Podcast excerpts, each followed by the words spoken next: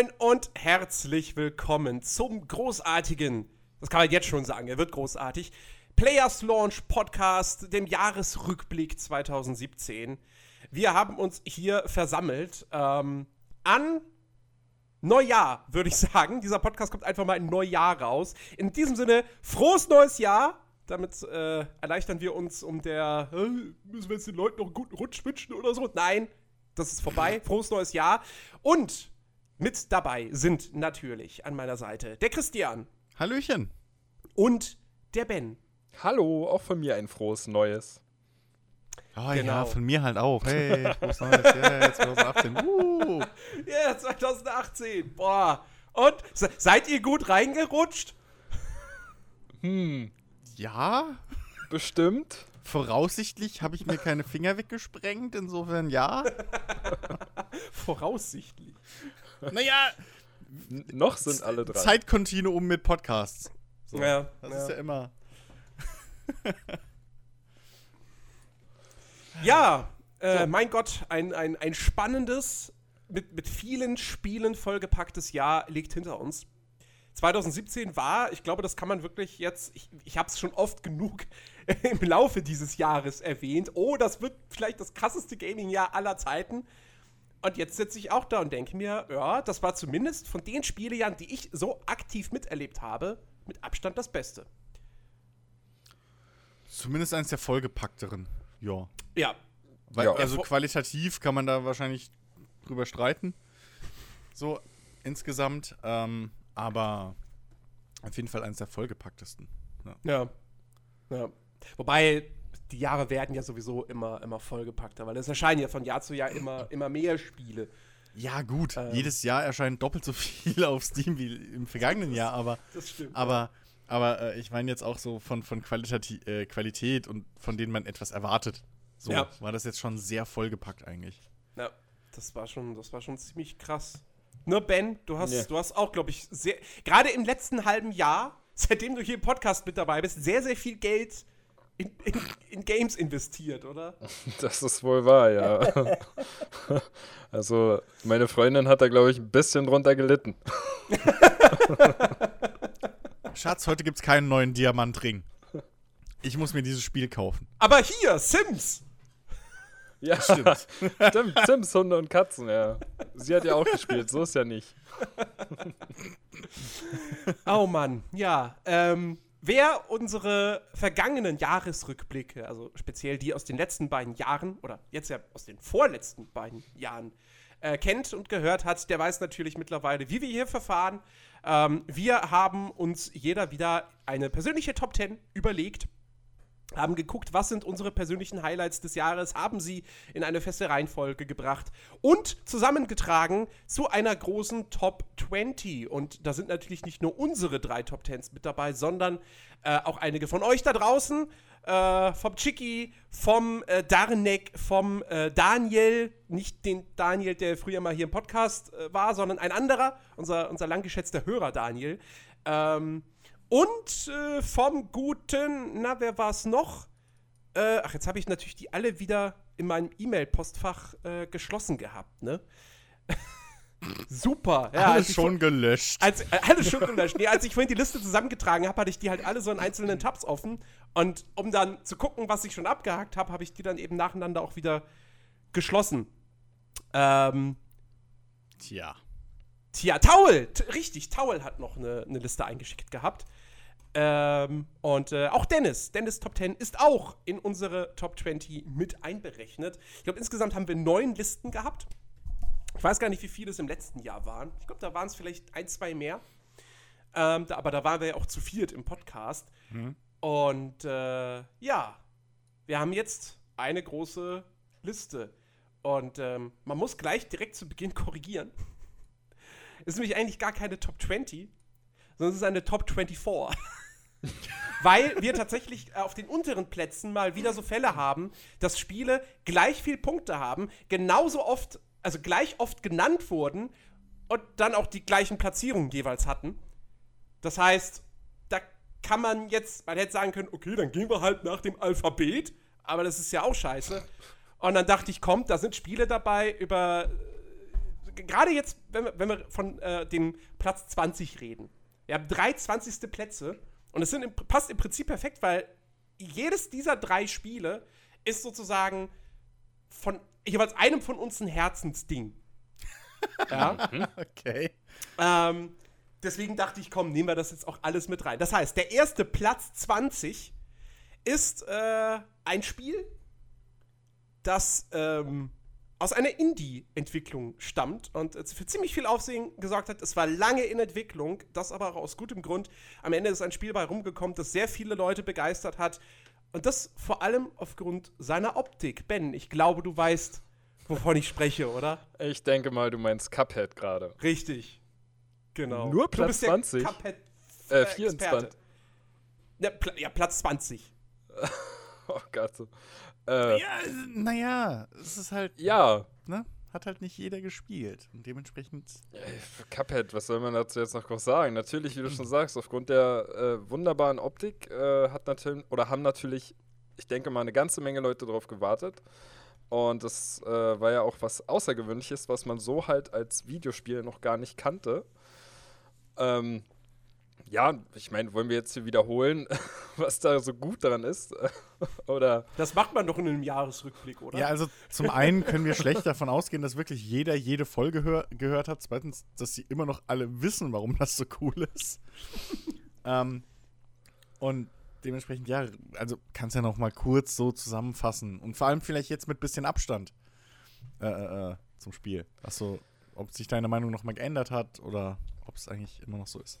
Also es ist, es ist immer noch so gut. Also ich habe jetzt äh, seit dem Podcast darüber aber auch nicht mehr gespielt, weil ja in der Zwischenzeit so viel anderes kam, was man ja alles spielen musste. Ähm, aber es ist halt nach wie vor immer noch ein super cooles Jump and Run oder manch einer betitelt es ja auch als Action Jump and Run, wobei ich das eher unpassend finde. Entschuldigung, ich esse gerade noch eine Pizza. Naja, das Ding ist halt, Jump and Run oder Jump and Runs oder Plattformer sind im Grunde Actionspiele. Ähm, und deswegen ist es diese Bezeichnung Action Jump and Run ist irgendwie das, das ist so, als wenn du hingehst und sagst ähm, Keine Ahnung. Action-Shooter. Action Shooter, ja. Äh, Aber, aber ist, ist Aber ich seh- ich seh nicht Cuphead- eher so ein, so ein, so ein Run and Gun oder, oder Ja. ein ähm, ja, Boss Rush eigentlich? Ja, Hätte ich jetzt auch gesagt. Also was- ich sehe es. Ich habe es jetzt nicht. ich habe es jetzt nicht gespielt, aber ich sehe es halt auch weniger als Plattformer, sondern mehr als ein reines, ähm, ja, als ein 2D-Shooter, ein 2D-Sidescroller-Shooter. Ich sage jetzt einfach, es ist ein Run and Jump and Shoot. Das trifft's gut. Das trifft's gut. Durchaus. nee, also man kann es ja eigentlich, wahrscheinlich betitelt jeder das irgendwie anders, äh, je Aber nachdem, das ist wie Quake dann auch. wie man es Das sind viele Spiele.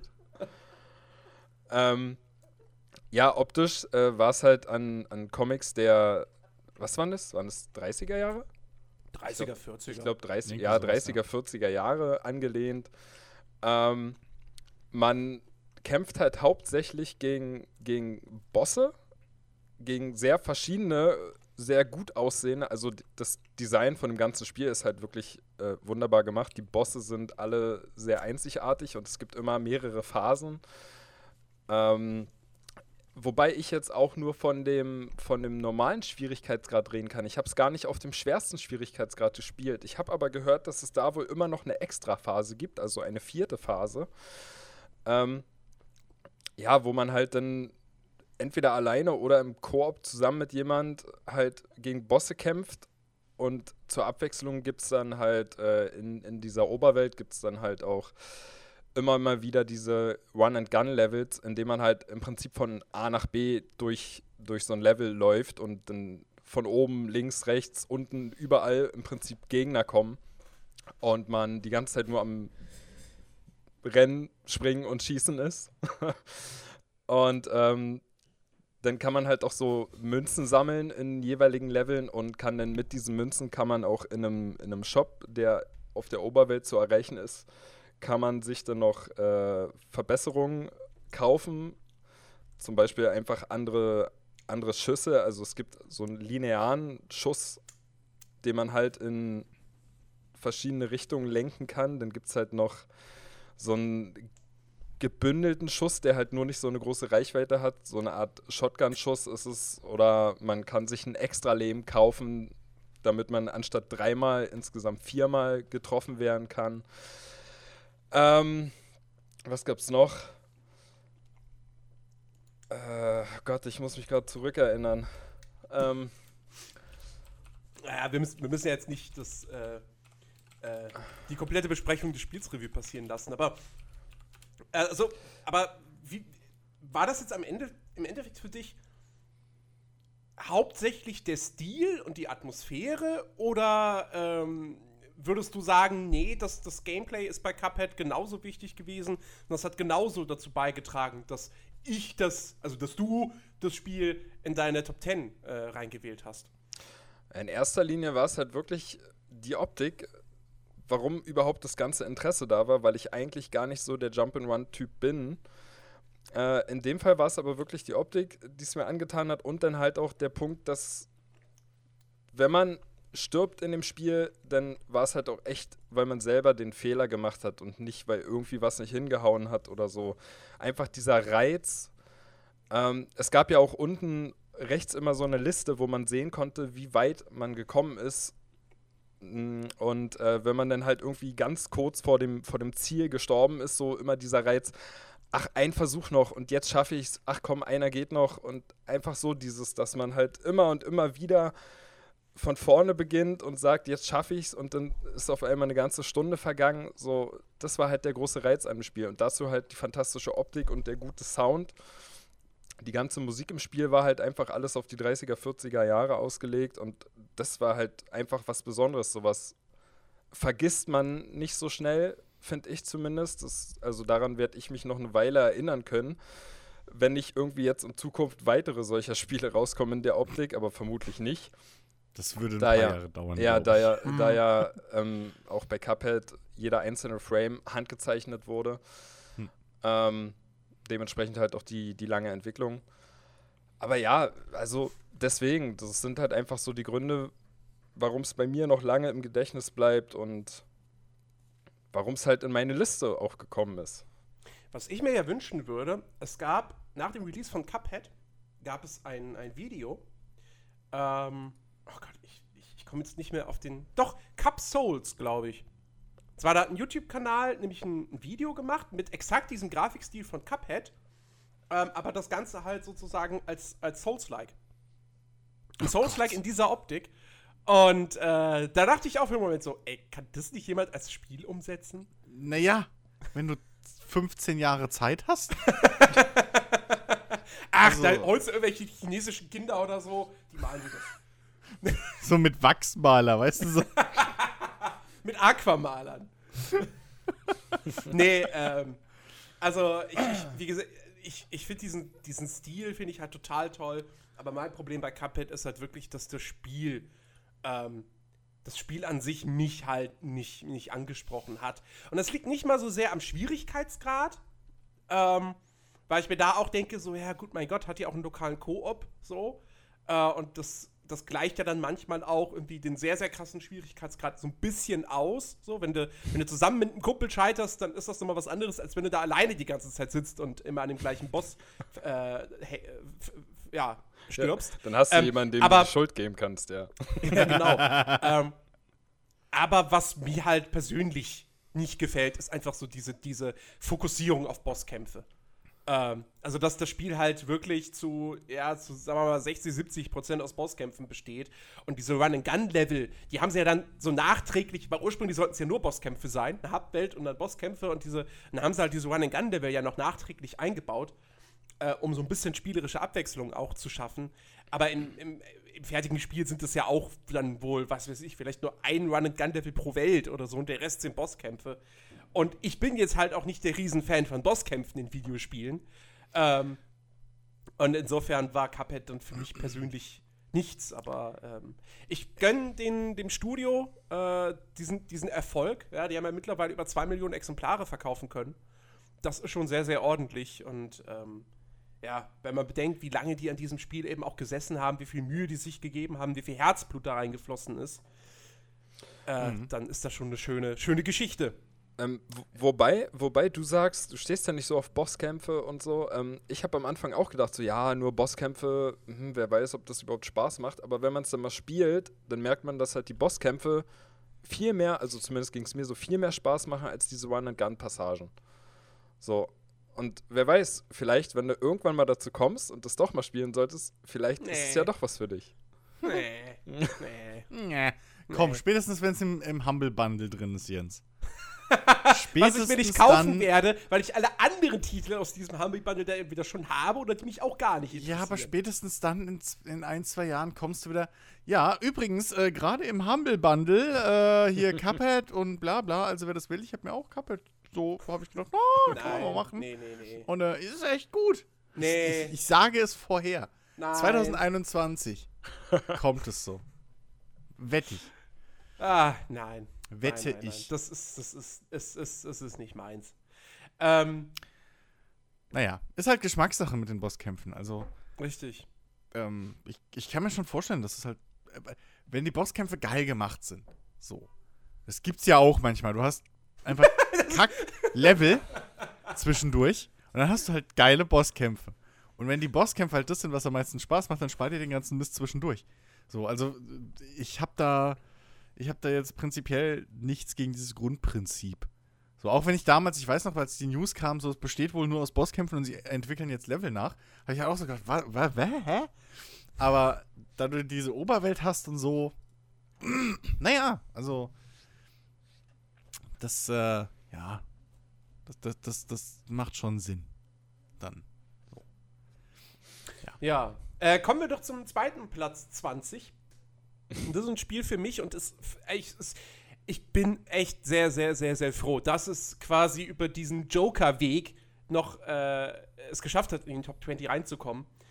Weil ich auch überhaupt nicht damit gerechnet hätte, dass es außer mir überhaupt irgendjemand gespielt hat ähm, und, und, und, und reinvotet in seine Liste. Äh, es geht nämlich um Get Even, was für mich der Geheimtipp des Jahres ist.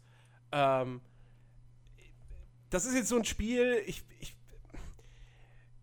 ich versuche jetzt, ich habe ich hab damals in dem Podcast, als wir darüber geredet haben, habe ich ja ein bisschen was über die Story verraten. Diesmal sage ich jetzt einfach gar nichts mehr zur Geschichte, außer ähm, die Story selbst ist, ist gut, ist solide. Ähm, was dieses Spiel aber wirklich hervorhebt, ist einfach das Storytelling.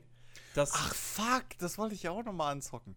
tu es, tu es. Verdammt. Es ist, ach Gott, es, das tut mir wirklich in der Seele weh, weil ich dachte Spiel eben schon, warte mal, das kenne ich doch den Namen. Ist das das? Und ja, das ist es. Ja, dieses Spiel. Der um die Ecke Schießwaffe oder Genau, ne? ja. genau, genau, genau. Ah. Dieses Spiel ist so offensichtlich, also ich ich, ich habe das wirklich das Gefühl, das ist komplett gefloppt. Ähm, das hat naja. kein Schwein hat sich dafür interessiert. Es ist an jedem irgendwie vorbeigegangen. Und ich meine, an mir wäre es auch vorbeigegangen. Das erste Mal, als ich mich bisschen mit dem Spiel auseinandergesetzt hatte, das war, als es äh, irgendwie zwei Tage vor Release so gefühlt äh, um einen Monat verschoben wurde. Nicht, weil es irgendwie mehr Zeit gebraucht hat oder so, irgendwie mehr Polishing, ähm, sondern weil Bandai Namco damals gesagt hat, das war, das war kurz nach, ach Gott, kurz nach einem Terroranschlag. Ich weiß nicht, ob das die Geschichte hier bei dem Ariana Grande Konzert war. Ähm, auf jeden Fall, weil es ja in dem Spiel auch eine Szene gibt mit einem kleinen Mädchen und Bombe und so weiter und so fort, haben, hat sich Bandai Namco damals dann eben überlegt, äh, das ist uns jetzt ein bisschen zu heikel, das jetzt so ein paar Tage nach diesem, nach diesem Terroranschlag ähm, zu veröffentlichen. Deswegen verschieben wir das jetzt um einen Monat. Ähm, und äh, dann, als es quasi rauskam oder, oder kurz davor war rauszukommen, dann kam halt, dann in dem Fall, war es dann tatsächlich ein, ein Test von der GamePro bzw. GameStar, der im Nachhinein betrachtet mindestens 10 Prozentpunkte zu hoch war. Also, wie es halt oft so ist bei, bei dem Magazin, ja, dass da einfach 10 Punkte zu viel äh, vergeben werden. Ähm, aber der Text an sich hat mich halt auch einfach mega neugierig äh, auf Get Even gemacht gehabt. Und ähm, ich habe es nicht bereut, das Ding mir gekauft und, und, und, gespielt zu haben. Das war ein echt tolles Erlebnis so. Das hat spielerisch seine Macken. Also das Gameplay ist nicht die Stärke von Get Even, wirklich nicht. Da ist es durchschnittlich, würde ich mal behaupten. Es hat ein paar sehr nette Ansätze, eben diese Waffe, die, die um die Ecke schießen kann äh, und auch so ein paar andere Elemente. Ähm, aber die Umsetzung ist, sagen wir mal, eher so, naja. Ähm, aber das, das, das, das Storytelling und die Atmosphäre, die sind wirklich exorbitant gut. Ähm, da spricht das Spiel mich persönlich natürlich dann auch sehr, sehr krass an, weil es an, sagen wir mal, mindestens einen Film erinnert, den ich sehr, sehr mag. Ähm, und ähm, deswegen, was es da letztendlich auch im Storytelling macht, ist jetzt vielleicht allgemein in der Kunstwelt auch nicht innovativ. Aber in dem Spiel hat man das so bislang noch nicht wirklich erlebt und die Umsetzung war halt einfach auch sehr, sehr, sehr, sehr gut. Das Spiel hat tolle Momente kreiert. Äh, jeder, der es gespielt hat, weiß äh, zum Beispiel, was ich meine, wenn ich sage Party. Äh, das ist eine unfassbar geile Szene, die, die, mich, die sich wirklich in meinen Schädel eingebrannt hat äh, in diesem Jahr und die ich nicht vergessen werde so schnell. Ähm, ich kann wirklich nur jedem empfehlen, so schaut euch Get Even an. Ich meine, jetzt gerade ist es halt auch noch im Steam Sale. Ähm, kostet 15 Euro, ja. Und äh, Standardpreis ist, sind 30. Ähm, nehmt es echt mal bei Zeiten mit. So. Äh, das hat, wie gesagt, das hat leider kaum Beachtung äh, gefunden irgendwie. Ähm, ich meine, wenn ein Spiel auf Steam und die Steam-Community ist eigentlich relativ aktiv, ist, was das betrifft, wenn es gerade mal über 200 Reviews hat, ja, das ist schon verdammt wenig. Äh, wenn man jetzt davon ausgeht, dass vielleicht maximal 10% der Steam-User, die sich ein Spiel kaufen, eine Kritik dazu schreiben, also dieses Spiel hat sich bestenfalls im vierstelligen Bereich verkauft und ähm, wir reden nicht von, wir reden zwar jetzt nicht von einem Indie-Titel oder ne, wir reden zwar nicht von einem AAA-Spiel, das ist es definitiv nicht, aber es ist auch kein Indie-Titel. Es wurde von Bandai Namco gepublished und ähm, naja, also wenn dann so ein Spiel nicht mal 100.000 verkauft. Naja, gut, okay, aber da muss ich Bandai Namco halt auch ein bisschen selbst in die Nase fassen, weil es war jetzt nicht wirklich irgendwie Marketing da. Nee. So, also du hast halt nirgends irgendwie nicht mal einen YouTube-Trailer oder einen Banner oder so gesehen. Das war halt einfach da. Ich habe das irgendwann mal bei ein, zwei Let's Playern so gesehen in der Liste. Mhm. Aber da wurdest du halt auch nicht wirklich durch die Screens oder Artworks so und auch den Namen wurdest du halt echt auch nicht schlau draus, was das jetzt ist. Ähm, Das- für mich ja. sah das immer, für mich sah das halt immer nur aus wie, okay, Horrorspiel 53.000. Das ist, ja genau, das ist, und das ist so, ähm, das, also, da wurden auch durchaus auf Seiten des Publishers Fehler gemacht. Ja, auf, äh, definitiv. Also sie haben sich wahrscheinlich, ich habe das Gefühl, sie haben sich so ein bisschen darauf ausgeruht, dass sie es im Sommer veröffentlicht haben, im Sommerloch, wo nichts anderes einfach rauskam. Ähm, aber genau das, was du sagst, ähm, dieses Spiel macht dir nicht wirklich deutlich, was es ist. Weil es auch schwierig ist, weil Get Even ist nicht so klar in ein, einem Genre zuzuordnen. So, es hat ein bisschen, es ist ein bisschen Shooter, es ist ein bisschen Schleichspiel, es ist ein bisschen Horrorspiel. Es ist aber auch, es ist kein richtiger Shooter, es ist kein vollwertiges Schleichspiel. Es ist kein richtiges Horrorspiel. Ähm, es hat ein bisschen was von einem Walking Simulator. Es ist aber kein Walking Simulator, dafür hat es wieder zu viel Gameplay. Ähm, Im Endeffekt muss man sagen, wenn man es irgendwie kategori kategori kategorisieren möchte, dann ist es ein spielbarer Mystery-Sci-Fi-Thriller. Ja. Aber das ist ja dann auch wieder, für ein Spiel ist das ja dann auch wieder sehr, sehr vage. So, ja, was mache ich denn dann jetzt in dem Spiel da? Schießen, schleichen? Nur Naja, laufen, erkunden? okay, Erschrecke aber- ich mich? Aber es hätte schon mal geholfen, zumindest für Leute wie mich, die halt sagen, oh, schon wieder ein Horrorspiel. Und weiter wenn du halt, ja, wenn du halt, da, dann also, bleibst du halt hängen eher, wenn da steht Sci-Fi-Thriller. richtig. Ich bin Oder ja jetzt wenn, gerade wenn auf der, der, Trailer halt irgendwie das aussagt, dass es da nicht um so eine halbherzige Silent Hill-mäßige Horrorballerei geht. So, Ja. Weißt du, so, so, so, so ein. Weil es sieht halt auch jetzt. Sag mir, wenn, ich's, wenn ich das falsch in Erinnerung habe, aber ich glaube, es sieht jetzt auch nicht so hochglanzmäßig aus. Nee, nee. Ähm, und dann, weißt du, gerade bei diesem an, bei dieser, dieser Menge an Dreck, der halt mittlerweile auf, auf dem Steam-Marktplatz und sonst irgendwo erscheinen, die halt alle so ähnlich aussehen. Oder alle so auch diesen Artstyle haben und aber im Prinzip nichts neu machen und alles so, ja, so, so, so, so Horrorspiele, die gerne Silent Hill oder Resident Evil wären, sind ja. da selbst du halt weiter. Und der Name ist halt auch jetzt nicht sonderlich Get Even. Ich meine, mag vielleicht aus der Story her Sinn ergeben, so. Aber es ist halt. Es sagt halt nichts aus. Ja, das, Das stimmt. ist halt. ich bin ja jetzt auch gerade nochmal auf der Steam-Seite, ja. Und Hm. äh, beliebte benutzerdefinierte Tags für dieses Produkt. Da fängt es ja schon an Action, Mystery, Psycho, Horror, FPS, episch. Ähm, Ja, gut. so, und, und, und Episch, Nam episch hast du bei jedem zweiten Spiel. ja, Bandai, Bandai Namco so hat es selbst als Action klassifiziert, ja. Nun. Aber das trifft's halt eben auch. Also ja, klar, es ist ein Actionspiel. Aber was, es ist nicht das, was du dir unter einem Actionspiel vorstellst. Und wenn du dann die, die, die, die, die Screenshots auf Steam dir anguckst, da siehst du halt auch, du siehst ständig Bilder, wo du aus der Ego-Perspektive mit einer gezogenen Waffe durch die Levels ziehst.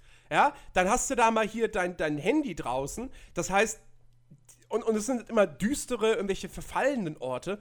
Und dann ist natürlich der Gedanke wahrscheinlich sehr, sehr schnell, ach, das ist vielleicht, wahrscheinlich ist das so eine Mischung aus Outlast und Resident Evil 7. Genau. In, nicht ganz so hochwertig, ja, aber warum spiele Genau. ich dann nicht einfach Resident Evil 7? Und Exakt. genau das ist es eben nicht. So, es ist halt. Genau das war nämlich auch mein Eindruck, weshalb ich mir nicht mal ein Let's Play dazu angeschaut habe, weil ich habe halt die Artworks gesehen und da siehst du halt auch wirklich so so ein Artstyle, der halt stark an so Silent Hill oder sowas Artworks erinnert Ja. und das da sieht man halt, wie, wie, wie so kleine Dinge halt auch schon, gerade wenn man nicht viel in Marketing steckt, ähm, wie so kleine Dinge halt wirklich ein, ja, selbst ins Bein schießen können einfach. Ja, ja. Wie gesagt, es ist, es ist super, super schade, dass dieses Ding jetzt so untergegangen ist. Ähm, umso mehr freut es mich eben, dass es jetzt doch hier in dieser Liste aufgetaucht ist. Ähm, ich kann das echt nur jedem, jedem ans Herz legen, wenn, wenn, man, wenn man nach einem Spiel sucht, ähm, das einen mit seiner Atmosphäre und seinem Storytelling reinzieht. Also gerade wenn man vielleicht auch so jemand ist, der immer sagt so, oh, Spiele erzählen ja nie, selten so gute Geschichten, so, ja, dann spielt mal Get Even. Und, Ich ähm, bezweifle, dass Etienne Gade unseren Podcast hört. Und ähm, darüber hinaus, ich sage das als jemand, ähm, der normalerweise auch immer sagt, Gameplay first. Ja? Ein Spiel muss ein gutes Gameplay haben. Wenn die Story schwächer ist, kann ich noch damit leben. Ähm, und Get Even ist ja auch so ein, so ein schönes Beispiel. Ich würde dem Ding niemals eine Wertung mit einer 8 vorne geben. Äh, Weil es dafür einfach spielerisch zu viele Macken hat. ähm, wenn du jetzt aber ein Spiel nimmst, was, nes, was ein Gameplay auf dem Niveau des Storytellings und der Atmosphäre von Get Even hat, aber ein Gameplay auf dem äh, nee, aber, aber, aber, aber äh, eine Story auf dem Niveau des Gameplays von Get Even wäre es bei mir trotzdem wahrscheinlich das bessere Spiel am Ende des Tages.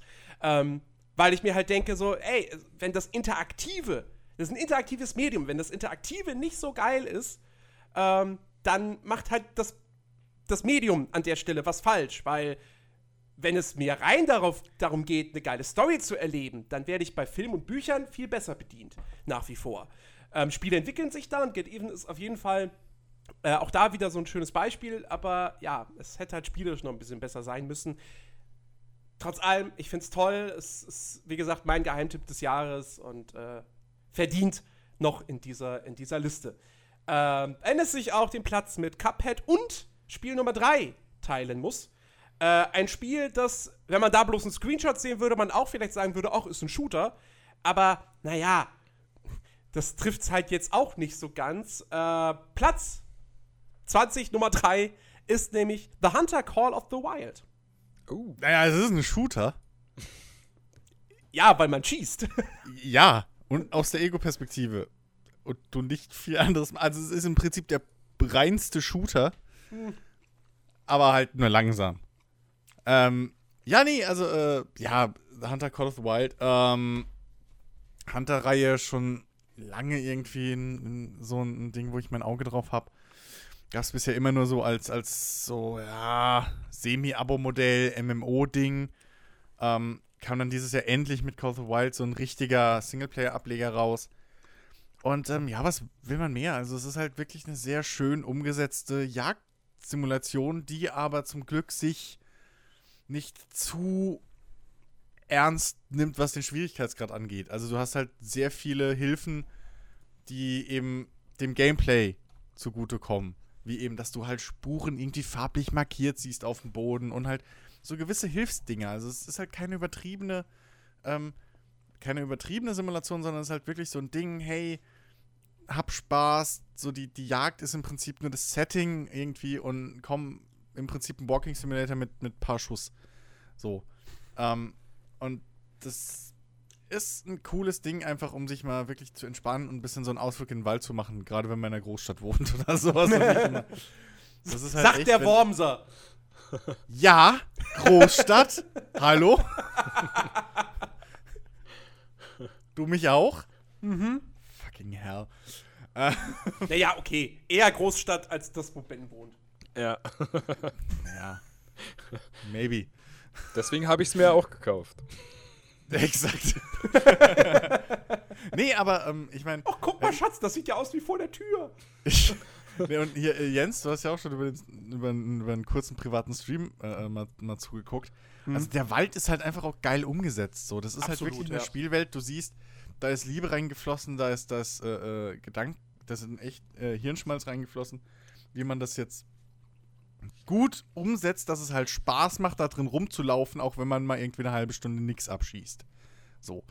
Ähm, und das, das, äh, das ganze Prinzip ist halt für mich komplett aufgegangen, hat mir richtig viel Spaß gemacht und ähm, ja, ist aktuell seit vielen Jahren so die beste Jagdsimulation in Anführungszeichen, die man halt irgendwie haben kann.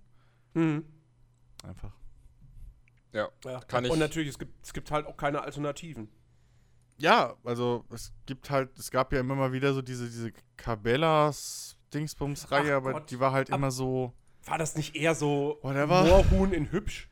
Oder halbwegs Ja, hübsch? nee, nicht nur. Also das war irgendwie auch irgendwie so, es war halt irgendwie sehr komisch. Es war auch von der Stimmung irgendwie, was ich so immer mal hin und her geschwankt, so zwischen ein bisschen ernster oder realistischer einfach und dann halt so dieses Fun und irgendwie, wir gehen jetzt auf, auf Bigfoot-Jagd oder so ein Quatsch. oh, Also, guck mal, noch ein Bär. Pff, noch ein. Pff. ja, so, also das, ähm, ja, wie, wie du schon gesagt hast, so, es gibt halt auch keine große Konkurrenz, aber nichtsdestotrotz ist es halt trotzdem eine, ein gut umgesetztes Spiel. So. Ja. Also es ist halt nicht nur eine Simulation, sondern es ist halt wirklich ein Spiel. Einfach, wo du halt dir Kram verdienst, wo du Missionen hast. Du hast ja Quests auch, die du erfüllen kannst. Also du läufst ja nicht komplett ziellos in der Gegend rum. Und ähm, ist, ein, ist ein sehr gutes Gesamtkonzept einfach. Und äh, ich freue mich da eventuell auf weitere Teile dann in der Zukunft. So. Ja, ich kann, ich kann das äh, alles nur unterstreichen. Ich habe es ja auch mal mit dir zusammengespielt oder auch eine Zeit Mhm. lang allein. Und das ist halt wirklich so ein Spiel, wenn du so irgendwie mal da sitzt. Ich meine, kennen wir vermutlich alle. So, was soll ich jetzt spielen? Ach nee, das ist mir zu hektisch. Ach nee, ich habe jetzt keinen Bock irgendwie. Man hat ja auch manchmal Stress beim Spielen, ja, bei irgendwelchen hektischen Ja. Spielen. Eben. Und äh, Manchmal hat man keinen Bock auf Stress. ja, und Hunter ist halt wirklich so Ja. das komplette Gegenteil. So, du kannst so, weil läufst ewig lang rum, suchst irgendwie da deine, deine Spuren, suchst deine Tiere und das Gute ist ja auch, es ist nicht einfach so, dass du, dass du da rumrennen kannst und, und wild um dich ballern kannst und Tiere abschießt sozusagen, sondern du musst ja wirklich dann schleichen und dich richtig langsam bewegen und ähm, wenn du halt irgendwie zu laut bist, dich zu schnell bewegst, dann verscheuchst du ja auch die ganzen Tiere in der Umgebung. Und also es ist, es ist auch, der Fokus ist wirklich sehr auf, auf der Jagd so äh, ausgelegt, weil du ja, du kriegst ja irgendwie auch, ähm, also das ist jetzt nicht so, dass du sagst, ja, äh, in den Kopf schießen bringt ja am meisten, sondern da gab es ja irgendwie dann auch so, wie war denn das, so ein, so ein Moralwert oder so. Ja, genau. Also es gibt halt zum Beispiel, also du wirst halt, du bekommst nach jedem Abschuss, bekommst du halt Werte, sozusagen einen Gesamtscore für den Abschuss. Und ähm, da wird halt auch mit einberechnet, okay, hast du, hast du jetzt sozusagen mit Kanonen auf Spatzen geschossen, also hattest du ein viel zu großes Kaliber für das Tier. Ähm, oder hast du jetzt einem Hirsch in den Kopf geschossen, was halt blöd ist, weil da geht halt auch so das Geweih kaputt, wenn man das in echt macht. Ähm, wie viele Schuss hast du gebraucht? Wie lange hat es noch überlebt? Wie effektiv warst du mit deinem Schuss und so wie human in Anführungszeichen hast du das Tier erlegt? Genau. Ähm, und ähm, dadurch kommt halt auch schon wieder, auch wenn, wir, auch wenn wir halt gesagt haben, so, das ist kein, kein aufregendes, hektisches Spiel, aber es kommt halt trotzdem eine gewisse Spannung auf. Ähm, selbst in unserer, unserer kleinen Multiplayer-Session, die wir gemacht haben, hatten wir ja trotzdem dann Situationen, wo wir beide plötzlich geschlichen haben, so nur noch das Mindeste gesagt haben und beide versucht haben zu hören, okay, wo ist jetzt dieses, dieser blöde Hirsch? Ja. So. Und ähm, da entsteht halt dann schon irgendwo ein bisschen Spannung. Ja. Äh, trotz allem, obwohl es so ein ruhiges Spiel ist und ähm, das haben sie halt einfach, ist, ist eine gute Mischung geworden. Gerade für diese Thematik einfach auch. Ja, und man, man muss die Geräuschkulisse da auch wirklich äh, hervorheben. So. Ich, ich kann mich da erinnern, wie wir da wirklich, man schleicht herum und dann hört man irgendwie das, das Laub rascheln und dann schreit irgendwo in der Ferne, schreit ein Fuchs, wo man sich dann jedes Mal erschreckt. Und huch, was, was immer so klingt, irgendwie als wenn ein kleines Kind schreien würde. Ja. Das haben sie schon gut gemacht. Zusammen mit der, mit der Welt und wie da das ganze Laub irgendwie durch die Gegend fliegt. Sieht schon wirklich gut aus. Hm. Ein Spiel zum Entspannen. Genau. Ja. Ja. Finde ich gut, dass es, dass es in der Liste ist. Ja, also bitte. Wenn es hätte sein müssen, hätte ich es auch höher gewählt. Ich hatte nur keine Ein Einsicht und musste deswegen schätzen. Ja, okay. Dann kommen wir jetzt zu Platz 19. Wie viele Ähm, Spiele sind es da? Eins. Oh, Wir haben einen 19. Platz. Wir haben gleich zwei 18. Plätze noch und Ah. dann geht's ganz normal Okay. äh, bis hoch zur 1. Platz 19. Ähm, eines der meist diskutierten Spiele des Jahres. Das kann man, glaube ich, äh, so stehen lassen. Ähm, Mass Effect Andromeda. Ich hab's gewusst. Als du gesagt hast, meist diskutiert. Ähm, ja, Ma Mass Effect Andromeda. Ich konnte es nicht nicht reinnehmen. Also trotz des ganzen Shitstorms und, und dieser ganzen Geschichte, dass jetzt Mass Effect erstmal für ein paar Jahre tot ist, was der Serie vielleicht auch gar nicht so schlecht tut. Außer das BioWare stirbt ganz weg und die Marke bleibt bei EA, dann ist sie eh tot, dann war schön mit euch. Aber ähm, Das nächste Mass Effect kommt von DICE. Dice, exakt. Äh, mit, äh, mit, mit sehr viel, mit reinem Multiplayer. So. Battlefield Mass Effect. Ja, Mass, Mass Effect 1942. So, ähm. Oh Gott. äh, nee, aber ähm, es, es es war nicht rund. Es hatte halt auch dieses Problem, was wir, glaube ich, privat ja gestern schon mal ein bisschen hatten mit, äh, äh, mit dem letzten Star Wars-Film. Es hat halt das Problem, dass es Teil einer Reihe ist, die halt sehr geliebt war, die halt sehr, sehr hoch, äh, die Latte sehr hoch vorgelegt hat. So als alleinstehendes Spiel wäre, glaube ich, der Shitstorm auch nicht ganz so groß gewesen. Nee, Technisch gab's, technisch hatte es zwar weit, also, ne, hier, my face is tired und so. Ja. Ähm, das schon. Das wäre auch so, glaube ich, beanstandet worden. Aber man muss schon sagen, alles in allem, auch wenn der Start halt wirklich extrem scheiße langweilig und langsam ist und das Ding bis echt ewig braucht, bis es mal in die Pötte kommt.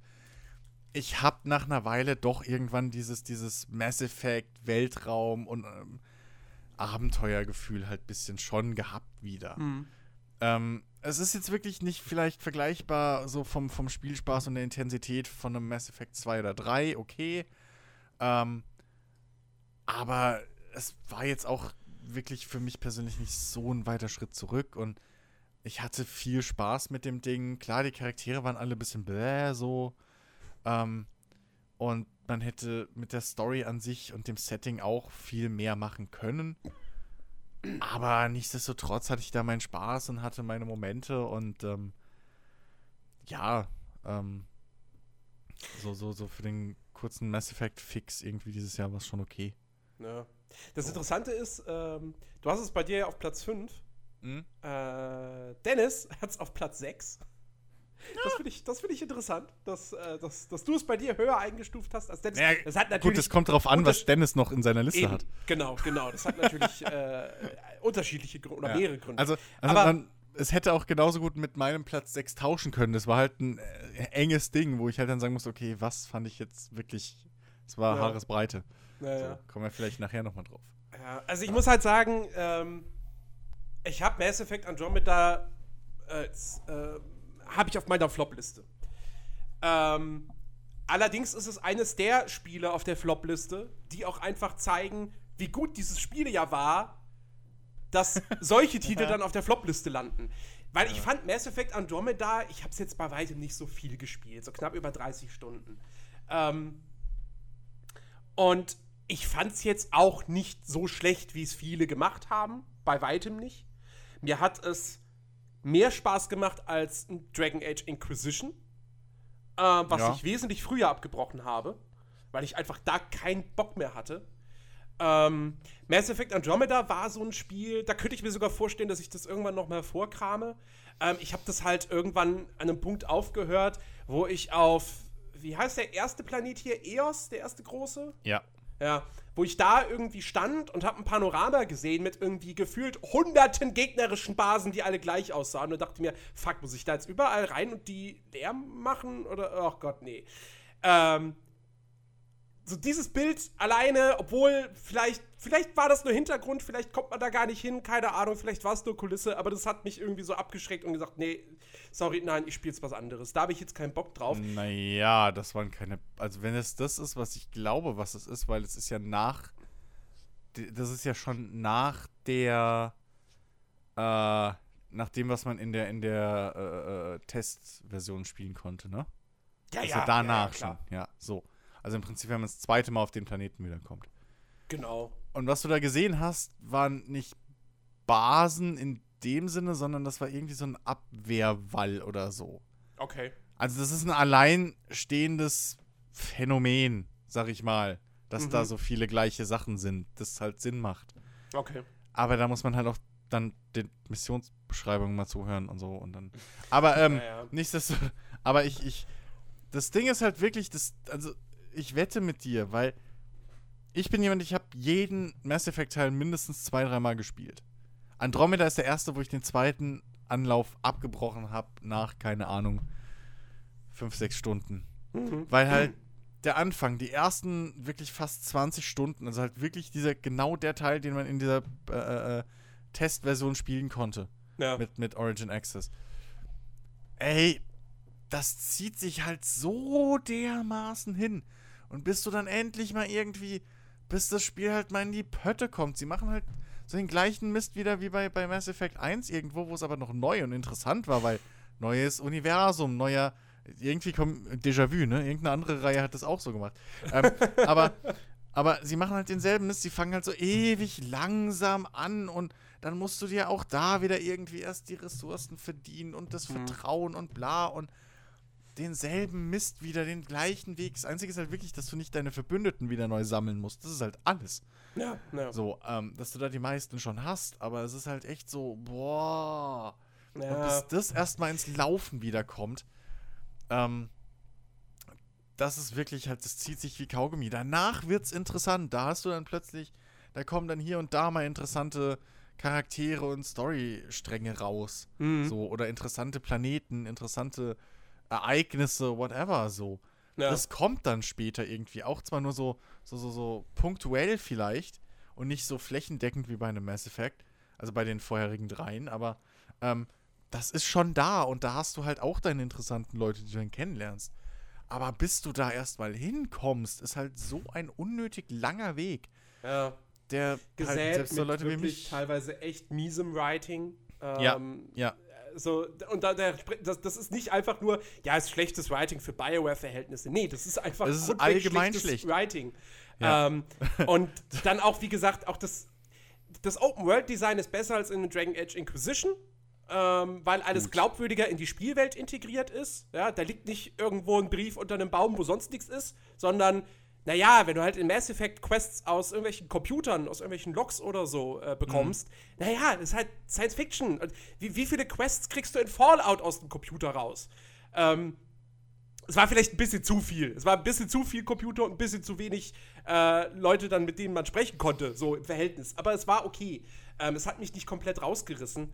Natürlich waren dann viele Quests doch wieder F- Fetch Quest Standard so, aber wie gesagt, es war alles schon besser als, als, äh, als, als bei Inquisition.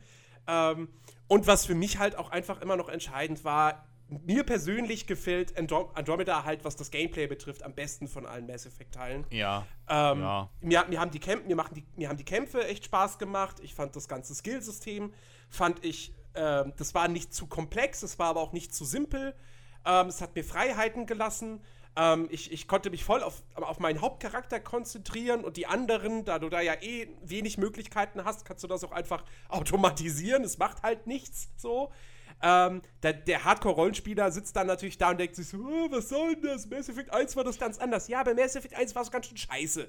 Und ähm, insofern, das, das hat mir alles ganz gut gefallen. Ich fand's grafisch, bis auf die Gesichtsanimation, fand ich es echt hübsch. Ähm, die Planeten haben teilweise echt sehr, sehr, sehr, sehr schöne Panoramen. Ähm, ja, im Endeffekt so, es ist eine große Enttäuschung, weil du von, von, von so einem AAA-Spiel einfach mehr erwartest, nicht nur in technischer Hinsicht. Auch da war es natürlich einfach, es kam ein halbes Jahr zu früh raus, wenn's, wenn man es auf die Technik reduziert. Ähm, wenn, man's, Naja. wenn man das ganze Spiel in Betracht zieht, und wir wissen ja, dass da, dass, dass das Spiel, was letztendlich rauskam, nicht lange in Produktion war. Ja, 18 Ähm, Monate oder sowas. Genau, Ja, das, was irgendwie. einfach viel zu wenig ist. So, deswegen Ja. konnte das auch nicht der große Open-World-Sci-Fi-Traum werden. Ähm, Im Endeffekt, ich finde, es ist ein solides Action-Rollenspiel, ähm, was man echt mal so mitnehmen kann. Aber ähm, ja, wie du schon gesagt hast, wenn da nicht Mass Effect dran gestanden hätte, wenn es, wenn es einfach nur das Spiel Andromeda gewesen wäre, so, dann hätte man am Ende gesagt so, ja, gut, okay, ich meine, ist immer noch BioWare, irgendwie ein bisschen, ein bisschen enttäuschend. Das ist halt so, als wenn jetzt Anthem auf dem Qualitätsniveau dann irgendwie sein wird. Da bist du dann auch enttäuscht. Ja. Aber ähm, dann hätte es diesen Shitstorm nicht gegeben. Ja.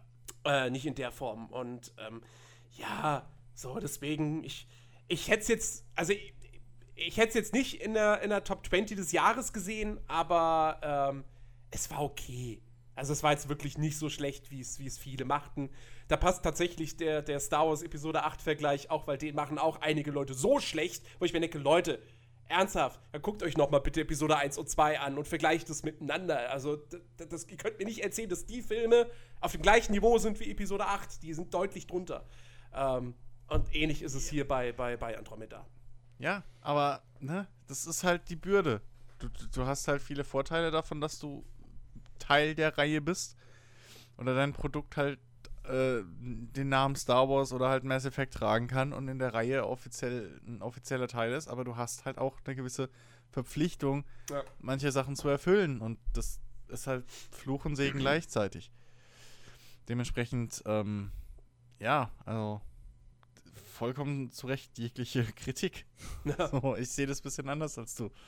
Ähm, wenn du Teil X einer Reihe bist und dann hast du dich halt an gewisse Vorgaben und gewisse Messlatten zu halten. Und wenn du die nicht erreichst oder gewisse Gesetzmäßigkeiten oder so unerklärt, ohne Grund oder so für das große Ganze brichst oder ohne ersichtlichen Grund, äh, ja, dann hast du halt, kriegst du halt zu Recht eine auf die Backe. Ja. So.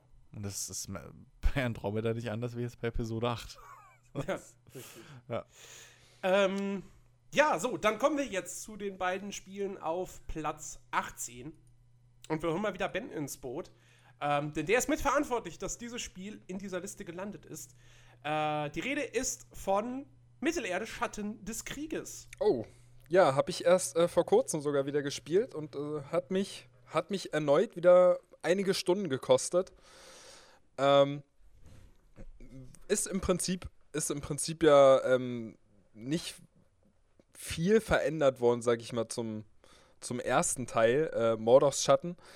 Ähm, aber ich sag mal, was verändert wurde, ist halt, du hast halt ähm, gewisse Items, die du halt looten kannst. Also du hast einen, äh, der, der Skillbaum wurde vergrößert, du hast mehr Fähigkeiten, die du, die du halt äh, Talion im Prinzip äh, ihm geben kannst. Äh, wobei viele Fähigkeiten auch von dem ersten Teil übernommen wurden. Es gab Drachen, die man fliegen konnte. Ähm, das, das, wie hieß denn das? Jetzt komme ich gerade nicht drauf. Das, das System von denen, ach Mensch. Nemesis. Das Nemesis. Nemesis-System äh, wurde ja erweitert, ähm, sodass du bei Schatten des Krieges auch einfach mal überfallen worden konntest von so anderen Orks, wenn du zum Beispiel seinen Blutsbruder irgendwie umgebracht hast, so dann plötzlich irgendwo im Spiel stehst du und guckst dir das Panorama an und plötzlich wirst du von hinten überfallen und angegriffen von seinem Blutsbruder, der dich dann töten will. Ähm, ja, und äh, das große neue Feature bei Schatten des Krieges war ja, dass du Festungen einnehmen Lootboxen, konntest. achso. Nein, die Lootboxen, die äh, wollen wir mal gar nicht erwähnen. ich zumindest will Ja, die jetzt im, nicht erwähnen. jetzt im Nachhinein. Ja, ähm, ähm, im? Vorfeld war ich ja, war ich ja sehr skeptisch und habe gesagt, ich werde es mir nicht kaufen und ich werde es auch nicht spielen. Aber Willkommen. Aber, ja, man, aber, aber man muss sagen, die Lootboxen sind eher nebenbei. Also gut, das Spiel. Ne, ne, ja, aber nicht nur, aber, aber man muss auch im Nachhinein jetzt sagen, dass der Shitstorm oder die Befürchtung, weshalb der Shitstorm ja losgegangen ist, gar nicht so unberechtigt war. Es waren nur zwei, drei Spiele zu früh. So, wenn, das, also, ne? Nur mal so. Und die ganzen Kritiker, die damals auch gesagt haben, Quatsch und das war, das war schon gut, dass, dass alle da so hochgegangen sind. Dann waren sie schön warm gelaufen für den, den, das Highlight des Jahres. später. Ja, ja, das stimmt, das stimmt. Ähm, aber da sind die, sind die gar nicht so relevant, sag ich mal, die Lootboxen ja in dem, äh, bei Schatten des Krieges, weil das ist ja irgendwie in vier. Kapitel unterteilt und ich sag Ja. mal, Kapitel 1 bis 3 kann man Gut. problemlos äh, ohne jegliche Lootboxen irgendwie spielen und kann trotzdem eine Menge Spielspaß draus ziehen. Trot, Und trotzdem dann Kapitel dieses. 4 wäre auch ohne die Lootboxen ziemlich scheiße. Ja, aber das. Nein! Das ist ja nur scheiße wegen den Lootboxen. Wie oft noch? Das ist ja genau das Problem. Alles, was sie sich vorher verkniffen haben, haben sie halt dann in Kapitel 4 reingesteckt und dahinter Okay. nochmal das richtige Ende versteckt. Sagen wir es anders. Kapitel Das 4 ist gäbe halt- es ohne die Lootboxen gar nicht. Danke. Ja. Ja. Danke. Was es Genau. genauso Das ist, unwichtig das ist macht. Ja. Einfach. Ja. Ja. das Spiel hat drei Kapitel. Das ist das eigentliche Spiel. Alles andere wurde nur dran geklebt wegen der Lootboxen. Man braucht es nicht spielen. Und wenn man das nicht spielt, dann hast du trotzdem 30 bis 40 Stunden Spaß. Ja? Locker, ja. Weil das ist nicht so, dass irgendwie die Lootboxen ähm, oder dass dieses vierte Kapitel jetzt ein elementarer Bestandteil dieses Spiels ist. Nee, das ist halt, das, das, das, das, das sind die, das sind die fucking After-Credit-Scenes. So, im Prinzip. Naja, ja. aber mit dem Problem, dass es halt Das ein wahres vor den Ende. Credits ist und das wahre Ende ist. Ja, So, ja. und ich richtig. finde immer noch, wenn wir das bei anderen Spielen kritisieren, dass die da DLCs oder sowas dazwischen packen, Natürlich. dann müssen wir das, hier auch kritisieren, dass Ja, das klar. wahre Ende, egal wie hirnrissig und nutzlos das ist, oder unwichtig für den Spieler, das wahre Ende ist halt auch wieder hinter einem äh, äh, fadenscheinigen Gameplay-Matsch versteckt, Abso- der absolut. halt, und das ist halt trotz allem immer noch kritikwürdig, auch wenn das im, am Ende des Jahres 2017 durchaus nicht mehr ganz so wild wirkt. Also natürlich, das Spiel, die Entwickler oder beziehungsweise, beziehungsweise der Publisher Warner hat dafür Haue verdient. Und dafür Hm. hätte dieses Spiel auch durchaus deutliche Abwertungen kriegen müssen in den weltweiten Tests. Hat es meinem Gefühl nach nicht wirklich. Ähm, Nee, aber es hat, es hat ja durchaus äh, für ein bisschen Aufruhr eben gesorgt. So Ja, von ja. wegen, okay, sollen wir, äh, sollen Lootboxen irgendwie und die Verwendung dieser oder wie auch immer die Einbettung in Spielen und so, soll die in die, in die ins endgültige, in die endgültige Bewertung einzählen und so. Also es hat ja schon so den, den Grundstein gelegt für diese große Diskussion. richtig. Ja. Äh, aber um, um von diesem Lootbox-Thema wegzukommen, ähm, äh, ich habe ja, ich habe ja auch, ich, ich war ja genauso wie du, Ben, dass ich gesagt habe, so, ach nee, das, das klingt alles so danach. Ich, ich werde dieses Spiel nicht kaufen, ich werde das boykottieren, ähm, bla bla bla bla bla. So, dann hat sich halt schon vorab rausgestellt, so, ach so, ja, die Lootboxen sind eigentlich in den ersten drei Kapiteln vollkommen unnötig. Ähm, und dann sah es halt eben auch ganz spaßig aus. Da habe ich gedacht, okay, komm, jetzt gibst du dem Ding die Chance. Und ich meine, ich muss am Ende des Tages sagen, mir hat das Spiel deutlich, also wesentlich besser gefallen als der Vorgänger. Ähm, ich habe damit sehr viel mehr Spaß gehabt. Aber man muss auch dann wiederum nach wie vor sagen, es ist trotzdem eher nur so ein mittelmäßiges Spiel. Ja. Ähm, das lebt halt sehr stark von dem Nemesis-System, das diesmal wirklich nicht nur ein netter Gag ist, sondern echt elementarer Bestandteil des Gameplays. Und das auch vollkommen zu Recht. Ähm, und da zieht man auch sehr viel Spielspaß raus. Ähm, die Story von dem Ding ist natürlich kompletter Bullshit. Ja, das ist eine Beleidigung für, für, für, für J.R. Tolkien im Prinzip. Ähm, und äh, auch die Spielwelt, die ist zwar besser als im ersten Teil, das heißt aber nicht viel. Ähm, und naja, am Ende des Tages muss man auch immer noch, auch da immer noch sagen, Monolith ist ein AAA-Studio. Dieses Spiel ist ein AAA-Spiel, in das sehr, sehr viel Geld reinfließt. Dass die es nicht gebacken kriegen, da mal eine halbwegs hübsche, detaillierte Spielwelt zu bauen, verstehe ich nicht. Ist für mich vollkommen unerklärlich. Ähm, und auch einfach nicht, nicht entschuldbar. Aber es hat mir hier nicht den Spielspaß verdorben, wie es beim Vorgänger der Fall war. Ähm, weil eben die Welt jetzt auch nicht gefüllt war mit äh, zigtausend irgendwelchen blöden Herausforderungen, um irgendeine Rude für meinen Bogen oder so zu kriegen. Ähm, sondern die Copy-and-Paste-Missionen sind halt die Missionen, die vom Nemesis-System generiert werden ähm, und die nicht ein Entwickler per Hand gebaut hat. Also das Nemesis-System ist wie gesagt cool und motivierend und deswegen macht man dann halt diese Dinger mal und die sind ja auch nicht immer exakt gleich. Also deswegen da, ich hatte da wirklich mehr Freude mit als mit dem Vorgänger. Ähm, umso mehr verstehe ich jetzt nicht, wenn in irgendwelchen anderen Podcasts, ich nenne jetzt keine Namen, wenn da auf einmal die Leute ankommen und sagen, boah, Schatten des Krieges war ja aber voll enttäuschend und voll das Scheißspiel, die aber den Vorgänger abgefeiert haben, ja, wo ich mir denke, wa hallo, was soll denn das? Ja, ja. Da, da, kann ich auch wieder den Vergleich dazu ziehen, Episode 1 geil finden, aber Episode 8 ist scheiße oder wie? Also, ja, also mir würde jetzt auch nichts einfallen, was beim Vorgänger irgendwie annähernd besser war als jetzt. Äh ja, vielleicht die Story. Die war vielleicht nicht ganz so beschissen. Naja. Die war einfach nur. Die, die, die Story im ersten Teil war vielleicht einfach nur. Ja, ignoriere ich. Ist keine Ahnung. Irgendwas, Talion, ja, keine Ahnung, wer das ist. ist scheißegal, Orgschnetzel. So. ja, ähm, genau so war beim mein zweiten, Beim zweiten ist sie halt wirklich aufdringlich scheiße. So. Du kommst halt nicht drum rum du kommst nicht drum rum. So. Ja, dass, dass Kankra jetzt halt einfach eine heiße Frau ist, weil wir brauchen Tüten. Naja. Das. Ja, die Zwischensequenzen waren, waren manchmal auch äh, ziemlich, ziemlich komisch, ne? wenn die Kamera ja. da ewig lang auf die Beine hält und dann langsam nach oben aber, fährt. So. Aber auch hier ja, kann ich es halt einfach nur mal sagen: Gameplay first. Und das ja. Gameplay in Schatten des Krieges ist sehr ordentlich. Die Kämpfe machen Spaß. Ähm, das, das, das, äh, du hast es schon erwähnt mit dem, dass man jetzt eben mehr Fähigkeiten hat zum Freischalten, dass, es, dass man so ein Diablo-artiges Loot-System hat. Das ist so viel motivierender. Das hat im ersten Teil echt gefehlt. Ähm, und, äh, und ja, und das Nemesis-System ist halt wirklich cool. So, jeder, der dieses Spiel spielt, hatte mit Sicherheit mindestens einen Moment, wo er sich gerade dachte, oh, dieser Ork ist ein richtiger Fucker. So, der hat mir echt gerade meinen Plan ruiniert. Oder wie auch immer. Ja, oder eben die Geschichten, dass so, weißt du, äh, hier, du, du, du nimmst einen Troll in deine Truppe auf, findest ihn super toll, dann siehst du da einen anderen Ork, den willst du auch in deine Truppe aufnehmen, dann bringt dein Troll den anderen Ork um, bevor du ihn bekehren kannst, du wirst sauer, schmeißt den Troll raus, der wird wieder zu deinem Feind und irgendwann besiegt er dich auf dem Schlachtfeld und ist plötzlich Häuptling. So, ja. Ja. Das ist halt schon cool.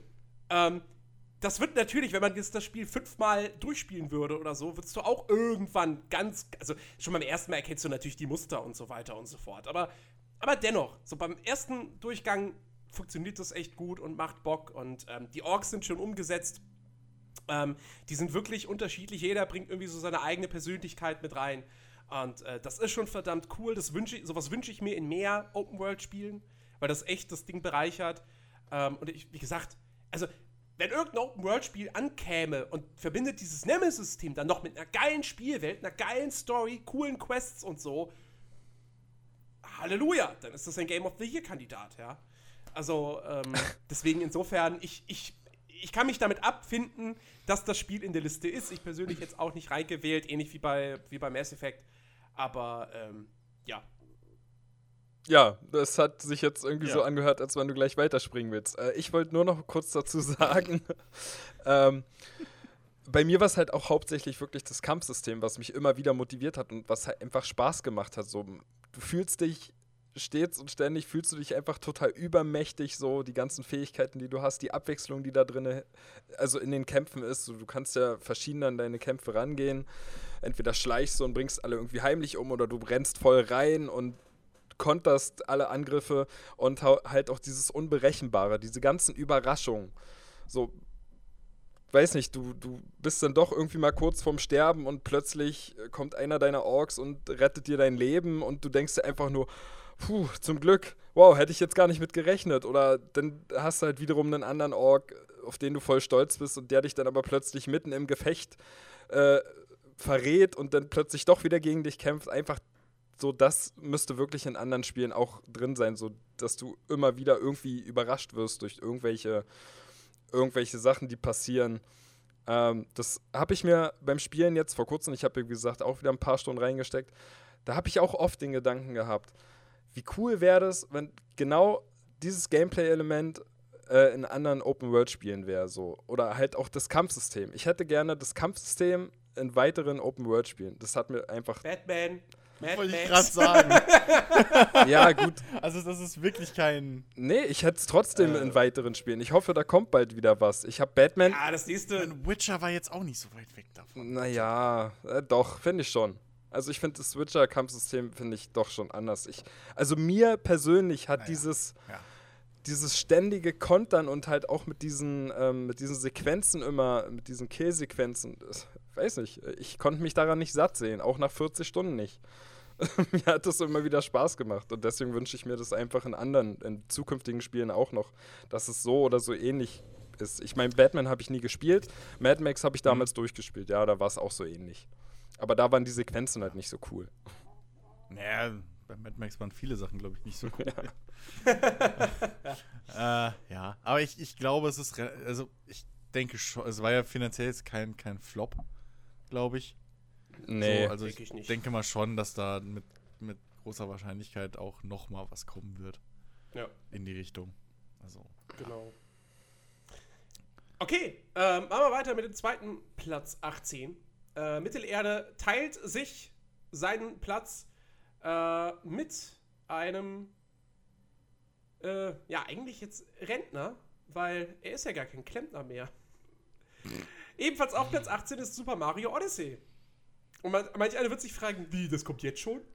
naja, kann man vielleicht wieder auch sagen, ne? Ist halt ein Opfer der kleinen Testgruppe von uns. So. Also, das ist halt wirklich das Ding. Man so, könnte auch sagen, äh, ich bin schuld. Ich habe nämlich nicht in meiner Liste drin. Was? Ja, gut. Ich aber Ähm, auch nicht. Der Grund ist ganz einfach der, ich habe es viel zu wenig gespielt. Ich habe zwei Stunden gerade mal gespielt und ähm, ich, das, also auch wenn das jetzt nur so ein Jump'n'Run ist und kein großes Open-World-Rollenspiel mit komplexen Systemen und sowas und ich die Spielmechanik mittlerweile natürlich schon komplett äh, äh, ja, gesehen habe und so, aber ähm, also A, wie gesagt, zu wenig gespielt und B, es ist ja nun mal auch meine persönliche Liste. Und ich habe wirklich mit mir gekämpft, weil dieses Spiel einfach hervorragend ist. Ja, es ist, es ist wirklich hervorragend. Aber ich hatte, es, es hat irgendwie es nicht geschafft, dass ich jetzt zum Beispiel auch im Heimaturlaub, wo ich die Zeit gehabt hätte, ähm, dass ich da einfach Mario gespielt hätte. Ich hatte nicht wirklich die Lust darauf. Und ich hatte auch vorher die Zeit nicht wirklich Lust auf dieses Spiel. Und ich konnte mir nicht mal genau erklären, warum. Weil ich es halt, das, was ich gespielt hatte, fand ich fantastisch. Fand ich Game of the Year würdig. Ähm, ich kann es mir wirklich nicht so ganz erklären. Ich hatte, vielleicht hatte ich einfach generell in den letzten Wochen keine Lust auf ein Jump'n'Run. Ähm, so gut es auch dann sein mag. Und deswegen habe ich mir gedacht, nee, du, du kannst das jetzt nicht in deine Top 10 reinwählen. Das, das, nee, das funktioniert einfach nicht. Naja, ich meine, ist ja, ist, die Listen sind ja auch deswegen persönlich so. Und wenn es halt wirklich zehn Spiele gab, die dir besser gefallen haben oder einfach mehr gegeben haben dieses Jahr, dann ist es ja auch vollkommen legitim. Also es bestreitet ja keiner, dass es ein sehr gutes Spiel ist. Ja. So. Ähm, das sagt ja keiner von uns, wenn man allein mal guckt, wie viele Spiele dieses Jahr rausgekommen sind, wie viele wir davon gespielt haben.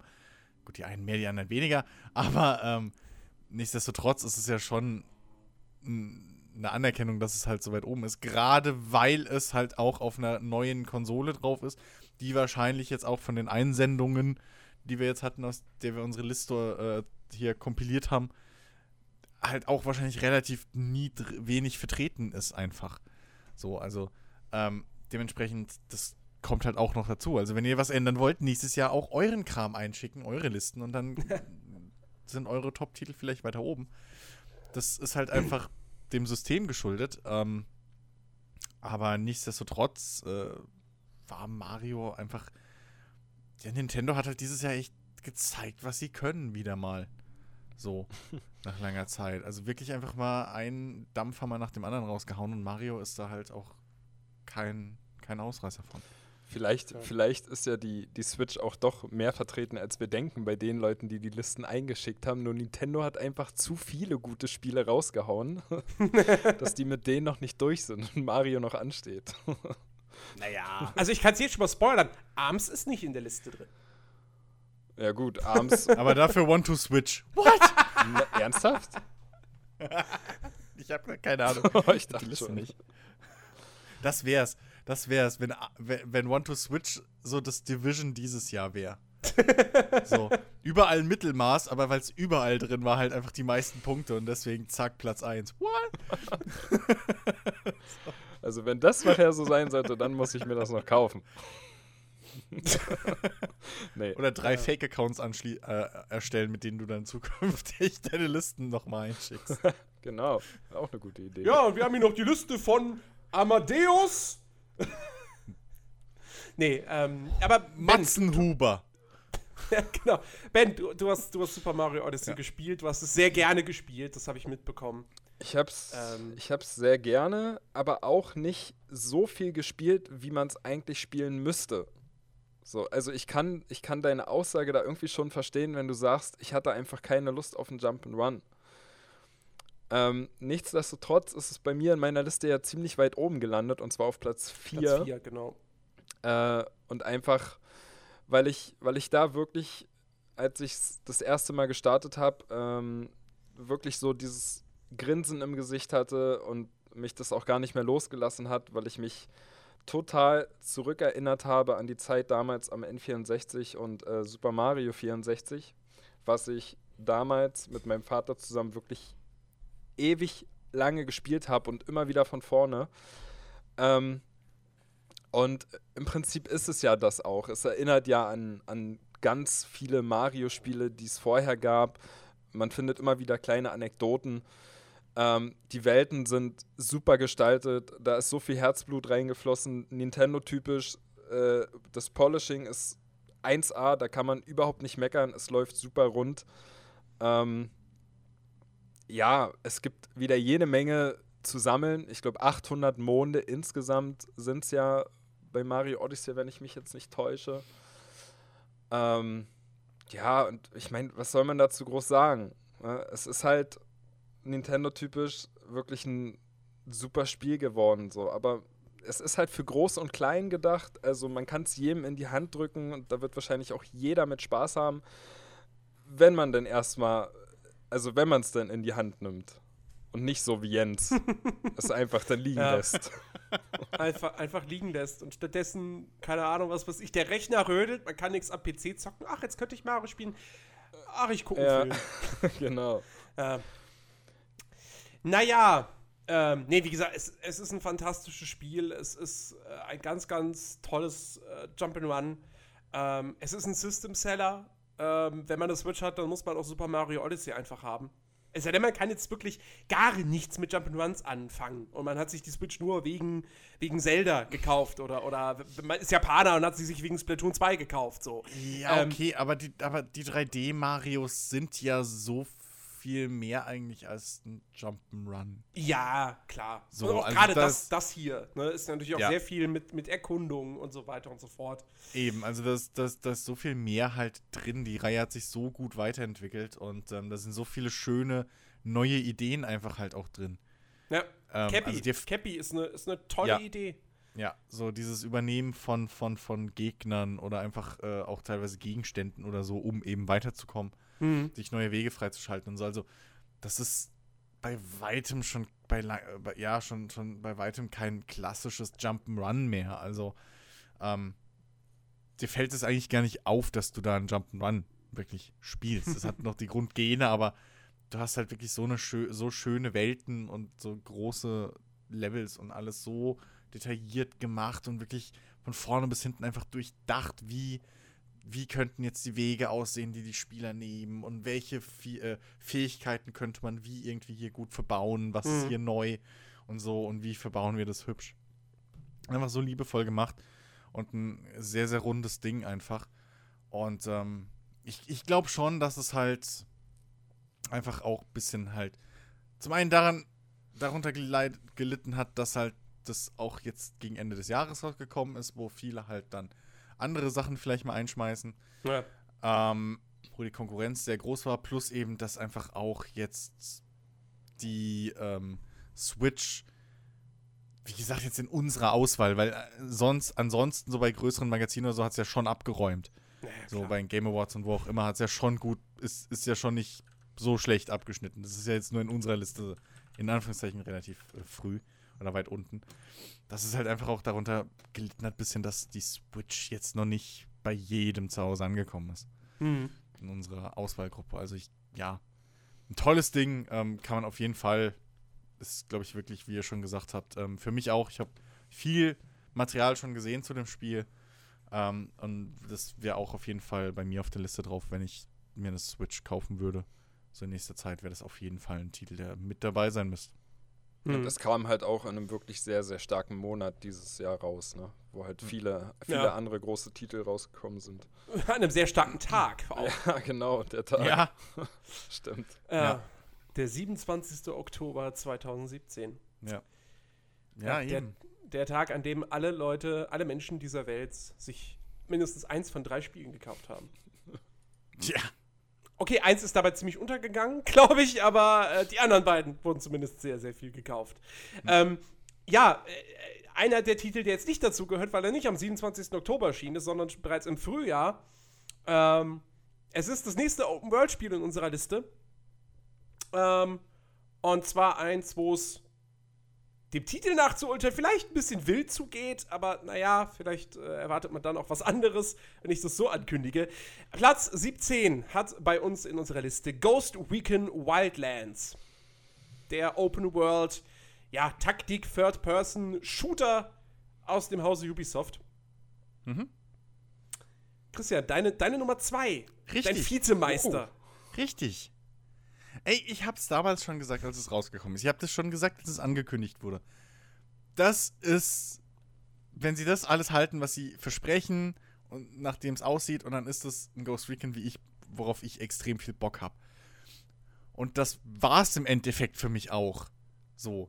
Ich, ich meine, bei Tom Clancy-Spielen, ich bin Fan der Reihe, so, mir macht das Spaß mit diesen ganzen, ja, fast schon, ja, nicht wirklich James Bond, aber so Mission Impossible-mäßigen über, über durch, äh, überdrehten Bösewicht Megaplänen, die da im Hintergrund laufen. Und du hast halt diese, diese eine Spezialeinheit oder diesen einen Typen oder wie auch immer, die halt als einzige diese Bösewicht aufhalten können, bevor sie die Welt übernehmen.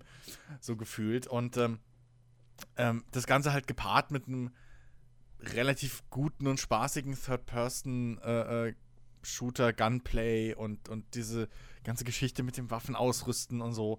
Und die Welt fand ich einfach schön. Das, also, ähm, das, das war eine sehr kluge Entscheidung halt, äh, äh, hier, äh, Dings, verdammte Hacke, wie hieß es denn Äh, nochmal? äh, Was für ein Land war Bolivien. das? Bolivien zu wählen, danke. Weil es halt auch echt diese, diese drei verschiedenen Klimazonen irgendwie hat und, und du dadurch halt Abwechslung schaffen kannst, obwohl du die ganze Zeit in einem Land unterwegs bist. Ähm, die offene Welt fand ich relativ glaubwürdig umgesetzt.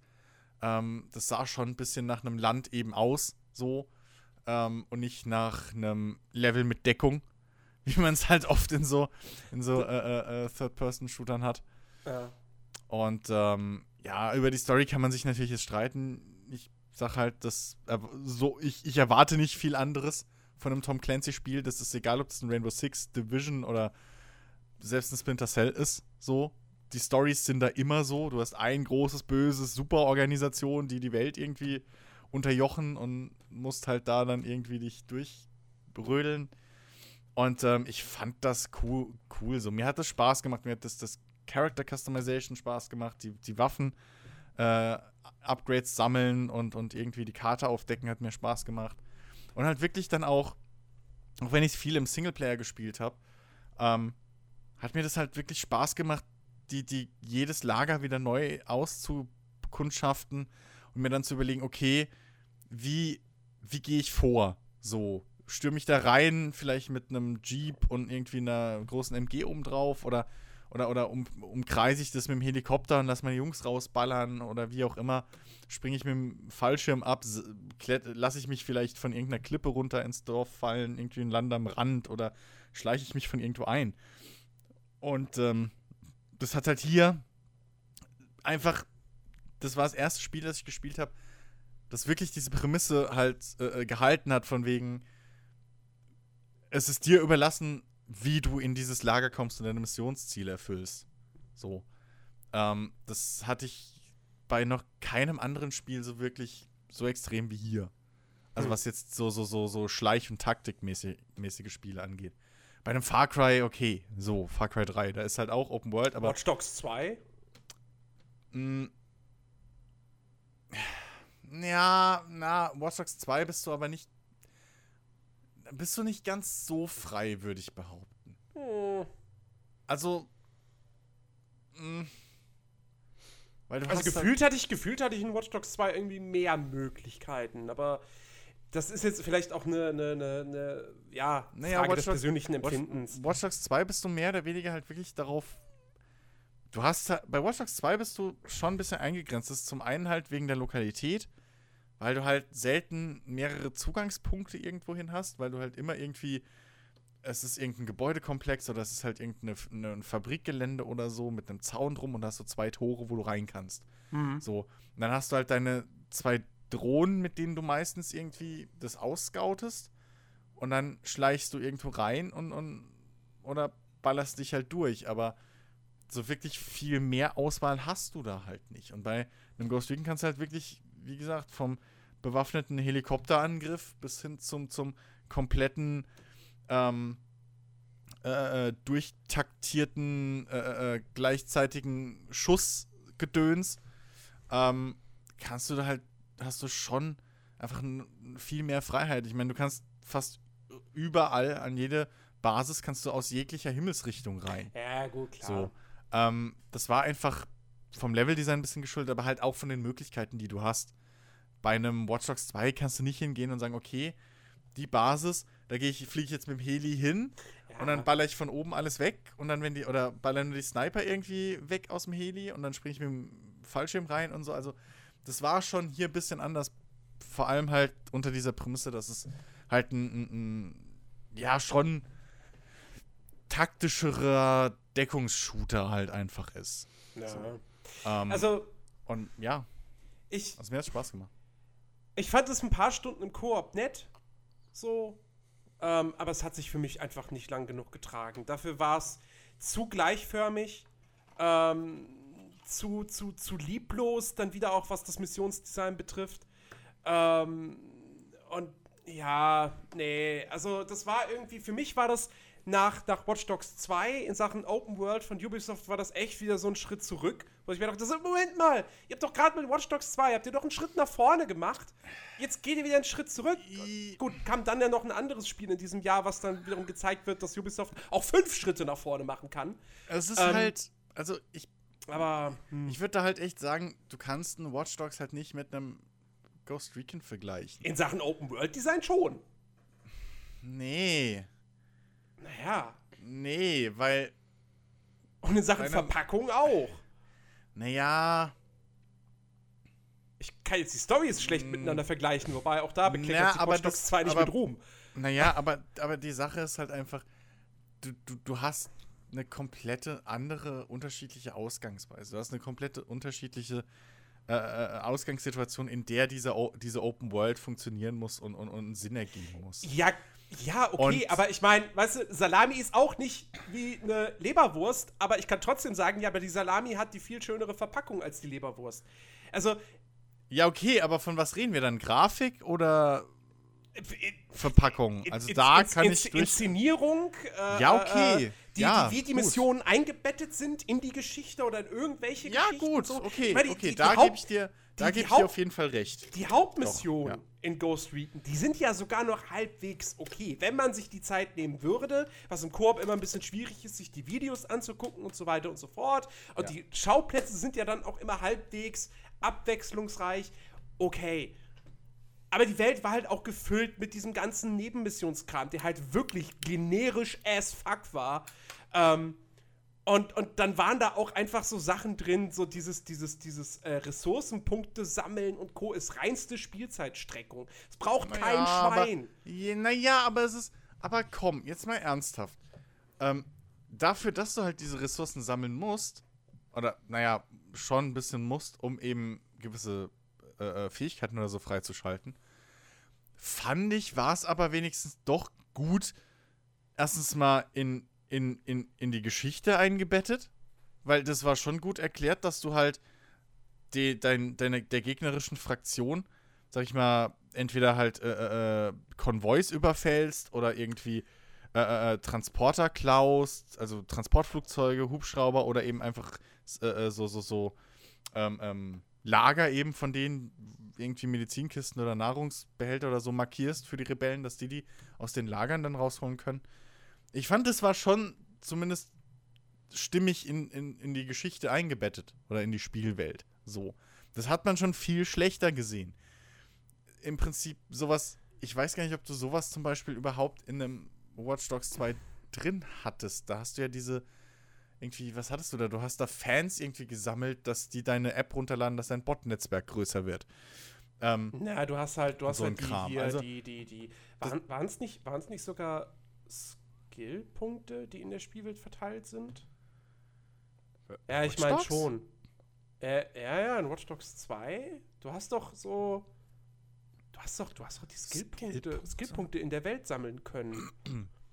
Und die waren dann aber auch immer irgendwie Boah. clever versteckt oder so, dass du genau gucken musstest, okay, wie Also- komme ich da ran? Vielleicht also mit, der, ich- mit der fahrbaren Drohne, also- vielleicht also mit der ich- fliegenden. Hm. Also, wo ich dir auf jeden Fall halt recht gebe, ist, dass du bei Watch Dogs 2, ähm, ja, zum Beispiel, was mir halt da jetzt einfällt, was Ressourcen angeht oder so, du hattest halt ja so Geld, so, so Geldtaschen irgendwo auf Dächern liegen für deine Drohnen und so. Ja, auch, auch sowas, Okay. ja. Aber Aber ähm, wo ich dir auf jeden Fall recht gebe, ist, dass da zum Beispiel Nebenmissionen besser waren. So, deswegen Ja. war das, glaube ich, auch letztes Jahr meine Nummer 1 und nicht meine Nummer 2. Ähm, aber, ähm, aber das war halt auch schon eher in Richtung GTA wirklich so ein bisschen ausgelegt, was klar. auch Nebenmissionsdesign und so angeht. Und dafür, dass halt Ghost Recon immer noch so ein militärisches Ding ist, fand ich es einfach stimmig gut umgesetzt. Ich, Ja, hätte, wobei ich für wollte mich- da jetzt gar nicht irgendwie so, so irgendwie lustige, interessante Nebenquests. Wirklich. für mich Weil hört, für ja mich hört das, für mich hört das da mit diesem, mit diesem Ressourcen, um Fähigkeiten freizuschalten, für mich hört das da mit dem stimmig schon an der Stelle auf, dass ich Ressourcen von den Drogenleuten klauen muss, damit ich der Teil einer, von einer fucking mega Spezialeinheit der USA bin, damit ich irgendwie hier äh, eine bessere Drohne kriege. So. Das, Ja, ist, das ist okay. nicht glaubwürdig, aber das, Okay. das, das kann ich verbuchen unter Spiellogik, aber dann Ja. macht es irgendwie spielerisch interessanter. Das. Ja, nee. also, ja, also Konvois, die in der offenen Welt irgendwo rumfahren, geschickt zu überfallen, ohne die Konvois in die Luft zu jagen. ja, das ist beim ersten Mal. schon- Ist, ja, beim ersten Mal. Aber dann machst du es 10, 20 Mal. Das, das ist genau das, was ich Naja, an modernen aber- Open-World-Spielen nicht mag. Ja, okay, aber es ist. äh, Okay, das habe ich auch damals schon gesagt bei dem Test. Man muss halt das, das Gameplay mögen. Das ist ähnlich wie bei einem Division. Wenn dir, wenn dir dieses grundsätzliche Tom Clancy, fast schon Splinter Cell-mäßige Gameplay halt nicht gefällt, dann macht Ja, dir doch, auch, das äh, mag ich. Ding, dann, dann hast Aber- du halt aus aber Spiel dann- nicht viel dann- dann, rauszuholen. wenn- wenn Dennis ich- hat ja auch sehr viel Spaß mit dem Spiel Ja, gehabt. ja. So. Also, und ähm, ja, also mir gefällt es halt, mich hat's abgeholt. Also, so und äh, damit, Ja, damit ich also meinen halt Senf, Geschmackssache damit ich meinen Senf mal noch dazu beitrage, so ich habe es ja auch auf meiner Liste, aber auf dem zehnten Platz. Aber ich stehe da irgendwie genau zwischen euch. So, ich kann Jens verstehen, wenn er sagt, das, das hat sich alles so gezogen und die Sachen machen beim ersten, beim zweiten, beim dritten Mal Spaß, aber irgendwann denkst du dir auch, boah, schon wieder dasselbe, habe ich jetzt keine Lust mehr zu. Genauso kann ich wiederum Chris verstehen, dass er sagt, die Welt war schön ähm, und einfach dieses Takt, Die Welt ist dieses auch schön. Dieses taktische Vorgehen, ähm, wie gehe ich jetzt in die Basis rein, wie erledige ich jetzt den Job, halt jedes Mal irgendwie was anderes zu probieren. Ähm, mir ging es selber meistens auch so, du hast zwar mehrere Möglichkeiten, wie du jetzt in die Basis gehst oder die Gegner ausschaltest, aber im Endeffekt war es bei mir zumindest so, nimmt man doch irgendwie immer dieselbe Lösung. Man verlegt sich irgendwo hin, versteckt sich oder so, nimmt seine Drohne, scannt die Gegner und schaltet sie nach und nach irgendwie, was, was, was weiß ich, mit dem Synchronschuss oder irgendwie selber mit dem Schalldämpfer oder so aus. Ja. Und das, Da, da, da, verfällt man, da fällt man sehr leicht Ja. rein. Der Punkt ist der, sie hätten das Gan sie hätten das relativ leicht regeln können, indem sie bei den Hauptmissionen zumindest gesagt hätten, dass sie dir äh, ich finde, also dieser, dieser Ansatz, wir geben dir die volle spielerische Freiheit, der ist ja okay, per se. So, da bin ich ja, bin ich ja auch durchaus ein Freund von. Aber ich finde, gerade so lange Spiele, ja, und, und Ghost Recon Wildlands ist ein langes Spiel. Wenn du da alles machen möchtest, Ja. bist du über 50 Stunden damit beschäftigt. Gerade da ist es dann doch wichtig, dass du zumindest in den Haupt-Story-Missionen ab und zu einfach mal sagst, nee, Spieler, jetzt kannst du nicht komplett frei entscheiden, sondern jetzt skripten wir ein bisschen mehr, Ja, um einfach mal ein bisschen aber. Abwechslung reinzubringen. Hattest Ähm, du doch aber. An, manchmal, Bei, ja. naja, jeder Boss ist irgendwie, jeden Boss musst du irgendwie anders machen. Du hast die, die Missionen, die dich Okay, zum Boss warte, hinführen. wenn wir, ja, die aber wenn, wenn wir von den Bossen dann ausgehen, hast du- dann sind wir dann wieder bei so einem Fall wie Mafia 3 und du weißt, wie ich zu Mafia 3 stehe. Ja, okay, aber. Da waren die ähm, Bossmissionen auch cool. Ja, die machen aber, aber, nur 20, aber, 10% des Spiels aus. ja, aber okay, also wir müssen, aber jetzt müssen wir unterscheiden, weil wenn du, sag ich mal, die ganzen Nebengeschichten wegmachst und dann wirklich nur guckst, okay, was ist der Weg zum Boss hin? Also was ist die Hauptmissionsreihe, die Hauptquestreihe sozusagen? Die ist bei jedem Boss schon ein bisschen anders. Ja. So, also du hast auch, du hast Bosse, die verschanzen sich irgendwie in, in einer Villa und da hast du überhaupt keine Chance, leise reinzugehen, weil die schon wissen, dass du kommst und dann musst du ein großes Ballergefecht machen, die flüchten dann noch, musst du sie verfolgen und was weiß ich.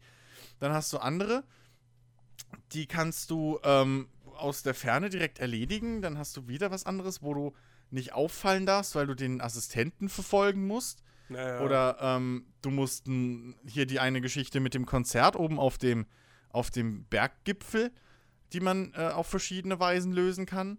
Ähm, also du hast schon die Abwechslung. Es ist halt, du musst halt da hinkommen. Es ist halt sehr auseinandergestreckt.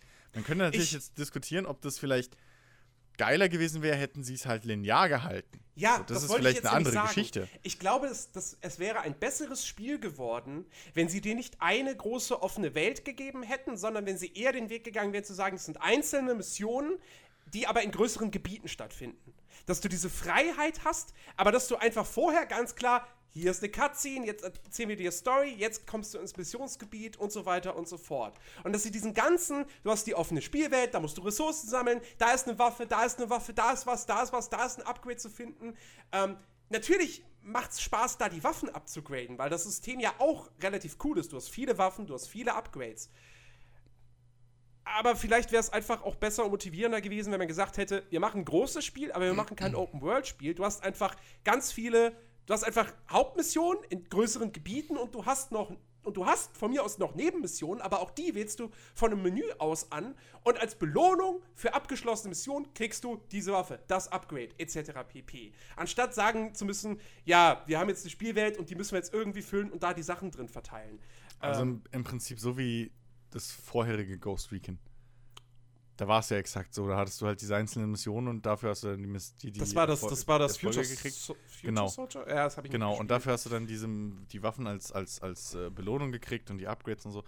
Äh, ist Geschmackssache. Also wie gesagt, mir hat es Spaß gemacht, diese Geschichte jetzt in der offenen Welt zu haben und wirklich diese Entscheidungsfreiheit zu haben, okay, ähm, fuck it, ich will jetzt da oben in dem Gebiet mal ein bisschen was machen und dann mal hier unten ein bisschen was und mir hat es halt Spaß gemacht, mich durch den Dschungel irgendwo anzuschleichen und irgendwie was zu scouten oder halt so, ein- so, ein- so ein so ein äh, Konvoi dann mal irgendwie spontan, weil er gerade vorbeigefahren ist, aus dem Heli abzufangen und etc. Also es ist halt wirklich, da bricht es dann runter auf wirklich Geschmackssache, Ja, würde ich halt ja. einfach behaupten so. Das kann halt auch nicht jedem gefallen. Das, das ist wahr. Ist halt, ist halt echt so. Ja. Ich finde halt auch, ist halt kein Dark ich, Souls. ich Ja. finde, Aber Ich- hier, du könntest Dark Souls genauso dann vorwerfen, dass du immer wieder auf dieselbe, aufs selbe Gameplay zurückfällst, weil du irgendwann, wenn du mit dem Zweihänder gut bist, dann wechselst du nicht mehr weg vom Zweihänder. dann spielst du das ganze Spiel mit dem Zweihänder. Das stimmt, So. aber Dark Souls Also- ist halt auch, was Gameplay betrifft, absolut perfekt. Äh, ja, aber das Ballern in Ghost Recon ist cool. Man fährt naja, aber auch sehr häufig auf Auto. den, kommt Auto, das auf den cool. Dark Soul, kommt auf den Souls-Teil an. Also zwei ist da. Ja, okay, okay. Klammern wir zweimal Mhm. aus. Ähm, ich, ich, äh, ich aber finde ja. halt auch, eine Aber- große Stärke von Wildlands ist halt auch so, wenn du es halt wirklich im Koop mit anderen Leuten spielst. Es macht schon einen großen Unterschied, Mhm. als wenn du deine Teamkameraden hast, die, sag ich mal, jeden Schuss wirklich zu 100% treffen. Ja. Oder halt, es kommt drauf an, mit wem du spielst. ja, ja, Ja. gut, klar, nicht nur das, du hast allein, wenn, wenn wir im Multiplayer gespielt haben, da konnten wir auf einmal aus vier Richtungen theoretisch äh, so, so ein Camp angreifen. ja, Mhm. Das kannst du ja mit den. Das, das, das habe ich ja, das hatte ich ja im Vorhinein schon gesagt, so ich würde mir wünschen, dass sie die, oder das sage ich auch jetzt noch so, ich hätte mir gewünscht, dass sie halt für die Singleplayer-Erfahrung die, ähm, die Kommandos, die man seinen Begleitern geben Mhm. kann, noch ein bisschen ausgearbeitet hätten, noch ein bisschen komplexer gemacht hätten, weil, weil so kannst du diese drei Jungs, entweder die rennen dir hinterher oder visieren halt irgendwelche Ziele an, die du denen gibst, aber du kannst nicht Ja. irgendwie flankieren lassen oder irgendwie sowas. Du bist halt schon dann eher so, die rennen dann halt mit und unterstützen dich auch einigermaßen gut. Ja, das, das, aber da, da, äh, da, merkst da du, kriegst du im Multiplayer schon eine ganz andere. da merkst du Ebene halt mal dazu, einfach, ja. dass, ähm, also bei dir mag das jetzt vielleicht anders sein, aber Ghost Recon Wildlands soll halt auch nicht die Ghost Recon Fans ansprechen oder die Fans von Taktik-Shootern, sondern es soll die Fans von Open-World-Action-Spielen ansprechen. Ähm, weil natürlich kannst du im Team, im Koop kannst du so ein bisschen taktisch operieren. Wenn du jetzt nicht unbedingt auf dem allerhöchsten Schwierigkeitsgrad spielst, musst du es aber auch nicht wirklich. Du hast nicht den, du bist nicht Ja. dazu gezwungen. So, du kannst dich auch einfach blöd durchballern. Das geht dann auch. Und ähm, ja, das ist dann halt so wieder die Ausrichtung auf den Mainstream, die breite Masse. Eben. Ah, da darf es Ja. nicht zu kompliziert sein. Ähm, Ja, halt, halt das, ja. das die übliche AAA-Krankheit, ne? ja. So. Das ist halt auch mit der Open World. Das ist halt, warum ist es Open World? Kann man im Endeffekt vielleicht auch dann runterbrechen, weil Ubisoft halt ausschließlich Open World jetzt nur noch macht. richtig. So. ähm, deswegen, ja, also äh, ich, man kann sicher irgendwo hier und da sagen, okay, so wäre es mir lieber, wie auch immer, aber ähm, ich fand das Endprodukt gut genug. Ich hatte sehr viel Spaß damit. Das war wirklich eines der Spiele dieses Jahr, wo ich viel Spaß mit hatte oder mit am meisten Spaß hatte. Dementsprechend, ähm, ja, also ich hätte da jetzt nicht so viel mehr, was ich da wirklich an, äh, kritisieren würde. Da habe ich andere Spiele in meiner Liste. Ganz andere. wo das viel Ja. wichtiger wäre. Das nächste Spiel gehört nicht mit dazu, denn von deiner Nummer 2 kommen wir zu deiner Nummer 1. Platz Oh. 16, Divinity Original Sin 2. Eine Schande! Eine Schande. Das beweist nur wieder, dass ihr alle nicht auf meine Empfehlung hört. Ich hab's, ich hab's, also da ist wirklich, da habe ich es einfach viel zu wenig gespielt. Das, das hätte ich nie und nimmer verantworten können, das in meine Top 10 zu packen. Äh, weil das Spiel geht einfach mal 90, 100 Stunden und wie viel habe ich gespielt? Was sagt Steam? Sechs. Also, ähm, Naja, okay, aber ey.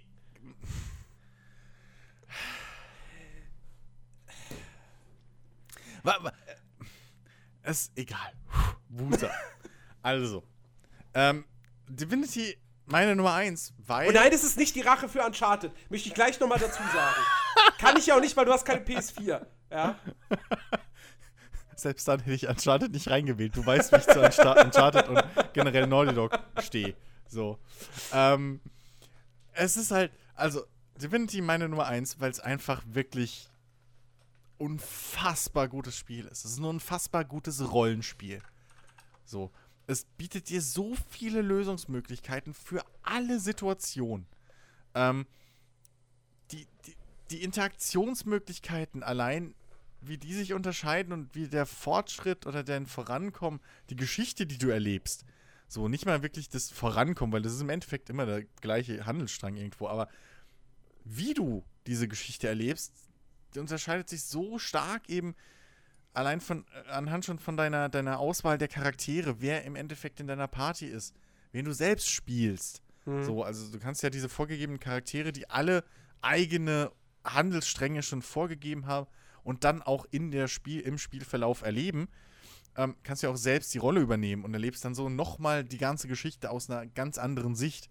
ja. Ähm, und äh, das einfach, ich hatte noch kein, also schon lange kein Spiel mehr, was, was so eine schöne, glaubwürdige, epische Welt vor allem äh, mir, für, äh, äh, mir gegeben hat. Also wirklich eine ne Welt, wo ich auch irgendwann das Gefühl habe, okay, fuck, ich bin halt, also ich und meine Gruppe, wir sind halt was Besonderes. So. Das hatte ich vielleicht so das letzte Mal wirklich bei Dragon Age Origins. So. Mhm. Halt wirklich dieses, dieses, okay, an uns hängt's halt jetzt. Wir sind die einzigen, die hier wirklich jetzt den Shit aufhalten können. So, oder irgendwas verändern können in der Welt. Ähm, und dann eben noch diese ganze Geschichte mit, mit den verschiedenen Lös Lösungsmöglichkeiten, wie du an dein Ziel rankommst. Ähm, das ist wirklich, das hat mich so umgehauen und dann einfach die schiere Masse an, an, an, an Nebenquests, die dann alle noch irgendwie so weit ausgearbeitet sind, dass sie auch irgendwie alle ihre eigene kleine Geschichte noch erzählen. Mhm. So, und ähm, einfach, das macht halt so Spaß, wirklich in dieser Welt sich zu tummeln und irgendwie die Welt zu erkunden und, und mit Leuten zu reden und dann entdeckst du hier noch eine Kleinigkeit und da entdeckst du plötzlich ein Item, was komplett optional ist, aber dir dann in deiner Hauptquest plötzlich extrem weiterhilft, weil du plötzlich dich, dich und deine komplette Gruppe teleportieren kannst oder so, weil du Teleportationshandschuhe findest. Und ähm, es ist einfach so verdammt nah an dieser Freiheit, die du von einem Pen-and-Paper-Rollenspiel halt wirklich hast, wo die einzige Begrenzung wirklich dein Kopf und das Regelwerk des Spiels sind, ähm, dass es mich einfach halt so krass gefesselt und beeindruckt hat dieses Jahr, dass es einfach, da ging nichts drüber. Mhm. So. Ähm, die einzige Möglichkeit, wie da was drüber gegangen wäre, wäre halt, wenn es so ein Spiel nochmal irgendwie in Third Person hätte gegeben. So. Ich habe ja schon, ich habe schon öfter gesagt, ähm, selbst wenn es jetzt gegen, ich glaube, selbst ein Witcher 3 hätte im Endeffekt einen harten Kampf Ja. gegen Divinity 2 dieses Jahr für mich persönlich gehabt. Mhm. So, weil es mich einfach so weggehauen hat, wie damals eben auch ein Witcher 3. So, es war einfach, ich war vollkommen in der Welt drin, ich war der Charakter und das waren meine Buddies. Du hattest halt wieder auch eine Party, die du kennenlernen wolltest. Ja. So, weißt du, für die du dich interessiert hast, denen du helfen wolltest, ihre Ziele zu, zu äh, erreichen. Du hattest Entscheidungen, wo es wirklich nicht klar war, was ist gut, was ist die, die schlechte Lösung, was ist das Endergebnis davon. Wo du Mhm. wirklich dich mehr oder weniger auf dein Gefühl verlassen musstest. Und ähm, also es ist wirklich so ein geiles, rundes Rollenspiel. Ähm, Wer es da draußen wirklich noch nicht gespielt hat, ähm, es ist vollkommen den Haupt, den, den, den Vollpreis wert. Wird jetzt wahrscheinlich in Zukunft immer mehr in, in, in, in äh, Sales oder so auftauchen. Ey, schlagt zu. So, lasst euch nicht verschrecken dadurch, dass es so ein Riesending ist und dass das Kampfsystem vielleicht ein bisschen, halt durch dieses Rundenbasierte ein bisschen, ähm, äh, äh, äh, ja, tiefer ist oder so. Also man kann die Kampfschwierigkeit auch runterstellen, ohne dass man daran Spielspaß verliert. Habe ich auch irgendwann gemacht, weil mir halt die Story einfach wichtiger war und ich, ich vorankommen wollte und bin trotzdem jetzt in Akt 4 mit 80 Stunden oder so. Also es ist halt wirklich ähm, ein großes, großes Ding. Und ähm, ja, also selbst die, die, das, dir fällt gar nicht so auf, dass es ein rundenbasiertes Kampfsystem ist, weil es halt nicht statisch ist Mhm. so richtig. Es ist so geil animiert einfach. Ähm, jede At größere Attacke hat halt so einen geilen Wumms einfach. Ähm, es, ja, es, es ist für mich wirklich mit Abstand das beste Spiel dieses Jahr. Ja. Einfach. Ja, ich wünschte, ich hätte es mehr gespielt. Ähm, also es, es sieht einfach fantastisch aus. Äh, man, du merkst halt in Tests, in, in User-Bewertung und sowas, wir haben es hier wirklich mit einem modernen Klassiker zu tun. Ja. Ja, das, das, das, das wird ein Spiel, auf das wird man in 20 Jahren, 10, 20 Jahren genauso zurückblicken, wie man heute auf ein Baldur's Gate zurückblickt. Ja. Und ähm, das sagt, glaube ich, schon einiges aus. Also ich meine, du kannst dem Spiel wirklich eigentlich ein wenig ankreiden. Wie gesagt, die, die, die Welt ist toll, es ist grafisch hübsch, du hast tolle Sprecher, du hast tolle, faszinierende, interessante Charaktere, du hast äh, wirklich, die Story ist von Anfang an ähm, interessant und, und, und fängt nicht erstmal so mega langsam an und dann irgendwann nach 10 Stunden entwickelt sich da was. Nee, nee, nee, die Ausgangslage ist schon äh, cool genug. Ähm, also, ja, und dann, wie Es gesagt, die Kämpfe, die echt viel, viel Platz zum Experimentieren auch lassen. Hm. Es ist vor allem so logisch. Also, das ist das, das größte Ding. So, dass ja sehr oft, wo du merkst, okay, da, da, da stößt jetzt das, die Spiellogik an die reale Logik. So. Mhm. Aber hier funktioniert das halt. Ähm, es gab eine Situation, da kam ich zu so einem entlegenen Elfenstamm irgendwo im Wald und die haben da gerade, und mit denen muss ich halt reden, um in der Quest voranzukommen. So. Ich brauchte deren Hilfe. Und die hatten aber gerade so ein, Be so, so, so ein ähm, Beerdigungsritual irgendwie laufen. Das Coole war, ein Mitglied meiner Party war halt ein Elf. Ja. So. Und mit dem bin ich dann einfach mal hin, hab die angesprochen mit dem Elfen.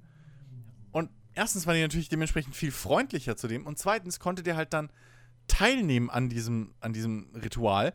Und natürlich auch die ganzen äh, äh, äh, Schritte und diese Sprüche, die die aufsprechen und die Gebete, konnte der natürlich alle, weil er ist halt ein fucking Elf.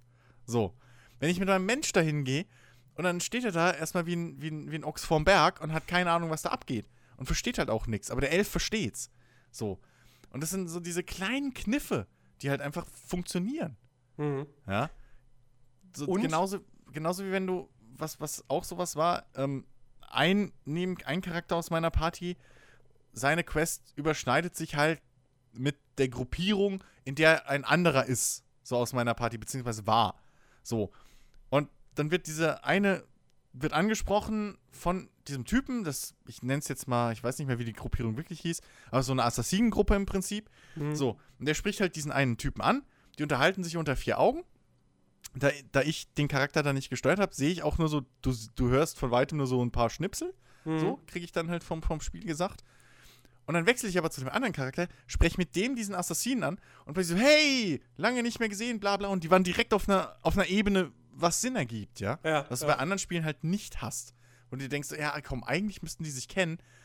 Oder, ne, so. Und das Spiel erlaubt es dir aber nicht, weil du der Hauptcharakter bist und nur der Hauptcharakter zählt. So, Mhm. egal ob ich jetzt gerade mit der, mit dem Oberleutnant der, der, der Stadtwache unterwegs bin, die Stadtwache lässt mich trotzdem nicht ins Dorf rein. So. Ähm, aber hier funktioniert es halt. Wenn ich, wenn ich einen Charakter habe, der irgendwie positive Beziehungen mit dem, meinem Gegenüber hat und mit dem den anspreche und dann öffnet mir das Türen. Wie halt in einem, in einem Pen-and-Paper-Rollenspiel oder halt Logik. Ja, so wie in der echten Welt. Und das ist halt wirklich, das hat mich so umgehauen. Das habe ich wirklich so krass in, in, selten, wenn ich, wenn überhaupt nie äh, in einem Spiel bis jetzt gesehen. Mhm. Und was ja noch dazu kommt, es ist ein fantastisches Singleplayer-Spiel, du kannst es aber auch komplett im Koop spielen. Ja. Und es hat ja auch immer noch den, wie heißt er? Dungeon Ma nee, nicht Game Master Ja. Mode? Nee, Game Master, Dungeon Game Master, Master? irgendwie sowas? Irgendwie Game Master, glaube ich. Game, ne? Game ja. genau, wo, wo, wo Ja. eben Leute ihre eigenen Pen-and-Paper-artigen Abenteuer kreieren können mit einem mächtigen Editor und dann eben zusammen mit Freunden spielen können. Und Das wenn dir, das, wenn dir das immer noch reicht, dann hast du ja auch immer noch den einfachen PvP-Arena-Modus. Den kannst du ja auch Ja. noch spielen. Ja. Also, das ist. Also, und zu dem Editor muss man auch mal sagen, ich habe mir den persönlich nie angeguckt, aber als ich das halt auch gehört habe und so, habe ich halt gedacht, okay, ich habe schon ein paar Editoren in Spielen gesehen. So. Mhm. Aber im Prinzip ersetzt es einfach nur, also du hast halt das Kampfsystem, Ja. so, das ist halt voll drin. Und dann im Prinzip ersetzt es halt einfach nur, was du sonst im Pen and Paper durch entweder gemalte Karten und, und, und, und so, so Aufstellfigürchen hast oder sowas, oder halt so, so fertige Bausätze, die Mhm. man kaufen kann. Im Prinzip ersetzt es nur das, weil du hast halt nur vorgegebene Maps, du hast eine Oberwelt-Map, die du wählen kannst. Da setzt du dann deine eigenen Punkte. Aber die gesamte Geschichte, die Dialoge, wie sich Charaktere verhalten und so, das macht alles der Game Master wie bei einem normalen Pen and Paper. So, also theoretisch kannst du da auch deine Dungeons and Dragons äh, äh, äh, äh, Modulbücher spielen. Ja. Ja. Ähm, nur halt, dass du das Kampfsystem einfach nicht auswürfeln musst, sondern das schon vorgegeben hast. Mhm. Und, ganz, und halt alles bisschen hübscher. Also es ist also auch gar nicht so krass aufwendig, wirklich damit was zu machen. So. Wir haben halt nur in unserer Gruppe zum Beispiel jetzt nicht genug Leute, die sich da reinfuchsen würden, dass wir es mal hätten ausprobieren können. Ja. Ähm, aber ähm, selbst da, da ist es relativ clever gehalten, anstatt zu sagen, okay, und jetzt musst du noch für jeden Charakter irgendwie die Dialogbäume schreiben. Sagen sie einfach, nee, du stellst halt die Figur dahin und den Rest machst du halt so über Skype mit deinen Leuten. Mhm. Wie beim normalen Rollen, wie so beim Pen and Paper am Tisch halt auch. Genau. Und ähm, das ist, ja, es ist ein, ein extrem mächtiger und einfacher, einfaches Tool halt da in der Richtung auch nochmal. Ja. Also insofern, das ist ein Spiel. Äh, ich glaube, da wäre man selbst dann gut bedient, wenn das 100 kosten würde. Ja, Also- dann wärst du immer noch bei unter einem Euro pro Stunde. Weil Ja. Ich glaube, du kannst ja weit über 100 Stunden spielen, das Ding. Ja. Ja. Ja, also insofern, äh, ja. Divinity Original Sin 2 das Rollenspiel-Highlight des Jahres. Ich glaube, das kann man schon so mehr oder weniger sagen. Auf Platz 16. Eine Schande. So. Und jetzt kommen wir zu einem anderen Rollenspiel. Ähm, auf Platz 15. Und das ist jetzt vielleicht dann, wenn man mal so in qualitativen Maßstäben denkt, vielleicht ein bisschen komisch, dass es vor Divinity Original Sin 2 steht, aber es ist ja nun mal hier ein, ein, ein Voting von uns und von der Community und da hat es halt einen Punkt mehr gekriegt. Platz 15 ist Elex.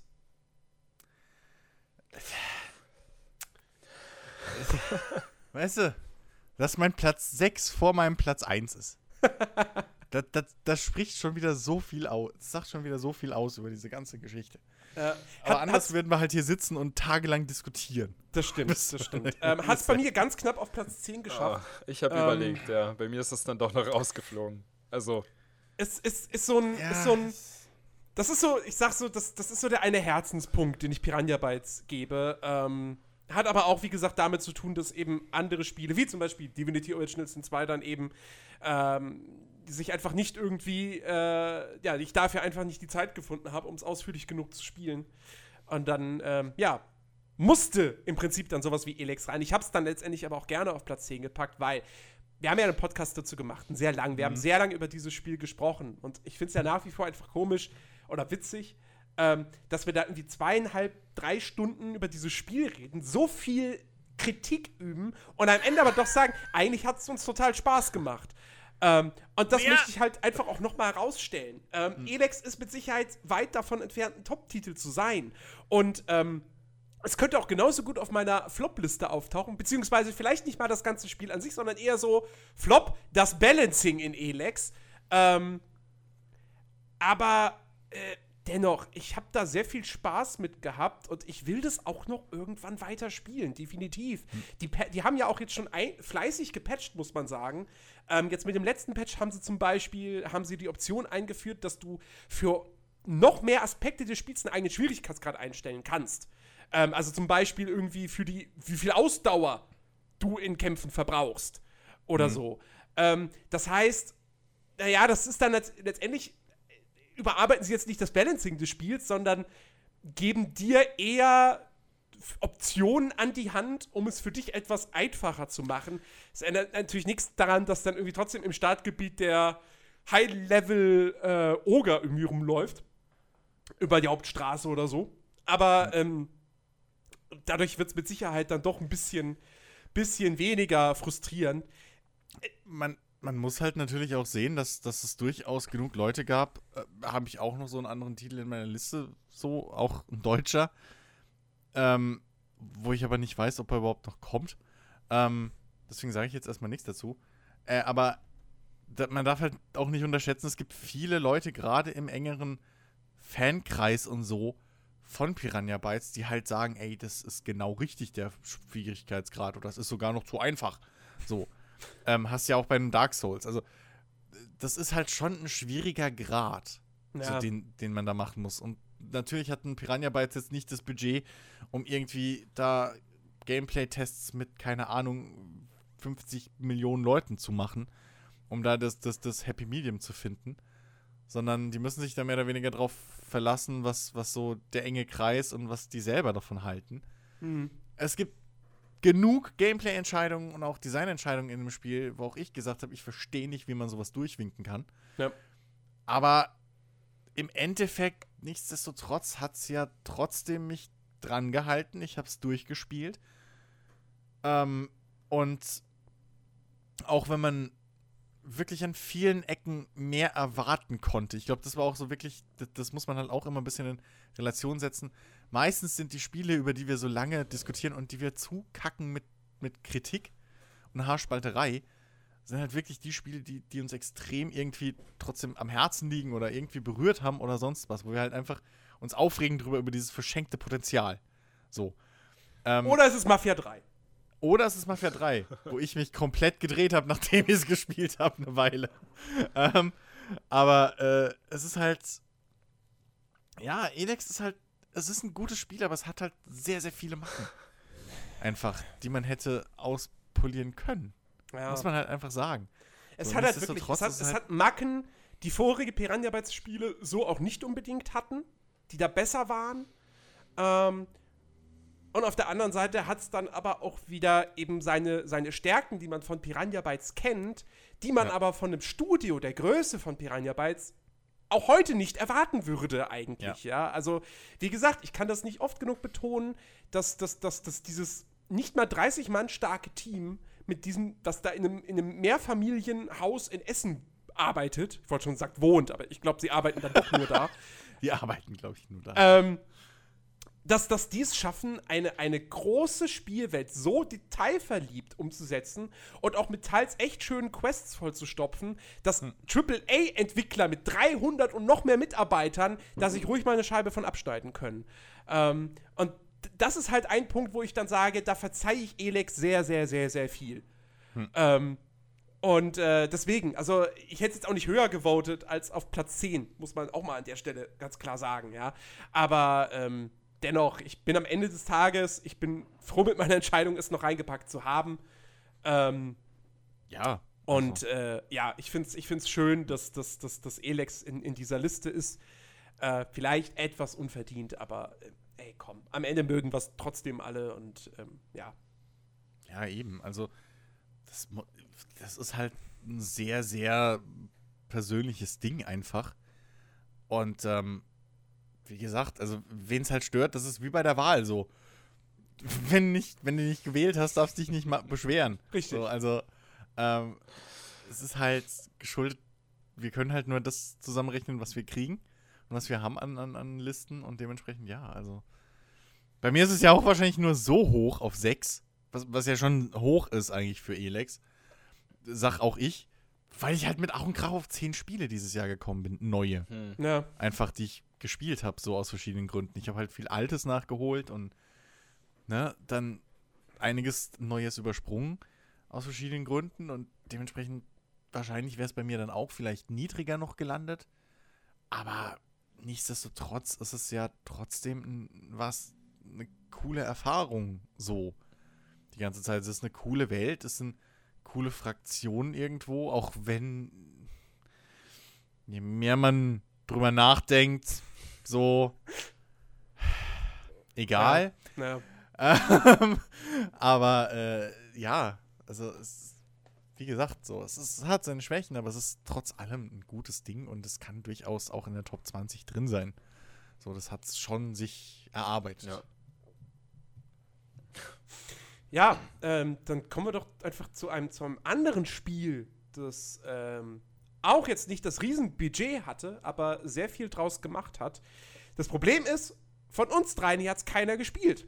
Gut. Auf Platz, 15, äh, Platz 14 befindet sich nämlich Hellblade. Ey, das ist so gut, dass es noch drin ist. Aber das ist wieder typisch, ne? Wir alle drei das Ding über den Klee gelobt. Das ist so, das ist so dieses Mirror's Edge Ding. Ich weiß nicht, ob ich das schon mal erzählt habe. Damals, Mirror's Edge, ich stand vor der Wahl, okay, habe ich mir jetzt Mirror's Edge oder Assassin's Creed 2? Ja, fuck. Holst du Assassin's Creed 2? Mirror's Edge kannst du nach, noch nachholen. Bis heute, glaube ich, drei Stunden in Mirror's Edge mal reingespielt auf dem PC irgendwann vor einem Jahr. So. Das, und, und, und Hellblade habe ich echt die Befürchtung, das ist halt so ein geiles Ding. Alle loben's. Wir haben's gelobt. Über den Klee. Und trotzdem ist es im Endeffekt bei uns Vollhonks. Wir elenden Hypocrites, so, wir Heuchler, ist es halt trotzdem über den Tellerrand hinausgefallen, weil, naja, gut, das hole ich mir später, jetzt hole ich mir erstmal AAA-Titel XY. genau. So. Wir sind Also, schuld, wir sind Teil des Ja. Problems. Aber Ich meine, zum Glück hat es ja ja ein Erfolg zum, eben. Zum Glück war es ja ein finanzieller Erfolg, eben, Ja. weil nicht alle so Idioten sind wie wir. richtig. Und, und, und manche halt wirklich auch auf das hören, was wir sagen und nicht auf das gucken, was wir machen. So.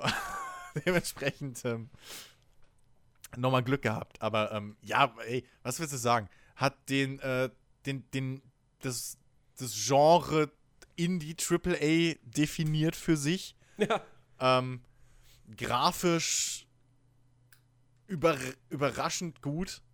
Ähm, behandelt eine Thematik mit, mit, mit einem Respekt und, und, und, und, und wahrscheinlich auch einem, einem Fachwissen dahinter, wie man es auch nicht erwartet hätte. Ähm, und bietet halt einfach auch preis-leistungstechnisch einfach eine unglaubliche äh, äh, Rate. So. Ja. Also, das, ähm, ja, äh, kann man nicht, was willst du da noch drüber sagen? So. Ja. Ja, äh, die, die, dank denen es in dieser Liste sind, sind äh, Danek und Taul. Der eine hat es auf der 4, der andere auf der 3. Und äh, ich, ich glaube, wir alle drei werden es definitiv irgendwann nachholen.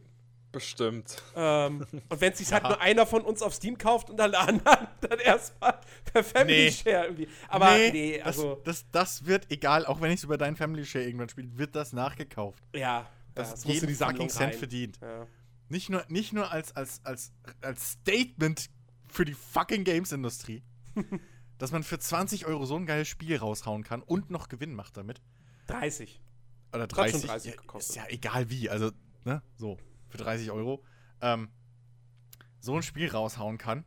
Vielleicht müssen da EA und Co., die alle sich immer beschweren, dass Spiele zu teuer werden, mal in Nachhilfe gehen. Wäre vielleicht auch was. So. Äh, wer was, äh, äh, war das Ninja Theory? Ninja oder? Theory. Neo Ninja Theory. Ich komme immer durcheinander mit Team Ninja und Ninja Theory. Ähm, aber vielleicht ist das ein neues Geschäftsmodell für Ninja Theory. Einfach so zukünftig nur noch so, so Business-Beratungsseminare geben, sich einen Arsch für Geld verdienen. Und da halt dann die ganzen EA-Leute und 2K und so einladen und denen erklären, wie man günstig und preiswert und vor allem, äh, äh, äh, ja, preisentsprechend Spiele entwickelt auf AAA-Niveau. Ähm, ja, nee, das, also, da, da, da, nee. Ich, da, da würde ich mich echt schlecht fühlen, wenn ich bis Ende des nächsten Jahres das Spiel nicht in meiner, zumindest in meiner Bibliothek habe.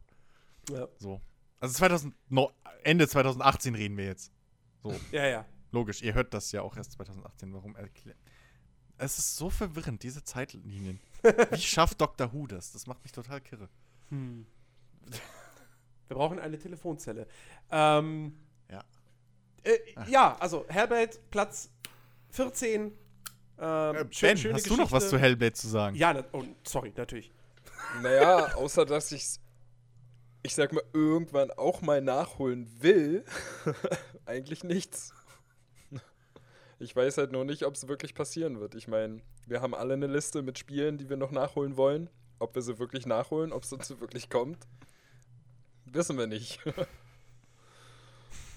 nee, keine Ahnung, weiß ich nicht. Aber für das Geld wäre es auf jeden Fall mal eine Option, falls irgendwie mal 2018 eine lange Flaute ist, wo gar nichts kommt, so wäre es auf jeden Fall ein Kandidat, den man dann mal nachholen sollte. Ja. Ähm, okay, dann sind wir jetzt bei Platz äh, 13. Und äh, passend äh, zum Spiel mache ich das jetzt ganz rasant. Es ist Forza Motorsport 7. Yay! Aber das hat doch Lootboxen. Fickt euch. Übrigens, ich habe das gestern noch mal, äh, ja, gestern habe ich es, glaube ich, zuletzt gespielt und die Lootboxen sind immer noch nur Ingame-Währung. Ich habe es heute gespielt, habe da aber nicht drauf geachtet. So, ich habe Ähm. nämlich mal ohne Scheiß einfach aus Interesse und weil ich zu viel Kohle hatte und mir langweilig war, so ein paar Auto-Lootboxen da drin geholt. Mhm. Ähm, und ja, also kann bis jetzt noch nicht mal. Und plus, Ja, diese Boxen sind mittlerweile, diese Boxen sind mittlerweile eh überflüssig, weil es jetzt endlich auch das Auktionshaus und so gibt und du da die ganzen seltenen Autos mittlerweile Ich, findest. ich glaube, also klar, Turn 10 hatte natürlich vor, das sowieso erst im Nachhinein zu machen, wie sie ja immer bislang gemacht haben. Ja, das war ein offizielles Statement, dass, dass die Lootboxen irgendwann halt zu Echtgeld, Äh, ja, aber Microtransactions ich, ich so glaube, ich glaube tatsächlich, ähm, dass sie sich das jetzt nochmal überlegt haben nach dem ganzen Shitstorm Hm. gegenüber äh, Battlefront 2 und generell den Lootbox-Thematik. Und ich glaube, sie, ich, ich glaube, sie haben jetzt davon komplett abgerückt. Sie lassen es jetzt einfach so, wie es ist. Ja, Oder sie machen es in einem halben Jahr, wenn es niemand mehr auffällt. So. ja ähm, okay, aber ey, ganz ehrlich, die nehmen mit Forsa so viel Kohle ein jedes Mal. Es gibt ja jetzt schon wieder irgendwie 20 Autopacks, die du dir vorbestellen kannst. Mhm. So, also es gibt ja diesen, das heißt jetzt nicht mehr Season Pass irgendwie, sondern Car Pass oder so. Naja, naja. Und dann irgendwie, also, die nehmen da so viel Kohle mit ein. Das brauchen die jetzt nicht wirklich auch noch. Also den Shitstorm können sie sich halt einfach auch sparen. Ja. So, die Geschichte, dass sie, dass sie sozusagen diese, diese Boni für Schwierigkeitsgraderhöhung rausgenommen haben, das lasse ich denen auch bis heute nicht durchgehen. Das kreide ich denen an. Das ist eine Scheißentscheidung gewesen. Dass ich dafür diese Drecks-Lootbox-Kacke machen muss. Na, für Schwierigkeitsgrad, für Driver-Schwierigkeitsgrad. ja, Driver-Tar, aber für die. Fahrhilfen und so. Ja, ja, für die Fahrhilfen nicht, ja. Das ist komplett raus. Das ist komplett raus. Warum muss ich mir dafür diese scheiß Karten holen? Mhm. Das ist Bullshit und da bleibe ich auch dabei. Und das sehe ich auch ein, dass da die Fangemeinde sich drüber aufregt. Weil das ist ein fester Bestandteil gewesen. Ich weiß noch, bei Forza 2 habe ich das über den Klee gelobt. Das hat mich so überrascht positiv. Und das war der Grund, warum ich Forza über oder besser fand als Gran Turismo, weil Gran Turismo dir eben keinen Bonus dafür gegeben hat, wenn du es dir selbst schwieriger gemacht hast. Mhm. Ähm, aber nichtsdestotrotz ist es, es sieht richtig cool aus. Es macht Bock zu fahren. Ähm, du hast sehr viele Autos, die geil aussehen. Die Sammlerwut wird, wird befriedigt. So, das, du kannst jederzeit dir eine eigene Meisterschaft oder so erstellen, in der du fahren kannst mit den Autos, die du willst, die, die dann wiederum in deinen Credits reinzählt und so in deinen Karrierefortschritt oder Gesamtfortschritt, wenn du es so willst. Du bist nicht wirklich so an, an den Karrieremodus gefesselt, der halt auch mal langweilig sein kann, wenn du irgendwie gerade eine blöde Rennserie hast. Ähm, der Fortschritt ist auch einigermaßen flott. Und ja, das Einzige ist halt wirklich, wo wir uns gestern länger noch mal drüber unterhalten haben, ein bisschen, ja, die, die KI halt, ne? Ja, Die Gegner-KI. Das, das, das, ist der, das ist der Punkt. Ich hatte, ich hatte ursprünglich gedacht gehabt, so kurz nach Release, okay, Forza, das wird schon relativ weit oben in meiner Liste am Ende landen. Es ist jetzt halt doch nur Platz 9 geworden und das liegt halt echt, weil sich das erst so im Laufe der Zeit, wenn man es mal so ein bisschen auch beobachtet hat, dann über, über mehrere Spielstunden, hat sich das wirklich erst gezeigt. Die KI ist eine absolute Enttäuschung. Ähm, Ich habe das, ich habe heute, habe ich wirklich nochmal, ich habe explizit drauf geachtet. Auch nachdem jetzt ein paar Patches erschienen sind, die angeblich die Driver-Tare verbessert haben. Ja, nee. Es, also, es ist halt der, der, der Driver-Tar, der ganz vorne auf, auf dem vordersten Platz, also jetzt mal abgesehen davon, du bist vielleicht auf Platz 1, ja, aber der, der erste Driver-Tar, der übers, über die Ziellinie fährt, es ist in, in, in, in, in jeder Serie, also in, ein, innerhalb einer Rennserie, so, ist es fast immer der gleiche. Ja. Und das liegt, das das wird natürlich unter anderem auch dadurch begünstigt, dass du eigentlich immer das gleiche Starterfeld hast, dass Ja. die immer in der gleichen Reihenfolge starten, aber auch die KI selbst, die einfach, die duelliert sich mit dir, aber, Aber die duelliert sich nicht untereinander. Die fahren Ja. einfach hintereinander. Diese maximal bis zur ersten Kurve kann sich da was tun. Danach ist, steht fest, wer von denen als erster über die Ziellinie Ja. fährt. Der Witz Und ist, der Witz ist, wenn man nicht. Oder, sorry, ja. Das macht Forza Horizon 3, das auch die Driver der KI hat, zehnmal besser. ja. Und- der Witz ist. Achso. Und, das ist halt das Arcade-Ding. So. Ja. Okay, ja. Äh, Also das Ding ist halt wirklich, wenn man startet und so, und dann sieht das Feld richtig homogen aus. So, die fahren nebeneinander und whatever. Hm. Man muss einfach nur mal so nach der ersten Kurve oder so, wenn man noch ein paar Autos vor sich hat, einfach mal kurz zurückspulen. Und schon sieht man, wie die KI sich einfach mal komplett in die Hose scheißt.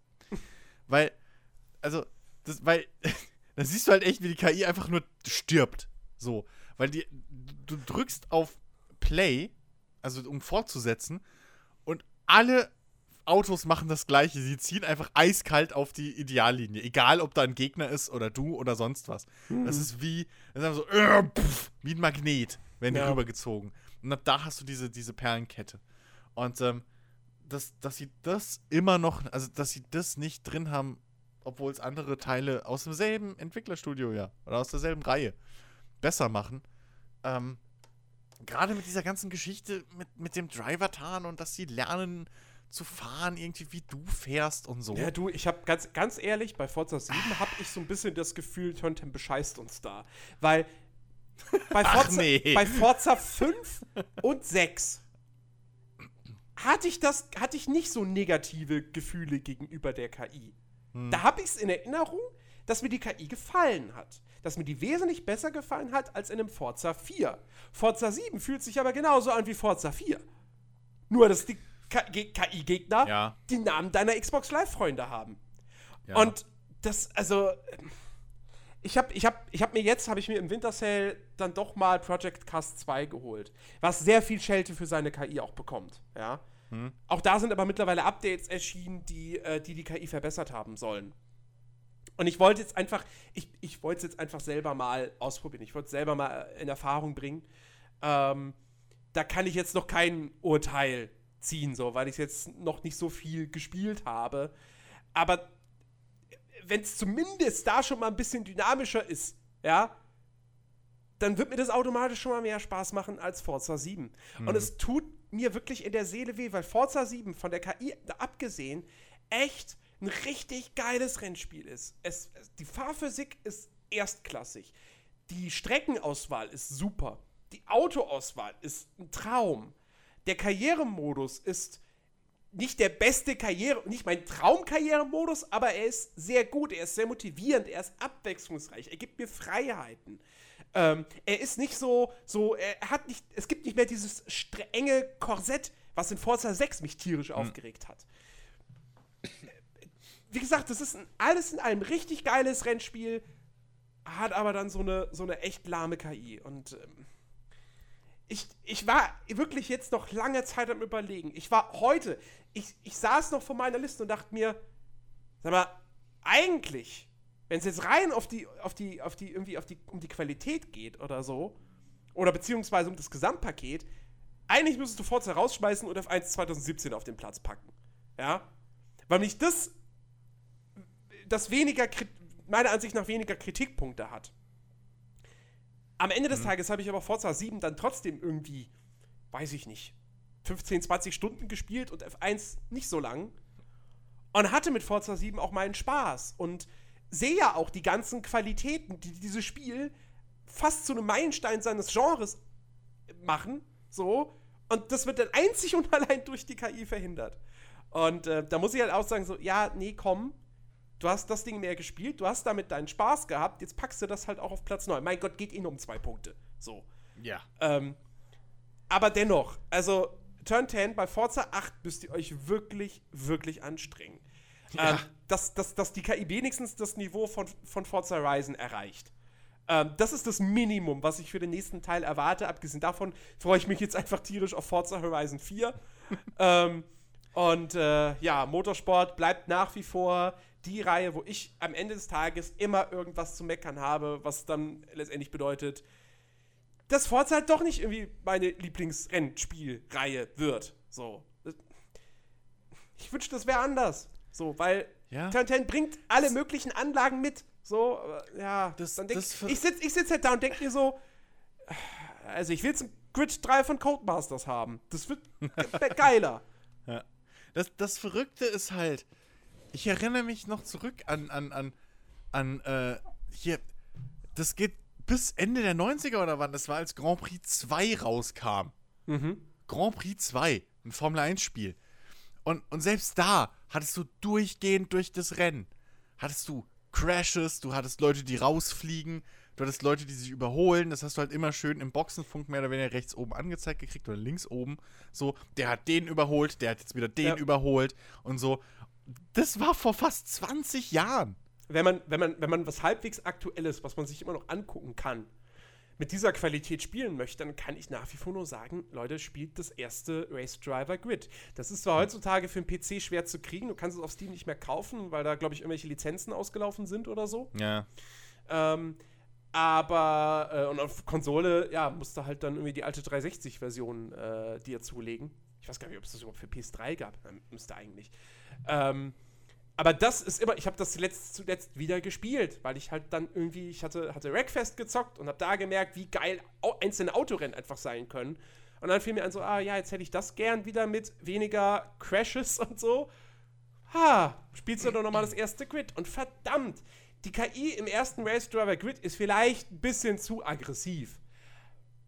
Aber das finde ich nicht mal schlimm, weil das Auto mal zur Dynamik des Spiels beiträgt. Und da ist es halt wirklich, die, die Rennen sind ultra dynamisch, ultra spannend. Ähm, ständig machen die Gegner Fehler, fahren in die Bande rein, drehen sich, Staub wirbelt auf, das alles in einer engen Kurve, wo du selbst dann irgendwie das Problem hast, fuck, wie komme ich jetzt da durch, dass ich den, der da gerade steht, dass ich an dem vorbeikomme und weil ich sehe aber nichts durch den ganzen Rauch und so weiter und so fort. Das hast du in Forza nicht. Ja, ja bei Forza fährst du halt einfach, du, du überholst äh, die, die, die, du überholst 22 Fahrer und dann fährst du die ganze Zeit hinter dem ersten her. Also wenn du einen höheren Schwierigkeitsgrad ausgewählt hast. Ja, ja. Und das. Ja, das, ach Gott. Schwierigkeitsgrad. Allein das beißt sich schon so in den Hintern mit der Geschichte, dass du halt immer aus der Mitte des Feldes startest. Ja. Was ich auch bis heute einfach nicht verstehe, warum man das in so simulationsangehauchten Spielen heutzutage noch so machen muss. Eben. Dann wenn, macht's wenn du schon optional. Qualifying machst. So, weißt du, dann macht's optional. Formel 1-Spiele machen das auch schon seit Jahren so, wo du Ja. sagen kannst, okay, ich will jetzt alles überspringen, so Qualifying überspringen. Genau. Oder wenn, oder wenn du halt sagst, nee, wir, wir wollen uns die Arbeit ersparen, dann mit dem Qualifying spielt doch eh keiner, dann, Dann macht es wenigstens, dass, das Start, dass, dass, dass die Startaufstellung ausgelost wird. Ja, irgendwie sowas zufällig. Dass ich mal als letzter starte, mal in der Mitte, mal vorne, Ja. aber nicht immer Oder- als Zwölfter. oder in umgekehrter Reihenfolge zur, zur Dings, zur Punkte. Äh, Tabelle, weil du hast ja eine Reihe, so, also du hast ja. ja. Du hast ja eine Serie, du hast ja mehrere Rennen immer, Ja. wo du Punkte sammelst. Dann macht es in der umgekehrten Reihenfolge, wie es, glaube ich, Project Cars in manchen Rennen gemacht hat im Teil 1, ähm, wo du in umgekehrter Meisterschaftsreihenfolge gestartet bist oder ähm, äh, äh, in, in, in richtiger Reihenfolge, also dass halt der Erste in der Meisterschaft auch der Erste auf dem Feld ist und so, auf der Strecke, dann macht's halt so. Aber immer wieder diese Kacke von Platz 12 mich fortfahren zu müssen. Mhm. Wo ich eh, wo ich eh beim Start mindestens neun Autos überhole und dann Tja. pro Runde die vordersten drei überhole. Mhm. Das ist halt echt so. Ich hab, das ist mir letztens wieder aufgefallen. Das ist halt dann so Ende Runde 1, ich fahre bei der Ziellinie und auf der Zielgeraden überhole ich dann den dritten. Dann kommt Runde 2, auf der Geraden überhole ich dann den zweiten und dann kommt Runde 3 und auf der Geraden überhole ich dann den ersten. So. Und das kann es halt nicht sein. Irgendwo. Das ist halt. Ja. Das, ah. Da. Mm. Warum haben wir das nochmal in unserer Topliste drin? Das ist eine sehr, sehr gute Frage, weil es vielleicht auch kein besseres Rennspiel in diesem Jahr gab. Nein, es ist ja gut. Also es Ja. ist, so ist ja nicht. Wir haben ja schon gesagt, also das ist ja so ein übliches Ding von uns. Wir versteigern uns immer so auf die negativen Sachen und am Schluss kommt dann in einem kleinen Satz so, ja, aber es ist trotzdem geil. So, ähm, es hat ja eine geile Fahrstik. Jedes Auto ist anders. Allein, dass Ja. du halt jetzt auch hier mal Formelautos hast, da hatte ich mit Alex letztens riesen Spaß. Wir, er war halt hier und ich habe ihm mal Forza 7 gezeigt. Und dann haben wir uns halt gegenseitig abwechselnd gebettelt in dem Formel, in dem Renault Formelwagen. Irgendwie über die Nordschleife und über verschiedene Strecken. Und allein wie das Ding sich anders fährt, aber trotzdem so gefühlt wie in einem Formel 1 Rennspiel. Mhm. So allein diese, diese Breite abzudecken und dann trotzdem so geile Fahrphysiken reinzubauen, dass es halt komplett nachvollziehbar ist und, und sich einfach richtig anfühlt, wie die Dinger fahren. Das ist ja schon eine sehr große Leistung.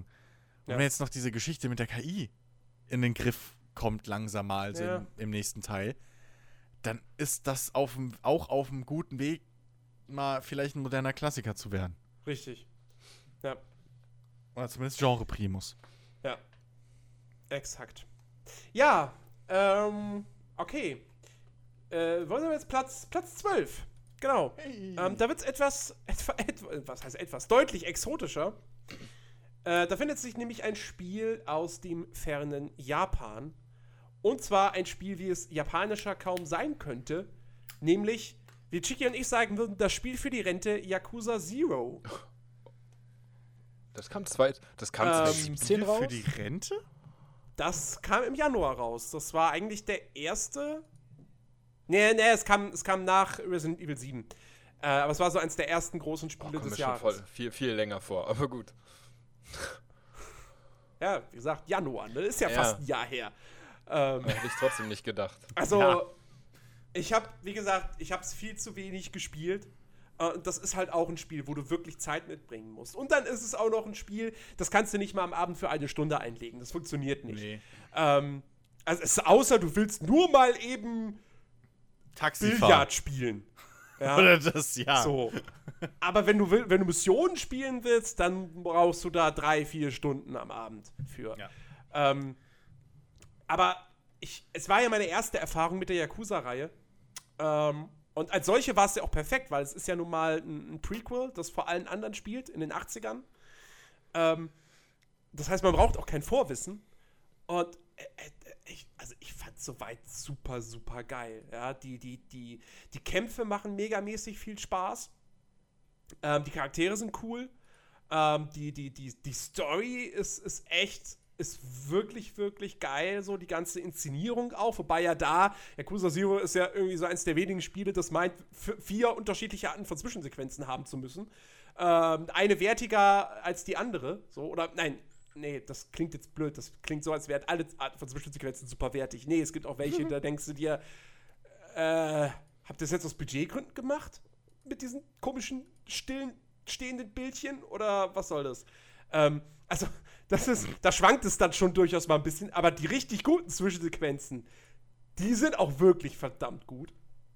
Ähm, und darüber hinaus dann natürlich auch so dieses Open-World-Ding, dass du diese, diese sehr kleine Welt hast, aber die ist halt vollgestopft mit abstrusen Nebenquests, ähm, mit, ähm, mit, all, mit, den, mit den wirklich kurzweiligsten Nebenbeschäftigungen, ja, von Billard über, über dieses, dieses, diese japanische Variante von, von Schach, ich weiß gar nicht, wie sie heißt, äh, über, über äh, Rennen mit ferngesteuerten Autos äh, und dann irgendwie mit dem, mit dem zweiten Charakter hast du dann da irgendwie auch deinen eigenen, ähm, äh, nicht, nicht Bordell, aber ähm, Hostessenclub, glaube ich. Genau, Hostessenclub, den du da leitest sozusagen und so weiter und so fort.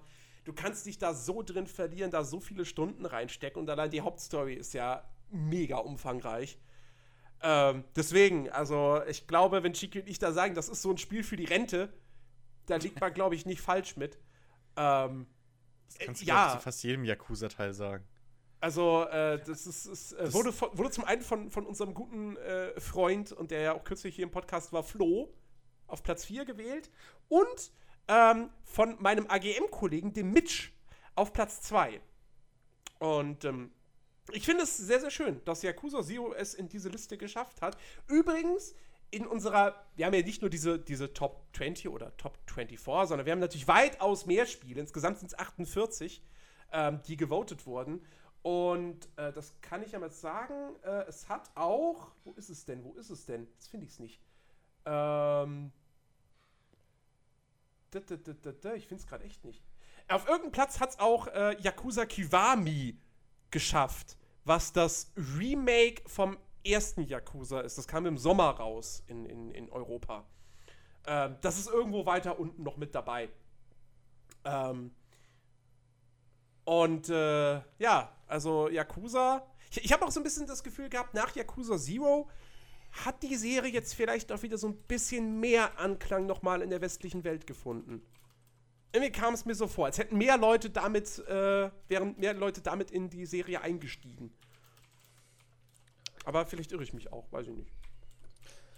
Nee, ich glaube, es steigen mit jedem Teil immer mehr Leute in die Reihe ein. Weil es halt. Das, das Ding ist, Yakuza ist, glaube ich, nur nicht, nur nicht größer, als es ist in der westlichen Welt. Weil es halt japanische Sprachausgabe hat. Ja.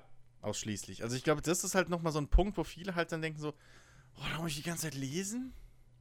So?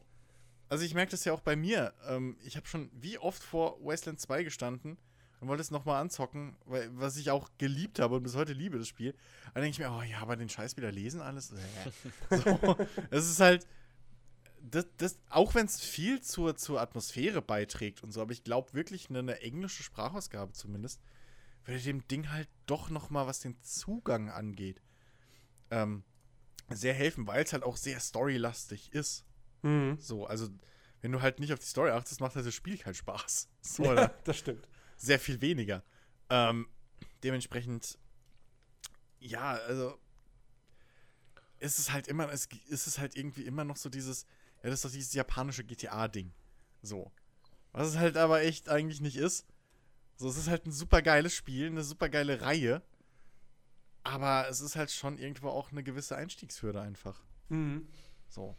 Ah, ich wollte ja. ja. auch bei Yakuza Zero, wollte ich ja auch einsteigen. Und das schlummert ja auch immer noch auf meiner PS4. Und da bin ich aber echt am überlegen, ob ich dem Ganzen nicht nochmal eine zweite Chance geben sollte. Wenn das jetzt auch in der Liste recht weit oben gelandet ist. Und ja, ich weiß nicht, ich habe es damals nur eine Stunde gespielt oder so. Und da hat es mich aber irgendwie noch nicht gepackt.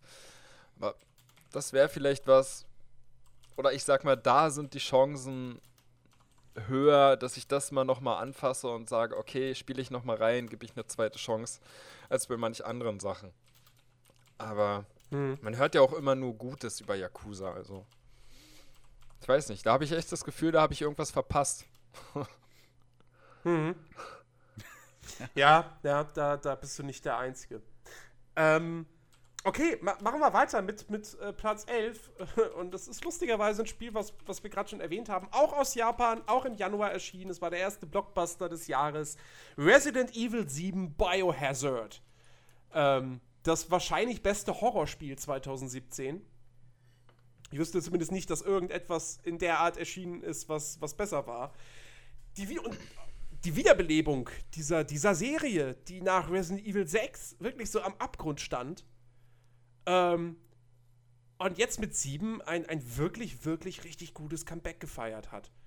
Äh, ich habe es ja auch mir geholt und ähm, ich habe es nicht durchgespielt, aber ich habe sehr viel Spaß damit gehabt, ein paar Stunden lang. Ähm, und es ist, ja, man, man, dachte ja am Anfang so ein bisschen, ah, jetzt, jetzt gehen sie so in diese Outlast, äh, äh, Amnesia, okay, Amnesia vielleicht jetzt nicht, aber ja, schon so diese Outlast-Richtung. Ähm, aber es war ja dann doch auch immer noch sehr viel mehr dann wiederum, wiederum dann doch auch irgendwie Shooter. Aber es war jetzt auch kein, ja, kein klassischer Ego-Shooter, wo du die ganze Zeit nur am Ballern bist, sondern viele haben es ja betitelt als so eine Rückkehr zu Resident Evil 1, aber halt in der Ego-Perspektive. Und ich finde, das fasst es auch echt ganz gut zusammen. Weil du hast halt diese, du hast diese zusammenhängende Welt, ähm, die jetzt nicht irgendwie einzelne voneinander getrennte Level unterteilt ist. Ähm, und du, du, du, du, Erkundung spielt eben auch eine große Rolle und Rätsel und dann aber eben auch so das, das Fliehen vor dieser, dieser Baker-Familie, die ja ähm, im Prinzip wirklich zumindest am Anfang des Spiels unbesiegbar ist. Ähm, und dann auf der anderen Seite hast du dann aber auch diese komischen Teermonster oder was es waren, ähm, die du dann wirklich in klassischer Shooter-Manier umnietest. Ähm, hat, war, war, grafisch gut, war atmosphärisch großartig, ähm, hat sich super schön gespielt und ist für, für viele natürlich auch wahrscheinlich somit das VR-Erlebnis des Jahres. Weil das war ja auch der erste Blockbuster, den man komplett in Virtual Reality erleben konnte. Hm. Und ähm, ich glaube, einer, der es gewotet hat, ich glaube, es war Danek. Ähm, oder Daniel. Ich bin mir nicht, ich glaube Danek, der hat auch ganz klar geschrieben auf äh, Resident Evil 7 Bioset in Klammern mhm. VR. Ähm, also, äh, ja, ich, ich, ich würde es jetzt nicht in VR spielen wollen, weil dann würde ich mir, glaube ich, echt in die Hose scheißen. ähm, obwohl es ja ein Spiel ist, wo man eine Waffe hat. Und eigentlich habe ich ja bei Horrorspielen, wo ich bewaffnet bin, jetzt nicht so wirklich das Problem. Aber wie gesagt, es gibt ja dann auch wiederum die Passagen, wenn, wenn irgendwie hier Daddy Baker hinter dir her ist und du kannst ihn halt einfach nicht besiegen. Du kannst ihn nur kurz aufhalten, äh, dass er für fünf Sekunden mal stehen bleibt, aber ähm, ja, muss sich ja dann doch verstecken irgendwo und so weiter und so fort. Und äh, das hat schon ohne VR hat das schon, ja, jetzt nicht Grusel, aber auf jeden Fall eine gewisse Form von Panik in mir ausgelöst. Mhm. Ähm, und äh, ja, ich fand's. Ich, fand's ich, ich kann das cool. vollkommen nachvollziehen. Also mit VR. Ich hab's ja auch gespielt mit der VR-Brille und das war ja auch äh, wirklich mal ein Virtual Reality-Spiel, was, was auch ziemlich gut aussah. Mit, also in der Brille. Mhm. Ähm, mhm. Und einfach die Atmosphäre, wenn du da in diesem Haus rumschleichst oder wo auch immer oder unten in irgendwelchen Abwasserkanälen, ähm, da kriegt man schon ein ziemlich mulmiges Gefühl. Also mir ging es ja auch so, ich habe es ja auch in einem Podcast schon mal erzählt, ja. Ich habe da, hab da gesessen, habe mich in dem Haus hinter einem Schrank versteckt und hab nur gehört, wie äh, hier der, wie hieß er denn, der Vater, der Baker.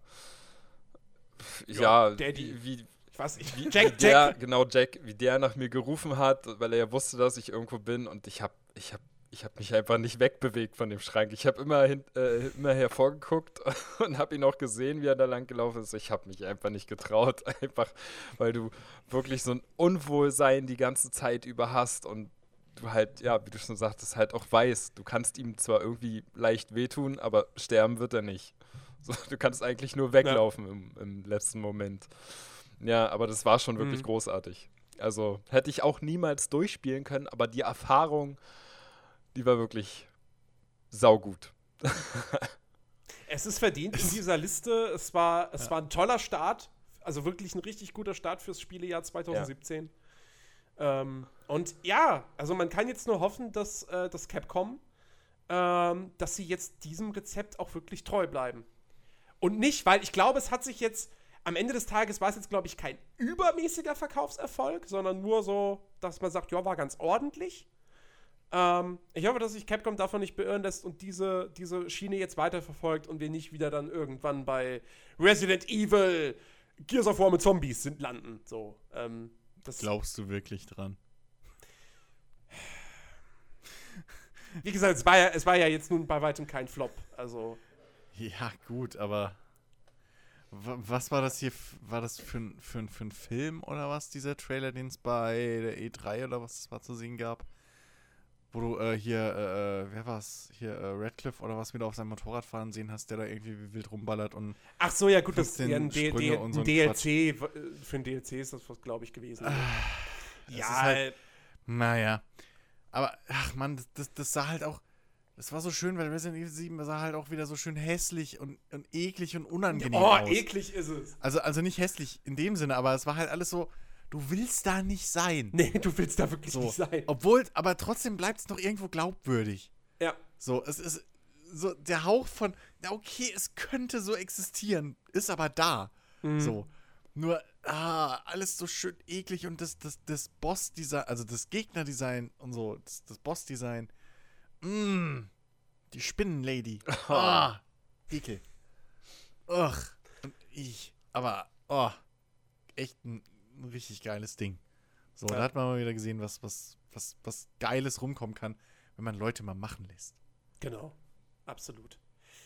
Ja, ähm, ich würde sagen, wir, wir haben jetzt die ersten, die ersten zehn Plätze durch. Machen wir doch an der Stelle vielleicht einfach mal eine kleine Pause. Verschnaufen ein wenig. Und äh, genau. für euch geht's in wenigen Sekunden weiter mit der Top 10 und für uns in ein paar Minuten halt erst. Gelobt sei der Totschnitt! also, bis, äh, bis gleich. Straßenfeger! So, willkommen zurück zur, ich, ich will nicht sagen, zweiten Hälfte dieses Podcasts, weil wer weiß, wie lange diese zweite Hälfte werden wird. Ähm, wir widmen uns jetzt der Top 10 unserer Spiele des Jahres 2017. Wir haben zuletzt über das gruselige und ekelige Resident Evil 7 gesprochen. Und jetzt kommen wir zu etwas, was manchmal vielleicht auch eklig ist, aber auf eine andere Art und Weise. Größtenteils soll es aber eher lustig und einfach nur bescheuert sein. Und ich sag schon mal vorweg, das ist jetzt für mich tatsächlich die Überraschung dieser, in dieser Liste, ähm, weil ich damit überhaupt nicht gerechnet hätte. Auf Platz 10 haben wir nämlich South Park, die rektakuläre Zerreißprobe. What? Ah. Oder, wie heißt es im Original? Äh, The Fractured Butthole. The Fractured Butthole, genau. Noch so ein Spiel, was ich sozusagen besitze und immer noch nicht reingeguckt habe. Ja, du hast es nicht reingewählt, aber Dennis, Danik und Taul. Und die haben es. Nee, die haben es nicht alle auf Platz 5 gepackt. Da, Danik hat es auf Platz 6. Ähm, ich hätte das über. Also, ich, ich hätte niemals damit gerechnet, dass South Park bei uns in die Top 20 kommt. Das kam für mich jetzt komplett aus dem Nichts. Tja. Naja, da siehst du mal wieder die Macht der Masse. Also, ich meine, es sind ja keine schlechten Spiele. So. Ja. Und der Artstil ist auch technisch gesehen äh, extrem vorbildlich und gut. Mhm. Und hat auch vollsten Respekt verdient, so dass sie das wirklich eins zu eins so rüberkriegen. Ähm, aber das ist halt auch wieder so ein Ding, ne? Starke Marke, große mhm. Fanbase. Und das haben halt dann auch viele Leute und finden es dann halt auch gut. So, ja. Ne? Deswegen ist es über Divinity Original Sins 2. Seid ihr denn bescheuert da draußen? Wollt ihr mich verarschen? ich finde es halt ein bisschen überraschend, weil ähm, das, das allgemeine, der allgemeine Tenor, den ich so vernommen habe äh, bezüglich des Spiels, war halt, dass es spielerisch zwar schon ein bisschen besser ist als der Vorgänger, weil zum Beispiel das, das, das Kampfsystem ein bisschen etwas mehr Tiefe hat. Ähm, aber er sei wohl, was die Story und den Humor betrifft, dann doch stark unter dem Niveau von uh, The Stick of Truth. Ähm, und deswegen, also ich hatte jetzt irgendwie nicht das Gefühl, das ist jetzt die Fortsetzung, die sich irgendwie jeder Fan gewünscht hat. Ähm, und die irgendwie so alle, alle Schwächen des Vorgängers ausmerzt und die auf den Stärken aufbaut. Ähm, deswegen, über, das ist so glaube ich, der Hauptgrund, warum es mich jetzt so ein bisschen überrascht, dass es, vor allem, dass es auch so hoch platziert ist. Ja, also vor einem, vor einem Hellblade, vor einem Super Mario Odyssey, selbst vor jetzt Mittelerde oder Mass Effect. Ähm, Naja, also, gut. Aber, also, ja, aber South Park ist halt eine Macht so. Und gerade weil Stick of Truth ja relativ gut angekommen ist, so, bei vielen, ähm, war halt, glaube ich, auch die, die, die, ja, Schwelle, dass man sich jetzt äh, äh, Fractured But Whole kauft, nicht besonders hoch. So. mhm. Und ähm, wenn es dann noch angemessen unterhalten hat, jetzt egal wie das Niveau ist, ja, also solange es Spaß macht, ist ja scheißegal im Prinzip. Ähm, und dann hat es ja aber auch irgendwo alles richtig gemacht. Ich glaube halt, Also es ist ja, es ist ja nicht so, als wäre das jetzt halt so ein Titel, der bei, bei fünf Leuten auf Platz 9 ist. Und, und einfach nur durch die Masse seinen, seinen Kram geholt hat, sondern es ist ja schon relativ Mittelfeld. So. Mhm. Ja. Und vom ganzen Jahr auf Platz 5 und 6, das ist halt schon auch irgendwo eine Aussage. Ja. Also kannst nicht so viel falsch gemacht ich glaube, South Park ist halt auch so ein Thema, so entweder liebst du es oder du hasst es. Und ähm, Ja. wenn, du, Ja. wenn du die Entscheidung getroffen hast und sagst, du möchtest jetzt South Park spielen, ähm, dann weißt du ja auch, dass das Spiel vom Humor her, sag ich mal, sehr oft auch unter die Gürtellinie geht ähm, und kein Blatt vor dem Mund nimmt. Und außerdem kommt dann noch dazu, dass halt rein von der Optik her ist es ja wirklich, als würdest du, als würdest du die Serie einfach spielen. Du siehst ja in keinster Mhm. Weise irgendwie einen Unterschied zur Serie oder halt zum Spiel, was, was die Optik betrifft. Und ich denke, das macht halt auch einen großen Reiz aus.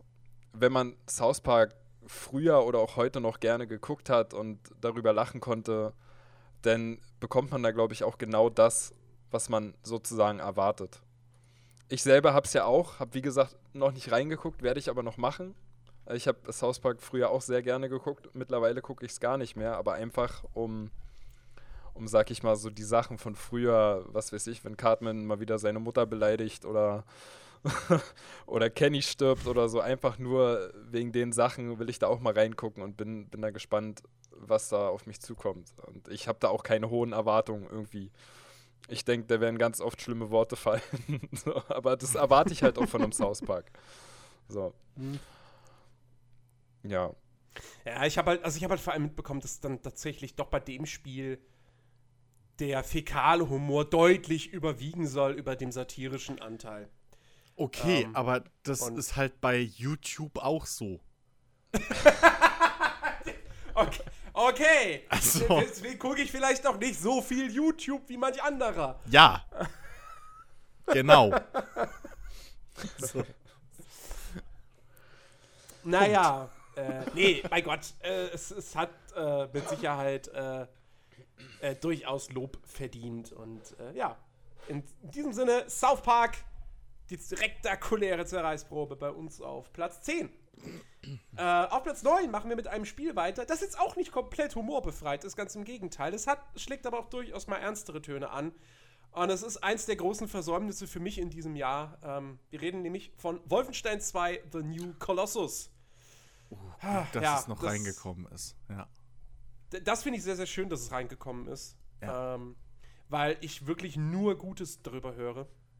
Es gibt so ein paar Leute, die sagen, ähm, ja, Wolfenstein 2 macht jetzt nicht großartig was anders als der erste Teil, sondern macht halt einfach nochmal das Gleiche, ähm, ohne jetzt irgendwie, ja, groß nochmal einen draufzusetzen. Auf der anderen Seite hört man aber auch immer wieder, was für eine tolle Geschichte das Spiel erzählt. Ähm, und, und, und, äh, ne, also es, es hat ja mit weitaus mehr für Aufmerksamkeit äh, gesorgt, als jetzt nur durch die Hakenkreuz-Diskussion und die äh, sehr, sehr starke Zensierung an der Stelle. Ähm, ja, gut, aber das ist ja auch schon ein Thema seit pff, so mit dieser ganzen Geschichte, warum dürfen Filme das und Spiele nicht? Und, äh, ja, gut, aber darum geht es ja bei dem Spiel nicht mal so wirklich, weil dass keine Hakenkreuze drin sein dürfen. Ja, gut, okay, aber sie haben ja, sie haben ja weitaus mehr gemacht, als nur die Hakenkreuze zu entfernen. Sie haben ja einfach mal alles entfernt. Sie haben ja die, die, die es gibt ja keine Juden in dieser Welt. Sie haben halt, die Juden haben sie rausgenommen. Und äh, naja, ja- also ich will jetzt nicht, also versteht mich nicht falsch, aber das ist dem Setting geschuldet, macht das schon Sinn. Wieso? Es ist, spielt ja immer noch auf der Erde. Ja, gut, aber auf welcher Und Erde? ja. Und es, Überleg mal, wer den Krieg gewonnen hat.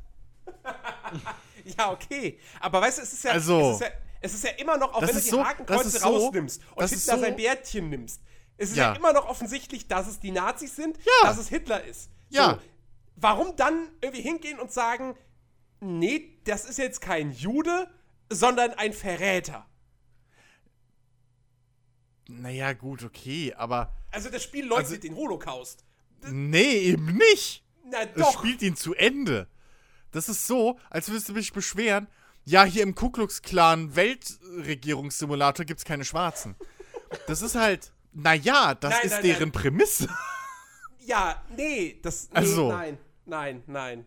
Das, äh. mm, Da Naja, ist einer der, einer der zentralen Charaktere in deiner Gruppe, ist Jude.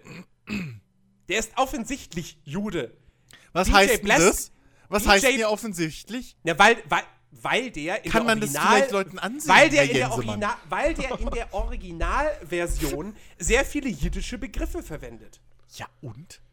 So, und BJ Blazkowicz ist teils jüdischer Herkunft und das spielt eine sehr wichtige Rolle in seiner, in seiner, in sein, in seiner äh, Hintergrundgeschichte. Ja. Und in der Und? deutschen Version kommt es nicht rüber. Und das, Nee, okay. Das, das, man muss an der Stelle sagen, das Spiel leugnet nicht aus böswilligem Grund, sondern wirklich rein aus, wir wollen auf hundertprozentig auf Nummer sicher gehen, dass wir niemand, dass wir mit, bei niemandem in Deutschland anecken. Deswegen nehmen wir alle Bezüge zum Zweiten Weltkrieg, zum Dritten Reich, zum Holocaust, nehmen wir alles raus. Dass das aber komplett, der komplett falsche Weg ist. Ähm, Okay, dann habe ich es falsch niemandem erzählen. verstanden. Ja, okay, dann finde ich es auch blöd. Aber dann verstehe ich auch nicht, warum. Warum, also. Also, es ist okay, wenn ich ein Spiel mache für Deutschland, in dem die Nazis die Welt regieren, halt aber keine Hakenkreuze haben und keine, kein Hitlerbärtchen. In dem es Ja. aber keine Juden gibt. So. Aber wenn ich jetzt Juden reinbaue, wäre es schon wieder nicht okay. Ja, doch. Eigentlich ja, weil, weil es gibt, es gibt What? ja kein Gesetz, das dir verbietet, äh, in, in einem Spiel nicht den Ja, okay, also, zu also, war, also ist der Fehler. Okay, ich sehe trotzdem den Fehler bei, bei der BPJM, weil die hätten hingehen müssen und sagen müssen, Leute, äh, Juden? Hallo? Die BPJ, ja, aber Moment Politische die Thematisierung? So? Ja, aber die BPJM Ja, hat ja mir aus nichts USK, wie auch immer. Nein, aber. tun, wenn, mit der aber. Version. Ja, okay, nein, aber wie auch immer, es wird ja trotzdem geprüft. Sowas mit, mit, mit äh, Drittem Reichbezug und so. Das ist ja offensichtlich und sowas wird mit Sicherheit auch unter diesem Aspekt geprüft. Dann hätte USK oder so sich melden müssen und sagen müssen, Leute, ihr könnt das nicht machen, ohne irgendwie das- Stellungnahme zu, zu, den, zu den Juden. Aber das ist nicht Ding. die Aufgabe der du, die- USK. Naja, okay, aber wer regt sich denn dann auf jetzt? Naja, die Leute, die es spielen. Die, die, die, die, die, die Presse, die Journalisten. Ja, okay, aber worauf ich hinaus will, ist. Wer regt sich. Wer, wer mault und verbietet Spiele, wenn da Hakenkreuze drin sind? Das Gesetz. BPJ, exakt. So, USK und BPJM und ev eventuell bla. So. Nee, die USK gar nicht. Die BPJM verbietet es auch nicht. Das, dieser eine, dieser eines, dieser eine Nebensatz in diesem Urteil von 1998, der in Anführungsstrichen verbietet das. Ja, Obwohl es ist, heutzutage okay. von jedem Anwalt komplett, Ja. jeder Staatsanwalt ist- würde ja, das, generell- ist, das ist ja die, die, Moment, die, ja, das okay. Beschissene an dieser Ja, Situation. aber das Ding ist doch folgendermaßen. Wenn jetzt die Argumentation ist, dass eben die politische Aussage in diesem Spiel verändert wird dadurch, dass halt dieses, die Thematik komplett unabhängig von, von den Juden und so weiter passiert. Und dass dadurch mehr oder weniger der, der Holocaust halt, wie du sagst, und wenn es das Empfinden von vielen Leuten ist, geleugnet wird. Ähm, dann verändert das halt die politische Aussage dieses Spiels und die politische Aussage im Umgang mit dieser Thematik. Und da ist halt wiederum aber die Rolle der USK, beziehungsweise dann halt müssten die es weitergeben an die BPRM. Und die müssten da halt dann prüfen, inwiefern ist das scheiße. Weil, wenn ich jetzt ein anderes Spiel mache, das, das, das offensichtlich den Holocaust leugnet, dann wird das auf dem Index, Index landen. So.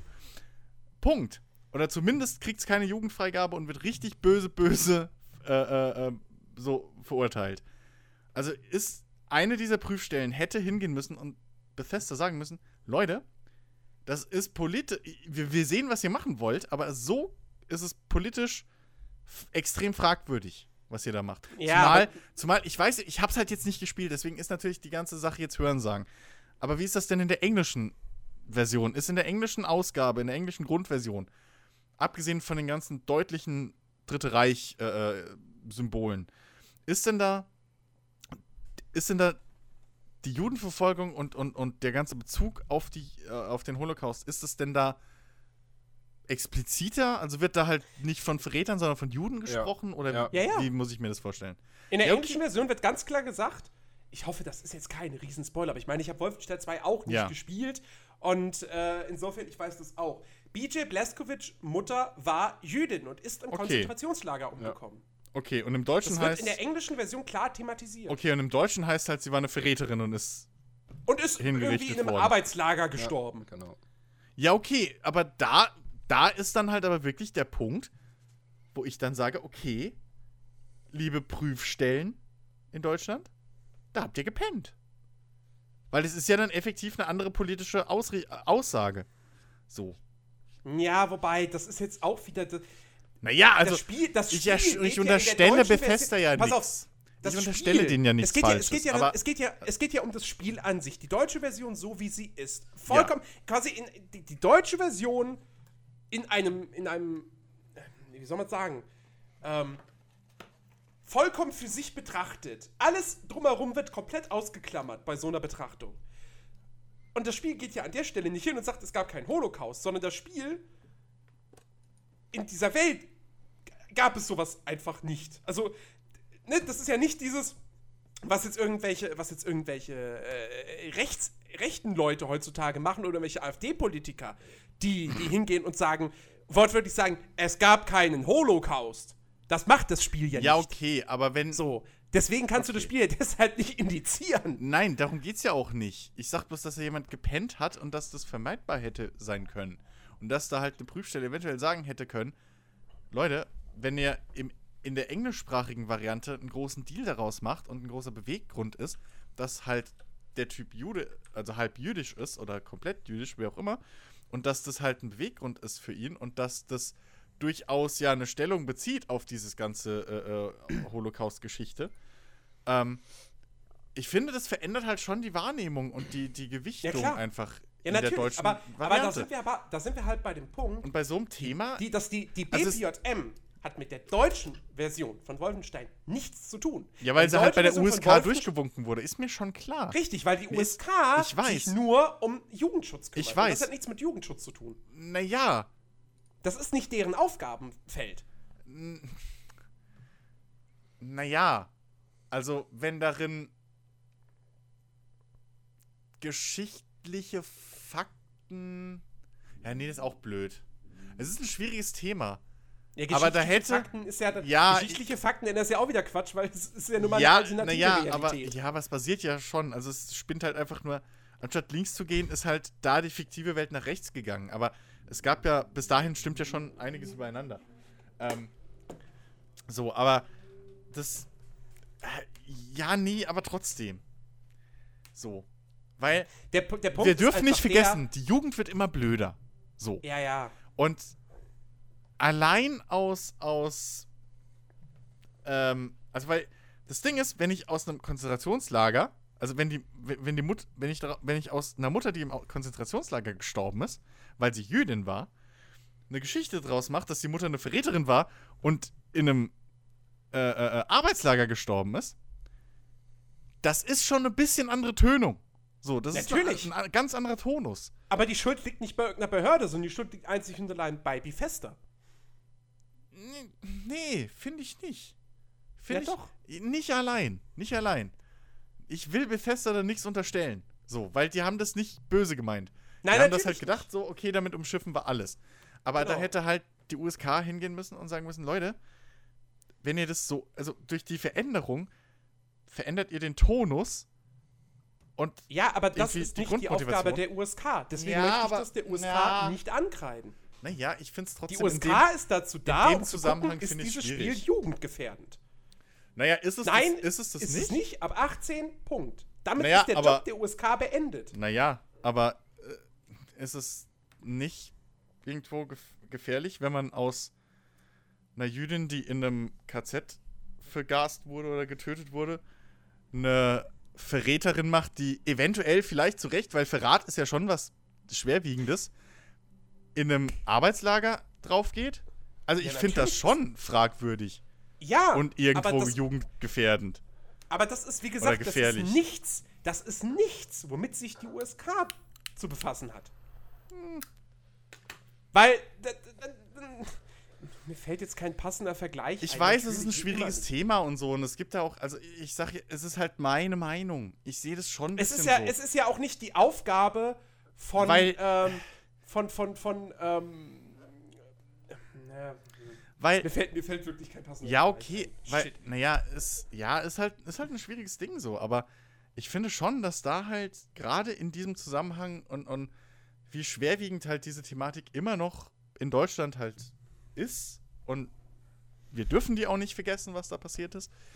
Und wir müssen da schon ein bisschen genauer drauf gucken. Und ich finde es da schon wichtig, dass man halt so essentielle Punkte halt beibehält. Das ist genauso wie wenn du bei Inglourious Bastards, wenn du halt nicht den Bärenjuden hättest, sondern, weiß ich nicht, den Bärenboxer. so, ich bin da ja also- vollkommen bei dir. Und es spricht ja auch nichts dagegen, dass wenn irgendwie ein Tester bei der USK, wenn der irgendwie Kontakt zu Bethesda aufnimmt und da mal fragt, so sag mal, Ja, war- wart ihr euch sicher? Aber, aber es ist, das Also- ist ja also vollkommen, aus, aus, nee, aus, aus ich sag- menschlicher Sicht ist das ich- ja vollkommen okay. Nee, ich so. sag- ich sag Und das ja kann man nicht- ja dann auch, Ich sag, ja, ich sag ja nicht, dass es verboten hätte werden sollen jetzt deswegen. So, das will ich gar nicht sagen. Das ist komplett falsch.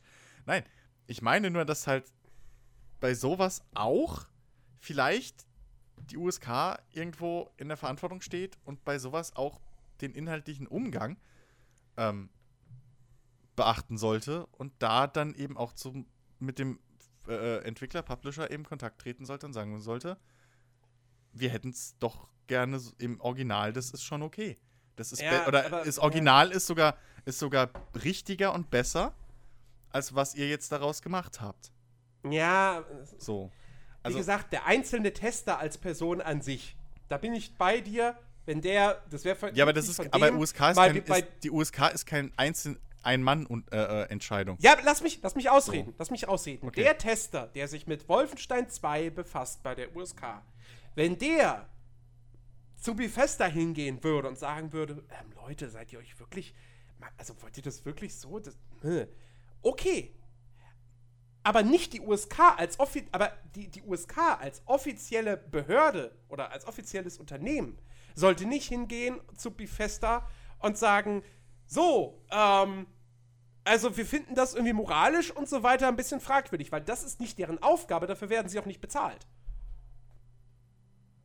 Ist ja auch nicht die Aufgabe Naja. des Metzgers, dir zu sagen, sag mal, willst du wirklich den Speck hier? Du bist ja schon ganz schön dick. Ja, okay, aber die Aufgabe Speck- des Metzgers ist es, dir Nun, den Speck zu verkaufen. aber, oder aber, aufzubereiten. aber Übergewicht ist jetzt auch keine große äh, tra tragische Epoche in der deutschen Geschichte, die nie wieder äh, wiederholt werden sollte. Richtig. Also die Gewichtung Ja, ist da schon ein bisschen anders. Ähm, Ja, aber- und, und bei Gewalt in Spielen oder Unterhaltungsmedien ist es ja exakt genauso. Ist es eine moralische Entscheidung? Ist es moralisch vertretbar, wie die Gewalt dargestellt wird? Oder ist es eben, dass da was unnötig glorifiziert Nein, nein, wird? ist es, Und- ist es jugendgefährdend. Ob, Ja. es ob, ob es Gewalt glorifiziert und deshalb indizierungswürdig ist, das entscheidet dann wieder die BPJM. Ja, aber auf was wird denn die, die Entscheidung getroffen, ob es jugendgefährdend ist? Das ist irgendwo eine moralische Entscheidung. Ja, ja, natürlich. Aber bei so, bei so, bei, bei sowas Und hier, Politischem. und hier machen sie halt aus dem, aus dem fucking äh, äh, Mord, machen sie halt einen Autodiebstahl, wenn du es so willst. Also, es ist ja auch, es wäre ja auch irgendwo fragwürdig, wenn ich hin, also ich, ich, wie gesagt, ich unterstelle Bethesda wirklich nichts Böses, so. Aber ich sag einfach, da hat irgendeine, das, das, da hat irgendeine Stelle halt gepennt. Das ist ein sehr empfindliches Thema in Deutschland, immer noch, zum Glück. Und das ist bitte auch nicht, das kann man gar nicht oft genug sagen, wenn man sich mal anguckt, wer heutzutage alles im Bundestag sitzt. Ähm, aber gerade auch im Sinne der Aufklärung und so weiter, die man immer noch braucht, anscheinend, Naja. fucking bald 70 Jahre danach, oder Ja, ich meine, wie hat's, wie hat's 80? der, der, der, der, äh, wie heißt der, Christian Schiffer äh, in einem Artikel geschrieben? Ähm, oder wie, hat- wie hat er es gesagt? Wolfenstein 2 ist in der englischen Version ein antifaschistisches Spiel. Und in der deutschen Version wird in dieser Antifaschismus genommen. so. Komplett. Genau, und das ist halt mein Punkt. Und das ist aber, nochmal, das ist, das ist nicht Teil des Jugendschutzes. Also das spielt bei der Frage des Jugendschutzes keine Rolle. Das spielt Das ist ein keine komplett Rolle. anderes Thema. Das spielt keine Rolle im Text. Aber ich finde, da ist trotz allem die USK oder wie auch immer, ist als Organisation da in der Pflicht. Nee, eben halt, nicht. Doch, finde ich schon. Nein, weil der Metzger schon. ist auch nicht dein Arzt, der dir Gesundheitstipps gibt. Wenn ich aus der Atombombe, die auf Hiroshima gefallen ist, eine Wasserbombe mache, wird sich auch ein bisschen jemand in Japan aufregen. Richtig. Aber So. nochmal, das ist nicht die Aufgabe der USK, dagegen etwas zu unternehmen. Weil Naja, die USK sich um den Jugendschutz kümmert. Das ist deren Gebiet.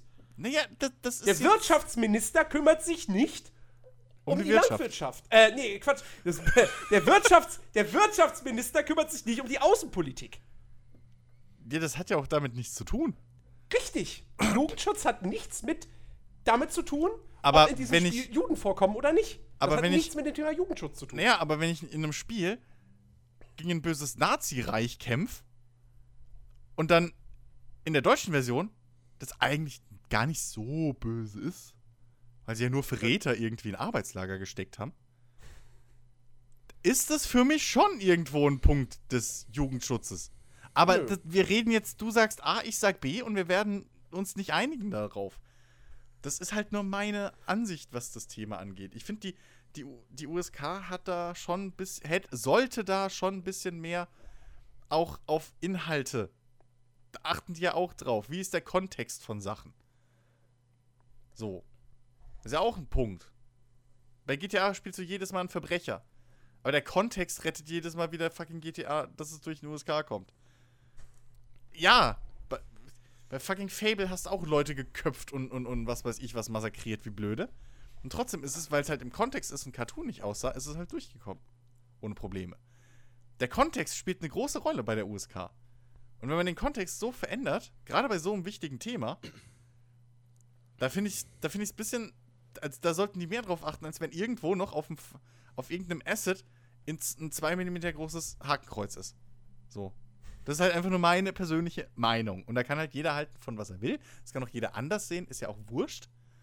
Wie Aber gesagt, ich finde es ich find's halt nur schwierig. Du sagst, du willst Bethesda keinen Vorwurf machen, aber dem Nee. USK machst du einen Vorwurf. Nein, ich mache Bethesda keinen Vorwurf in dem Sinne, dass ich sage, sie haben, ich unterstelle Bethesda nichts Böses. Das Ja, sage ich ja. damit. Ich will ja. denen nichts Böses unterstellen, dass sie sagen, so, und euch Deutschen, da machen wir damit was besser verkaufen, machen wir das mal anders. Sodass das eine, eine wirtschaftliche Entscheidung zum Beispiel wäre.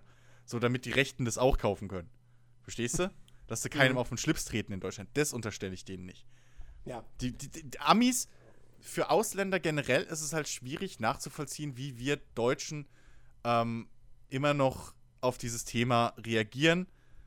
In keinem anderen Land ist ja, äh, also so in Amerika oder so, kannst du ja auch offen ein Hakenkreuz tragen, das ist ja auch scheißegal, kannst in Nazi-Uniform auf die Halloween-Party Ja, ja. gehen, interessiert keine Sau. Viele wissen gar nicht, dass es in Deutschland wirklich gesetzlich verboten ist, der ganze Mist. Ja. Und da ist halt dann, finde ich, auch irgendwo sollte da ein Austausch stattfinden in so einer Situation, der dann einfach sagt, ey Leute, wir verstehen, dass ihr es gut meint, aber durch eure Änderung in der Lokalisierung habt ihr den Kontext eher noch verschlechtert als verbessert. Und der, das Original, also so wie ihr es ursprünglich habt in eurer Version, ist, wäre uns lieber. Ich finde den, Mehr ich find ich, den. Gedankengang Also- von dir, Chris, gar nicht mal so schlecht, so, wenn, wenn ich mir das so anhöre. Und Jens sagt ja auch, die USK ist dafür nicht zuständig, um solche Sachen, Inhalte zu prüfen, inwieweit sie noch im Kontext überhaupt da zusammenhängen. Ähm, die Frage ist halt, wenn man aber sagt, die USK ist dafür nicht verantwortlich, wer ist es dann? Also irgendeiner müsste es ja testen, beziehungsweise prüfen. Der, der, der, das- ist einzig und, einzig und allein in der Verantwortung des Publishers. gebührend mit diesem Thema umzugehen. Okay, aber, Ähm. was, aber was ist die Rolle von der USK? Die USK Die Rolle hat- von der, Oder ja. die Rolle von der USK ist, die USK kriegt vom Publisher, vom, in dem Fall Bethesda, den Auftrag, bitte überprüfe unser Spiel. Ist das jugendgefährdend oder nicht? Können wir es in Deutschland mit einem USK-Siegel veröffentlichen? Wir bezahlen euch dafür, dass ihr das prüft, damit wir das Siegel bekommen und das Spiel nicht auf dem Index landet. So. Und dann anhand von was entscheidet die USK? Naja, hauptsächlich natürlich Brutalität. Wie gewalthaltig ist das Spiel und in welchem Kontext steht dann diese Gewalt? Wenn wir jetzt aber über die, die, die, die, die Mutter von BJ Blazkowicz reden, die in einem, in einem, im Original in einem KZ stirbt und jetzt eben in der deutschen Version als Verräterin in einem Arbeitslager. Ich weiß, ja- ich, ich habe es jetzt nicht gespielt, deswegen ich weiß nicht, ob das. Ich gehe mal davon aus, diese Szene, darüber kriegt man nur irgendwas erzählt von BJ. Ich glaube nicht, Ja, dass okay. das dargestellt wird. Und dann ist es nicht die, eine Frage des Jugendschutzes. Naja. Wem kannst du besser verstehen, dass er rumrennt und Milliarden von Leute killt? Der Typ, dessen Mutter ihr Land verraten hat und deswegen mehr oder weniger im Knast gestorben ist? Oder den Typen, dessen Mutter in einem Konzentrationslager gestorben ist, nur weil sie Jüdin war und ansonsten unschuldig? Wessen Rachefeldzug kannst du besser verstehen? Ja, aber gut, ist, ist, der, ist der eine so schwer zu verstehen, dass man deshalb das Spiel, dass man deshalb dem Spiel dann eine USK-Freigabe verwehren müsste? Das sage ich doch gar nicht. Also das ist. Ich, sag, ich sage doch gar nicht, dass es deswegen verboten Ja, Du nein, aber unterstellst das- mir da jedes Mal wieder Sachen. Nein, Ich sage ja bloß, gesagt, dass die USK halt da auch ein Auge drauf haben sollte und da auch ein bisschen in der Verantwortung, in meinen Augen, sein sollte, dem Publisher sowas mitzuteilen. Weil es halt eine sehr deutsche Befindlichkeit einfach ist. Und da halt wirklich dann zu sagen, Leute, ihr meint es nicht böse und es ist noch nicht grenzwert, es ist nicht zu schlimm, aber durch diese Veränderung habt ihr es anstatt zu verbessern, habt ihr es sogar eigentlich verschlechtert. Oder, oder ihr verändert ihr ein bisschen halt einfach eure politische, Ste die politische Stellung des Spiels in die falsche Richtung. Mehr nicht. Ihr verharmlost da etwas, was wir aber für, oder was, was im Original deutlicher und, und, und, und wichtiger und, und, und äh, besser einfach zählt, dargestellt wird. Vielleicht ist es auch durchgerutscht mir, egal. Aber ich Vielleicht finde war halt, es auch ein Thema. Das wissen wir ja nicht. ja, aber ich finde halt einfach nur, dass es da zumindest auch, dass das auch unter diesen Aspekt fallen sollte. Einfach, dass es auch irgendwo, da sollte halt eine gewisse Stelle irgendwann mal auch sagen, so, ihr habt's gut gemeint, aber ihr habt's verschlimmbessert. Dadurch. Mehr nicht. Naja. Ähm, wie gesagt, ich fand fand's halt jetzt, also, gesagt, ich fand's halt jetzt nur irgendwie schwierig zu sagen, da hat die USK gepennt. Nee, So, das, weil- ja, nee, so weil- krass würde ich es halt auch nicht sagen, aber Wie gesagt. So, Ja. ne, wenn, wenn, wenn, wenn ich zum Bäcker gehe und mir fünf Plunderteilchen kaufe und drei Tage später sterbe ich an Überzuckerung, dann trifft ja auch nicht den Bäcker die Schuld. Ja, aber der Bäcker So. ist nicht verantwortlich dafür, ob du aufs Klo gehen darfst oder nicht. Ich find's lustig, wie Jens die Sache immer mit Essen vergleicht. So, Ja, das ist halt irgendwie gerade der beste Vergleich, der mir irgendwie einfällt. So, Ja, aber- Du hast halt, du hast halt in deinem Job, du hast einen Job, du bist Tester bei der USK und du bist darin ausgebildet. Ja, gut, irgendwie eine Form von Ausbildung. Inoffizieller kriegen die natürlich, die Tester da. Äh, so, ne, die müssen ja irgendwie eingewiesen werden, bla bla bla. So, und dein Job ist es zu überprüfen. Äh, ne, wobei, nee, der Job eines Testers ist ja noch nicht mal zu überprüfen, ob das Spiel, weil der spielt es ja einfach nur und bereitet es dann auf für das Gremium. Exakt, exakt. Und das Gremium Ähm, entscheidet dann anhand der Vorga äh, der, des Vortrags, Genau, der genau. Information. Ja. Äh, was ich ja bis heute irgendwie für ein komisches System halte. Aber ja, gut, okay, aber wie willst du es anders machen? Du kannst nicht das komplette Gremium entscheiden lassen. Und wenn du Einzelpersonen sowas entscheiden lässt, also du kannst das Gremium nicht jedes Spiel spielen lassen. Und auf der anderen Ja. Seite kannst du Einzelpersonen nicht entscheiden lassen, was das macht. Da hast du auf einmal, Ja. was willst du haben? Zwei Millionen Aber, Tester? okay, aber die Diskussion will ich jetzt nicht, nicht Eben. aufmachen. Also ähm, wie gesagt, nur, wie gesagt, dieses, da hat die USK gepennt, finde ich, finde ich schwierig. Ja, das ist vielleicht ein bisschen extrem, aber ich meine halt nur, dass da die Schuld nicht nur bei Bethesda zu suchen ist. In dem Sinne. das Ja. ist vielleicht so.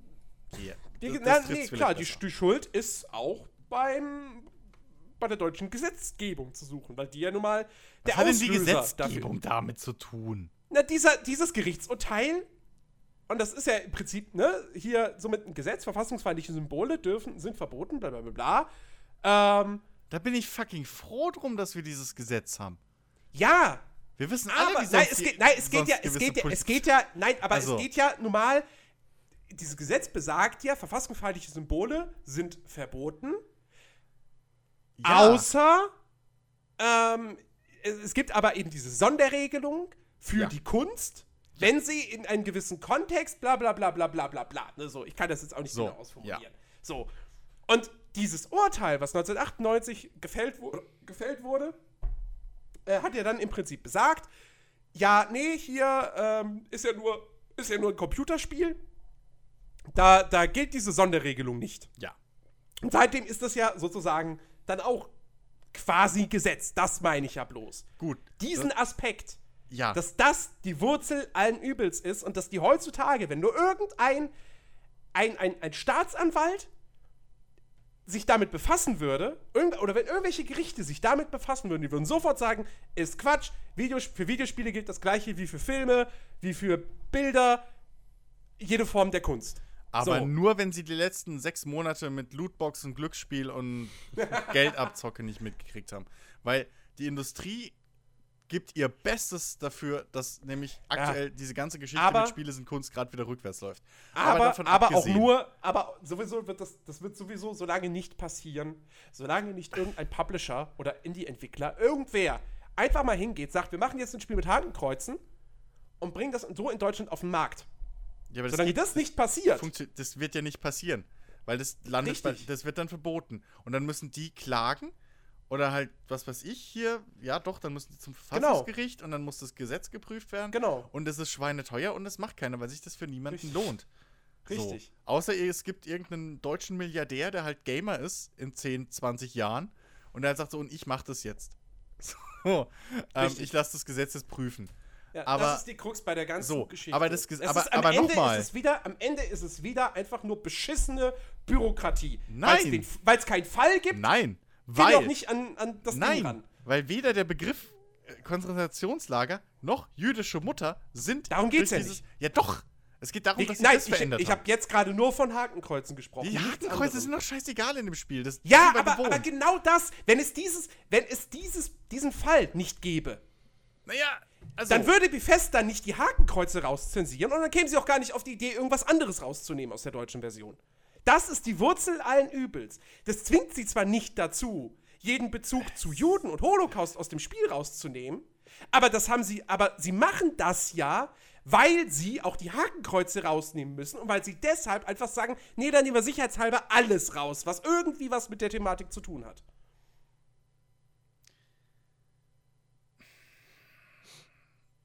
naja, dann müssten sie aber auch die Uniformen rausnehmen. Nö. Doch.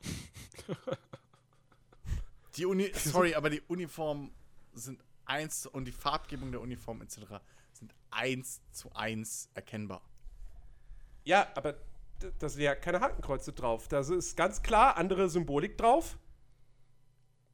Naja. Und das scheint nicht. äh, Es geht ja nur um verfassungsfeindliche Symbole. Es gibt ja kein Gesetz, dass Uniformen, die so aussehen, verbo irgendwo verboten sind.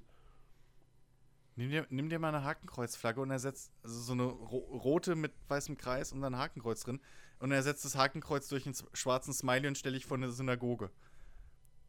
Mach das mal. Ja, dafür werde ich aber. Werden glaub bestimmt alle sagen, yay, cool. Zum Glück kein Hakenkreuz.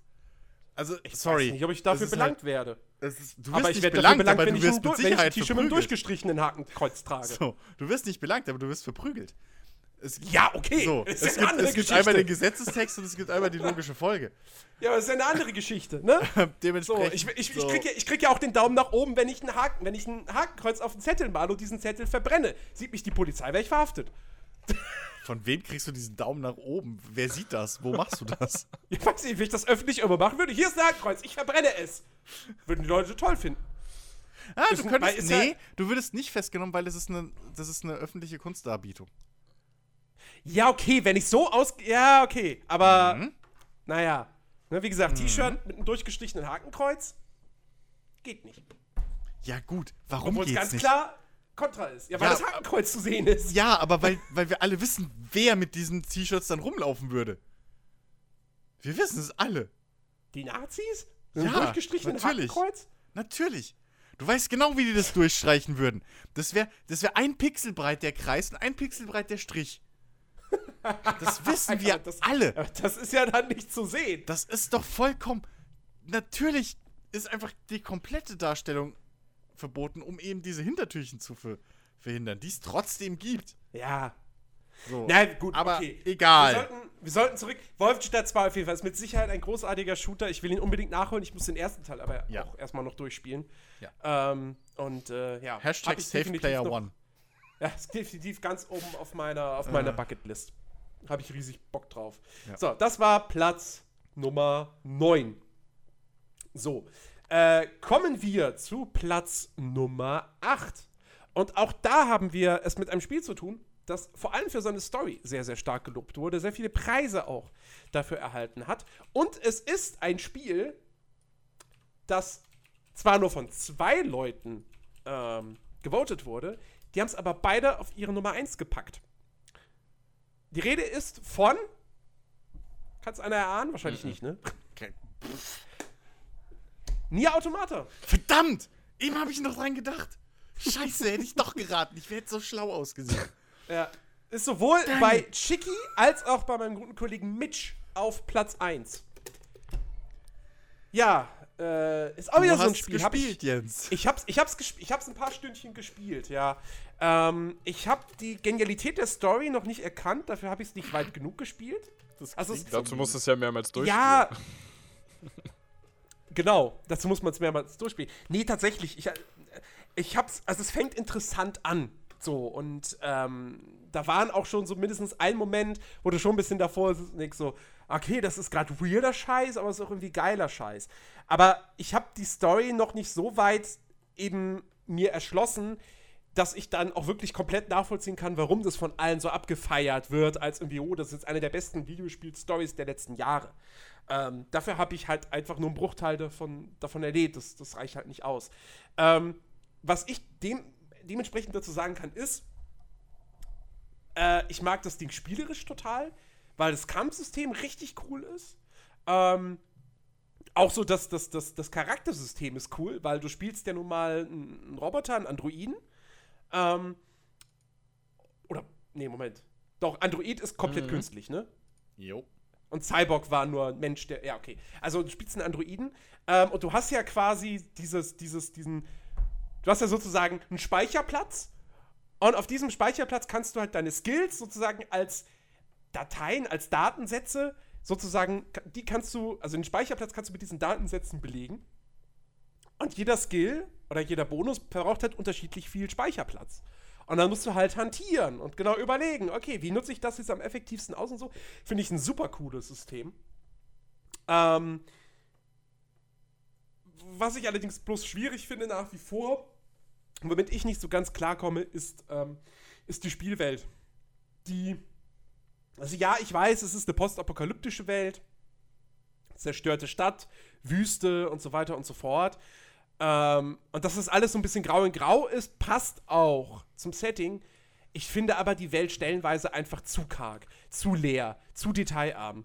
Ähm, und dann muss man da halt auch einfach sehr, sehr viel rumlaufen und ist auch lange unterwegs. Ich weiß auch gerade gar nicht, ob das Ding überhaupt ein Schnellreisesystem hatte. Ich bin mir nicht sicher. Wahrscheinlich hat es eins. Ähm, aber ich bin ja eigentlich jemand, der ungern Schnellreise in Spielen äh, benutzt.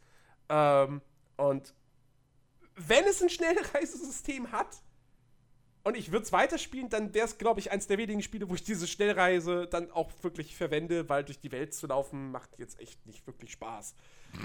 Mag Leute, mag Leute geben, die das anders sehen. Chiki ganz bestimmt, ja. Ähm, aber ich fand die Welt einfach nicht toll. So, das ist halt, da, da kann ich wieder diesen Vergleich bringen. Und wenn man jetzt sagt, okay, Nier Automata ist eine postapokalyptische Welt, ein Ödland. Was gibt's für vergleichbare Szenarien? Ah, Fallout 4, guck dir mal diese Welt an. Boah, wie detailverliebt die ist. Und dagegen stinkt halt auch Nier Automata einfach ab. So. Ähm, ja, Nier Automata will ein weniger realistisches Bild zeichnen als ein Fallout 4, okay. Aber dennoch könnte man da so die Häuserschluchten, da könnte man schon ein paar mehr Deko, also ein bisschen mehr Objekte und so reinstellen.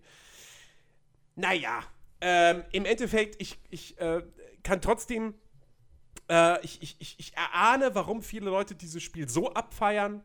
Ähm, ich finde es auch ähm, irgendwie, ich finde es auch sehr überraschend tatsächlich, dass das Ding ja auch relativ erfolgreich war. Weil der erste Teil, der ja nun schon einige Jahre auf dem Buckel hat, war ja damals wirklich nur so ein. Der hat weder gute Bewertungen bekommen, also richtig gute Wertungen, noch hat er sich gut verkauft, sondern das war eher so bei, bei das Ganze unter Kritikern und Japano-Fans als Geheimtipp. Und plötzlich kommt nicht nur, dass ein Nachfolger dann dazu kommt, sondern dass dieser Nachfolger auf einmal sich auch noch zwei Millionen Mal verkauft äh, und plötzlich zu so einem, zu so einem ja, auch großen Kritikerliebling wird, der bei den Game Awards Preise abräumt und Co. Also, hätte man mir das vor einem Jahr erzählt, hätte ich gesagt, ach komm, die spinnt doch. Das wird doch nicht passieren. Also, also im Prinzip, bis auf die Verkaufszahlen, das weiß ich nicht, aber ähnlich wie bei Divinity. Ja, So, Insider, ein bisschen, ja. Insider-Liebling, und aber so groß, der große Erfolg ist ausgeblieben. Und dann im zweiten Teil haben sie irgendwie alles richtig gemacht anscheinend und dann pff. ja, ja. Naja, Nee, also wirklich, ist ein, ist ein, ist ein schon schönes Spiel. Und ich, auch da, so, ich würde das schon noch mal irgendwann weiter angehen wollen. So, hauptsächlich auch wegen, wegen der Kämpfe und teilweise auch dann so ein bisschen auch dem, dem Humor, den das Spiel hat und so weiter und so fort. Ähm, und wie gesagt, das Setting ist schon ziemlich interessant. Ähm, ja, ich, also, ich, ich bete wirklich für dich, dass die Medizin in den nächsten 10, 20 Jahren wirklich schafft, unser Leben um 100 Jahre zu verlängern. dass du halt wirklich irgendwann mal den ganzen Kram nachholen kannst. ach nein, die Wissenschaft soll eigentlich den Raum von Geist und Zeit äh, äh, äh, erfinden. Ja, vor allem, Das, das, Singularität. vor allem Jens, nochmal, du musst es ja mehrmals durchspielen. Und einmal ist ja schon Mhm. so eine Sache. Ja, wie, wie war das jetzt? Also eigentlich sollte man es dreimal durchspielen, im besten Fall fünfmal. Okay, ich wusste von dreimal, ja. Ja, also es ist schon, äh, ist auch unüblich, ne? Dass, dass Naja. jemand hingeht und sich sowas traut Ja. und Aber war das Ja, ja. nicht auch schon, war das nicht auch schon bei, bei dem ersten Nier Automata so ein, so ein, so ein das, das weiß ich äh, nicht. Nier-Dings, äh, äh, meine ich, äh, so, ein- so, ein- so, ein- so ein Gimmick? Ich meine auch. Chigi wird Das jetzt vom jetzt Podcast nicht. sitzen und, und sich die Haare raufen. Und dann, Chris, nein! Habt ihr keine Ahnung? Ah. Ja, Aber, äh, naja. Nee, also, äh, ja, aber äh, schön, Nier Automata, auch mal wieder ein weiteres Beispiel dafür, wie stark die japanische Entwicklerlandschaft in Mhm. diesem Jahr war. Ähm, kommen wir zur nächsten Platzierung. Wir sind jetzt bei Platz 7 angelangt und ha, ich muss sagen, das, das, das ist etwas, das erfreut mich wirklich, wirklich, wirklich sehr. Ähm, auf Platz 7 hat es nämlich ein Spiel geschafft, dem ich auch nicht so eine hohe Platzierung zugetraut hätte. Ähm, es geht um What Remains of Edith Finch. Oh. Und ich kann an dieser Stelle echt nur sagen, spielt es. Es dauert nur zwei Stunden, aber es sind zwei wunder, wunderschöne Stunden. Ähm, es ist wahrscheinlich der beste Walking Simulator, den es gibt. Ähm, es ist ein tolles Erlebnis, eine tolle Geschichte, eine tolle Art, diese Geschichte zu erzählen. Mit äh, einer wirklich sehr, sehr, sehr detailverliebten Spielwelt, die man da durchschreitet. Mit tollen Momenten, ähm, die wirklich auf eine sehr geschickte Art und Weise ähm, dafür sorgen, dass du. Ja, es, was, was What Remains of Edith Finch ja vor allem so gut macht, ist eben auch, es ist zwar ein Walking Simulator, aber du hast trotzdem immer wieder so eine gewisse Form von ganz, ganz simplem Gameplay. Ähm, ohne dass es irgendwie um, um darum geht, irgendwie dein Geschick zu fordern oder, oder irgendwie sowas. Aber, aber du, du, du läufst nicht einfach nur durch irgendwelche Räume und klickst Sachen an. Ähm, Wie absurd, dass du gerade rechtfertigst, dass ein Spiel Gameplay hat.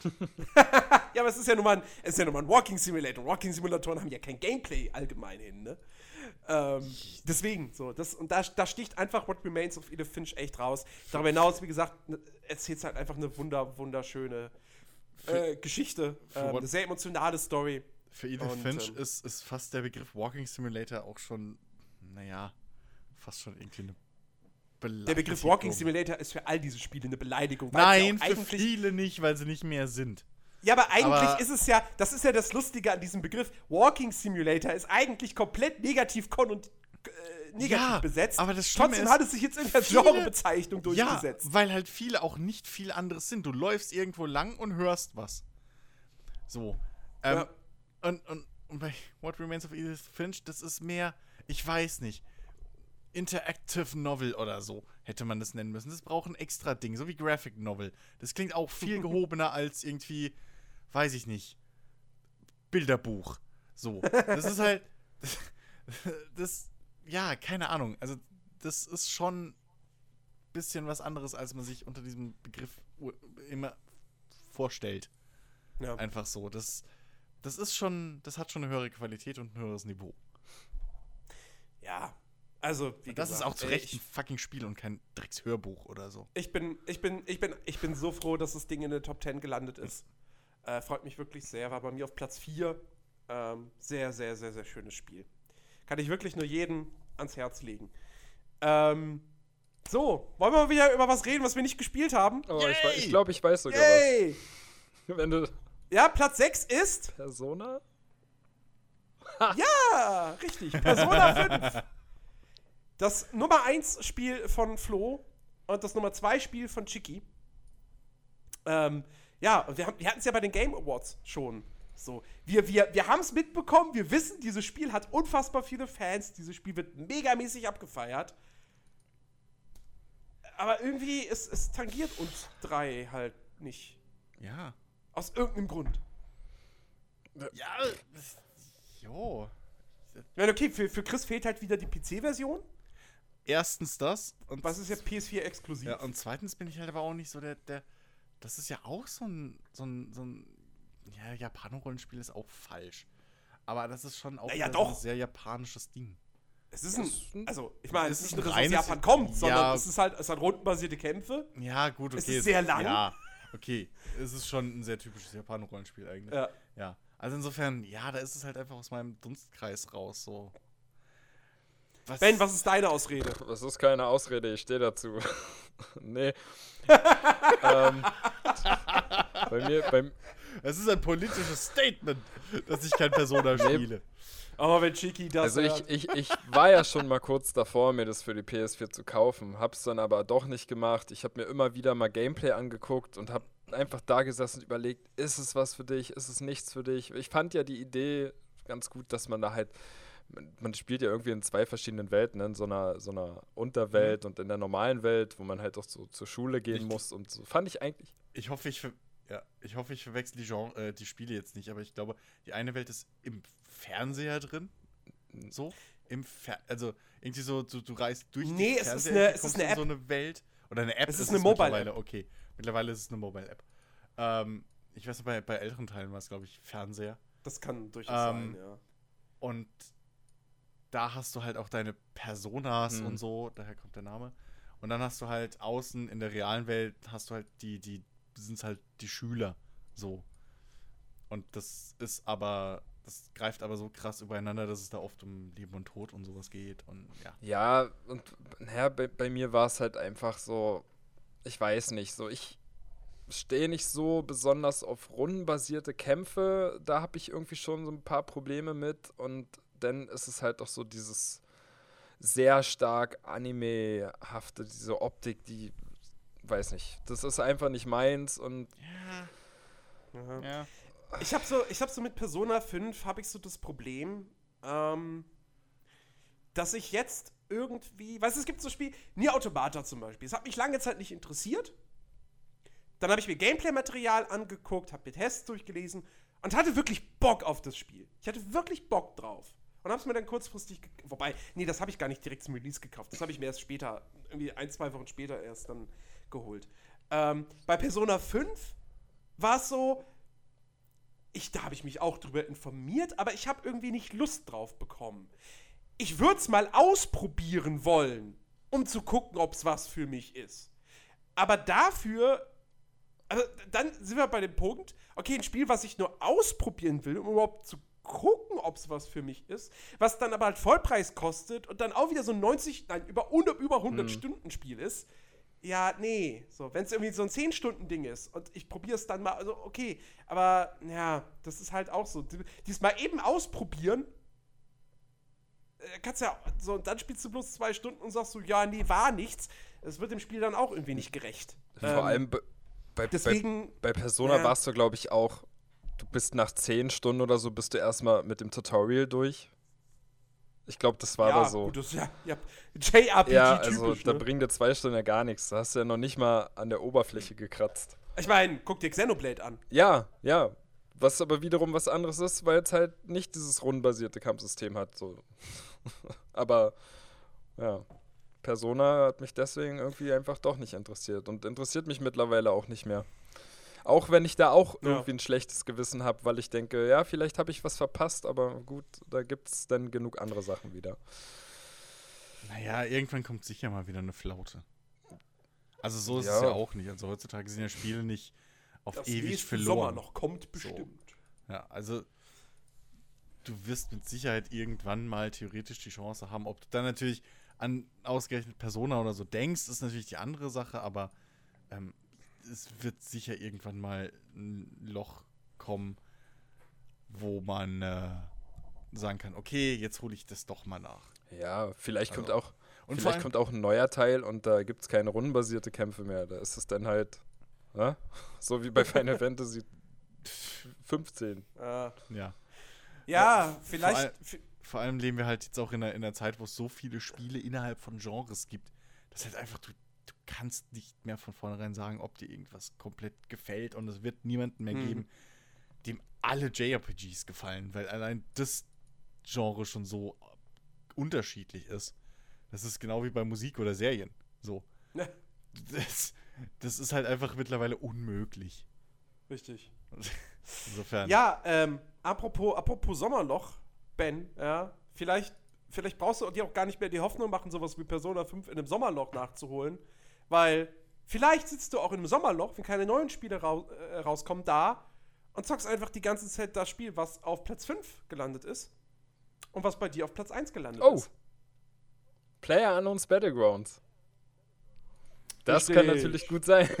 Das liegt äh, ganz an den Entwicklern, was so da jetzt noch alles nachträglich reinkommt. Ich denk mal, da werden da noch ein paar neue Karten oder so kommen. Aber bis jetzt, Player Unknowns Battlegrounds kam ja im März raus und äh, ist ja Als Early, als Early Access genau und ist ja wie eine Bombe eingeschlagen. So erfolgreich, wie lange kein Early Access Spiel war. Wie oft wurde es mittlerweile verkauft? Die Zahl steigt ja immer mehr. Über, über, 20, über 20 Millionen Mal. Muss man sich mal auf der Zunge zergehen lassen, ja. Und dabei ist es nur ein PC-Spiel. Ja, und es ist erst seit neun, also wir nehmen diesen Podcast am 29.12. auf, es ist jetzt seit neun Tagen, ist jetzt offiziell auf dem Markt für PC. Äh, und jetzt schon über 20 Millionen Spieler, das ist äh, echt krass beeindruckend. Ähm, und auf der Xbox One hat es ja auch innerhalb von 48 Stunden sich über eine Million Mal verkauft. Also, das ist ein Phänomen und damit hätte niemand gerechnet.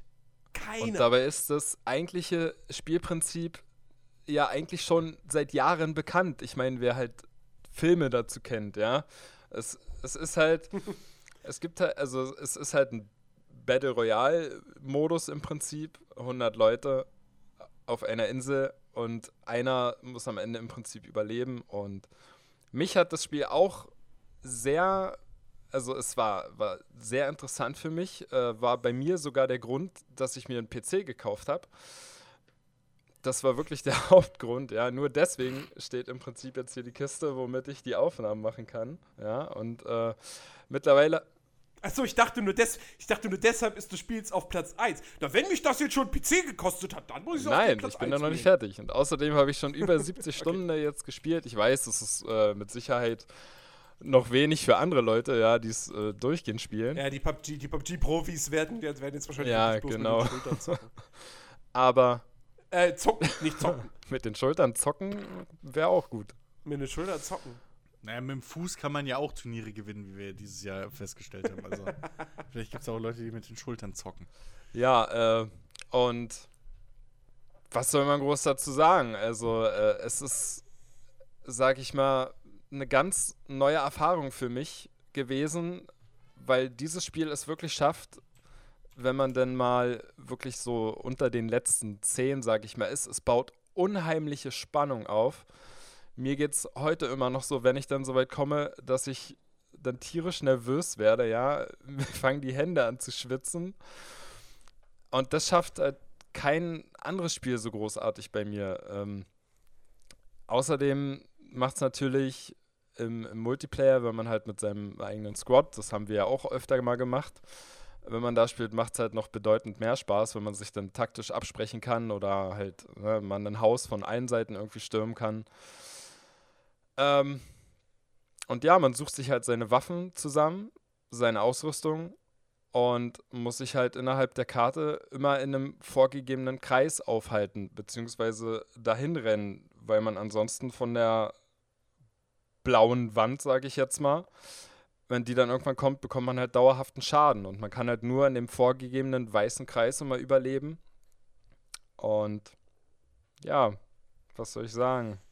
Es, es ist einfach es wirklich. hört einfach nicht auf, Spaß zu machen. Jede Runde ist irgendwie immer anders. Es, es gab noch nie den Moment, ja. wo man gesagt hat, okay, die Runden, ich meine, klar, man hat mehrere Runden gespielt und alle Runden sind irgendwie jetzt scheiße gelaufen, weil man schnell gestorben ist. Aber trotzdem ist jede Runde für sich auf irgendeine Art einzigartig. Ja, was PUBG halt auch, glaube ich, was auch sehr, sehr stark zu dieser Faszination und auch dem Erfolg beiträgt, ist halt auch so ein bisschen. PUBG ist ja im Prinzip auch aus dieser Daisy Survival Welle ja. entstanden. Ne, weil ich meine, es hat angefangen als Daisy Mod, dann wurde es zur Arma 3 Mod. Ähm, dann hat der Brandon äh, Green, Brandon Green ähm, dann hier als beratende, beratender Funktion an dem H1Z1 mitgewirkt und dann kam eben Bluehole und hat gesagt, ey, du willst du nicht bei uns dein eigenes Battle Royale Spiel machen, so als eigenständiges Spiel. Und ähm, PUBG hat ja eben auch so dieses, das Besondere an Daisy war ja unter anderem eben auch, du bist in dieser großen Welt, du kannst überall auf andere Spieler treffen und was passiert dann? So, okay, bei Daisy kommt, kam natürlich zumindest anfangs noch die Komponente hinzu, dass nicht jeder andere Spieler automatisch dich töten möchte, sondern nur jeder zweite, vielleicht. Okay, heutzutage ist jeder und naja, gut, aber ähm, dieses, dieses eben, du hast diese offene Welt, du bist nicht auf irgendeiner engen Counter-Strike-Karte oder so, und ähm, diese, diese, diese, diese Spannung. Oh, da hinten sind andere Spieler. Oh, was machen wir jetzt? Schießen wir auf die und bla, bla. Und PUBG ist ja im Prinzip eine konzentrierte Version davon, ohne diesen ganzen Survival-Kram und so weiter und so fort. Sondern wirklich auf das, auf das PvP minimiert, fokussiert. Ähm, und das macht halt einfach extrem viel Spaß. Klar hat das Spiel seine Macken. So, brauchen wir nicht drüber reden. Ähm, und da wird sich noch einiges tun und da muss sich auch noch einiges tun, auch jetzt nach der Early Access-Phase. Ähm, und auch zum Beispiel die, die Shooter-Mechanik an sich, so das Gunplay, das ist jetzt nicht so geil wie, wie in einem Battlefield. Ja. Aber es ist gut genug, dass die Ballereien wirklich spannend sind, dass sie, dass sie durchaus auch eine gewisse Form von, ja, von, von Tiefgang und Anspruch haben. Ne?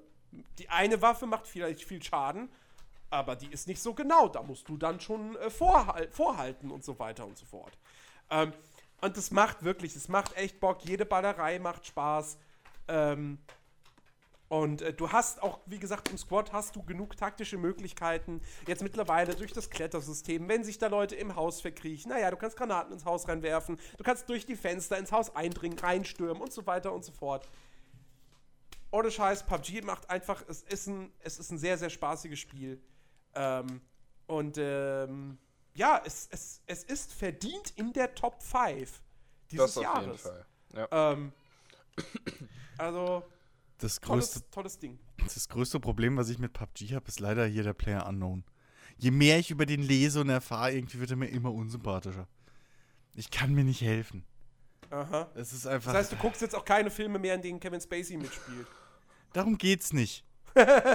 Darum geht's nicht. Kevin Spacey sagt nicht, ja, ich bin ja auch eigentlich kein Schauspieler, sondern ich hoffe ja, dass, dass da draußen die Leute die Worte, die ich sage, im Alltag so. benutzen. Nee, es ist einfach, weißt du, ausgerechnet der Typ regt sich drüber auf, irgendwie, dass es kein, kein, kein Copyright für, äh, irgendwie kreative Arbeiten im Videospielbereich gibt. Ausgerechnet der. Das komplette Gunplay, alles ist eigentlich ge geklaut von Arma. So. Er sagt selber von sich, er ist kein Gamer. Er zockt sein eigenes Spiel nicht. So. Ich weiß gar nicht, wie aktiv der eigentlich an der Entwicklung noch teilnimmt von dem ganzen Geschichte. PUBG er ist für Creative ihn. Director. PUBG ist, naja gut, das kann vieles heißen.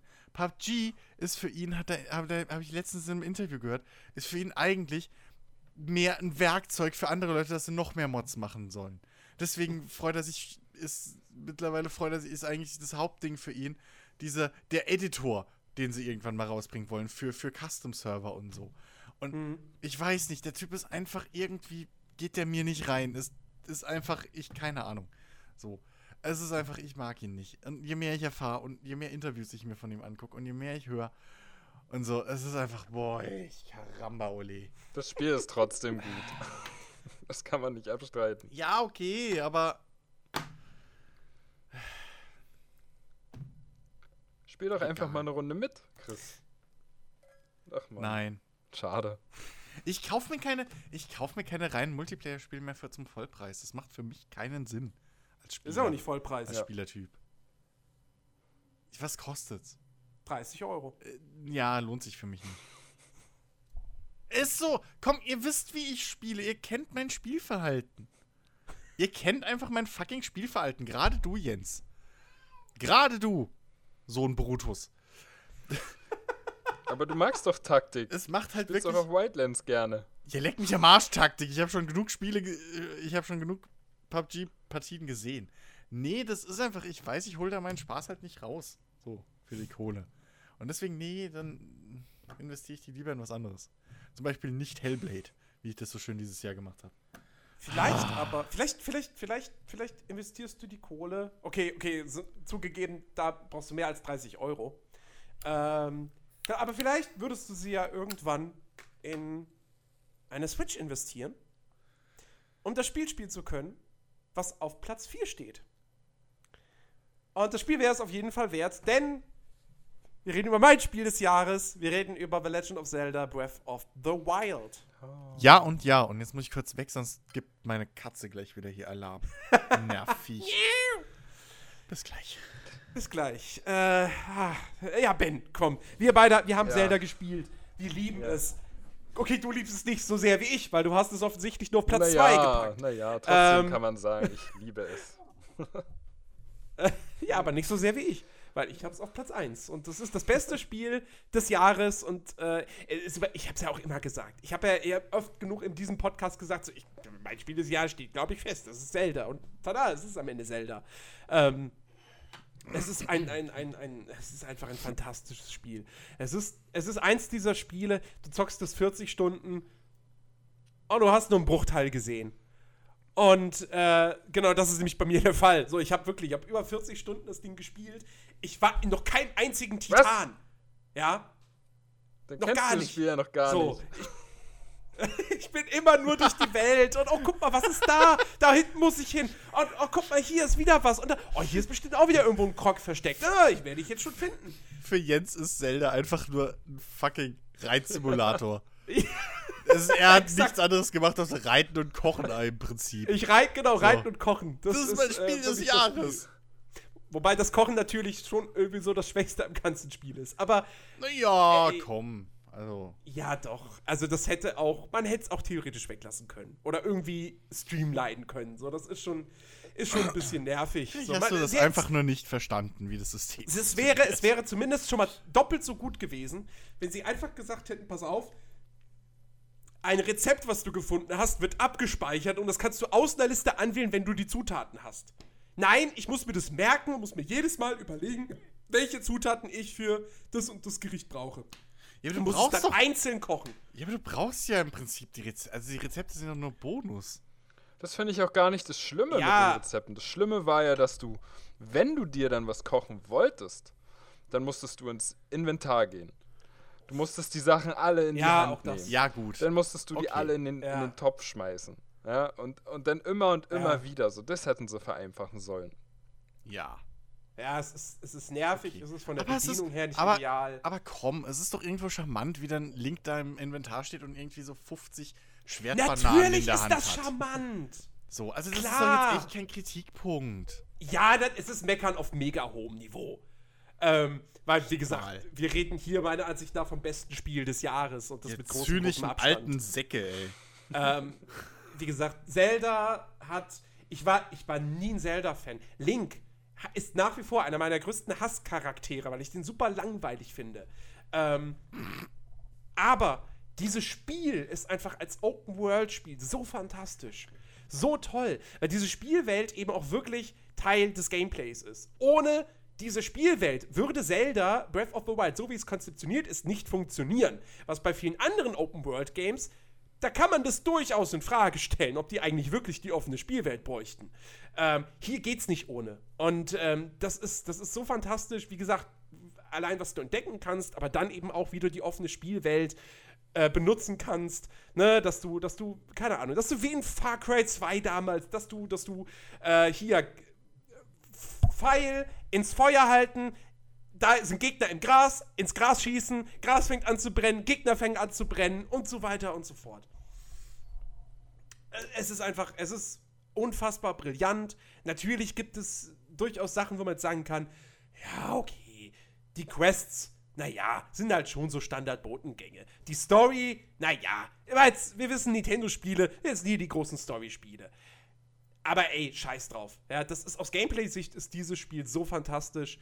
Welt, das Weltdesign ist fantastisch. Die Welt ist wunder wunderschön. Ähm, es gibt so viele tolle. Du stehst auf dem Berg, du guckst nach links und denkst, boah, das ist ein geiler Bildschirmhintergrund. Du guckst nach rechts, oh, das ist auch ein geiler Bildschirmhintergrund.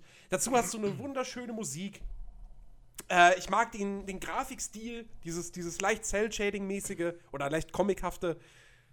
Ach Gott, es ist, es ist, äh, es ist, es ist ein fantastisches Es- Spiel. äh, Vor es allem, ist es, großartig. es war wirklich das Open-World-Spiel, wo Erkundung wirklich richtig viel Spaß gemacht hat und du auch wirklich, genau, Und belohnt du wird wirklich überall belohnt wurdest. Du hast wirklich in der Ferne, die Weitsicht in dem Spiel ist ja wirklich äh, toll gewesen für Nintendo-Verhältnisse. Und äh, du hast wirklich am Horizont irgendwie was gesehen, ja, was ist das denn da? Und dann bist du da hingegangen und dann hast du aber auch wirklich, wirklich was gefunden, wo, womit du auch interagieren konntest oder halt irgendwie ein besonderes Rätsel, wo du dir gedacht hast, hm, was muss ich denn hier erstmal machen? Also es ist nicht irgendwie, dass du, dass du da hinläufst und da steht irgendwie eine große Statue und ja, gut, da kann ich aber jetzt hier nichts weiter machen. So, alles, was du gesehen hast, was irgendwie interessant aussah, da konntest du dann noch irgendwie interagieren mit. Und das hat es halt richtig, also der Entdeckerdrang wurde richtig äh, gut geweckt bei Breath of the Wild.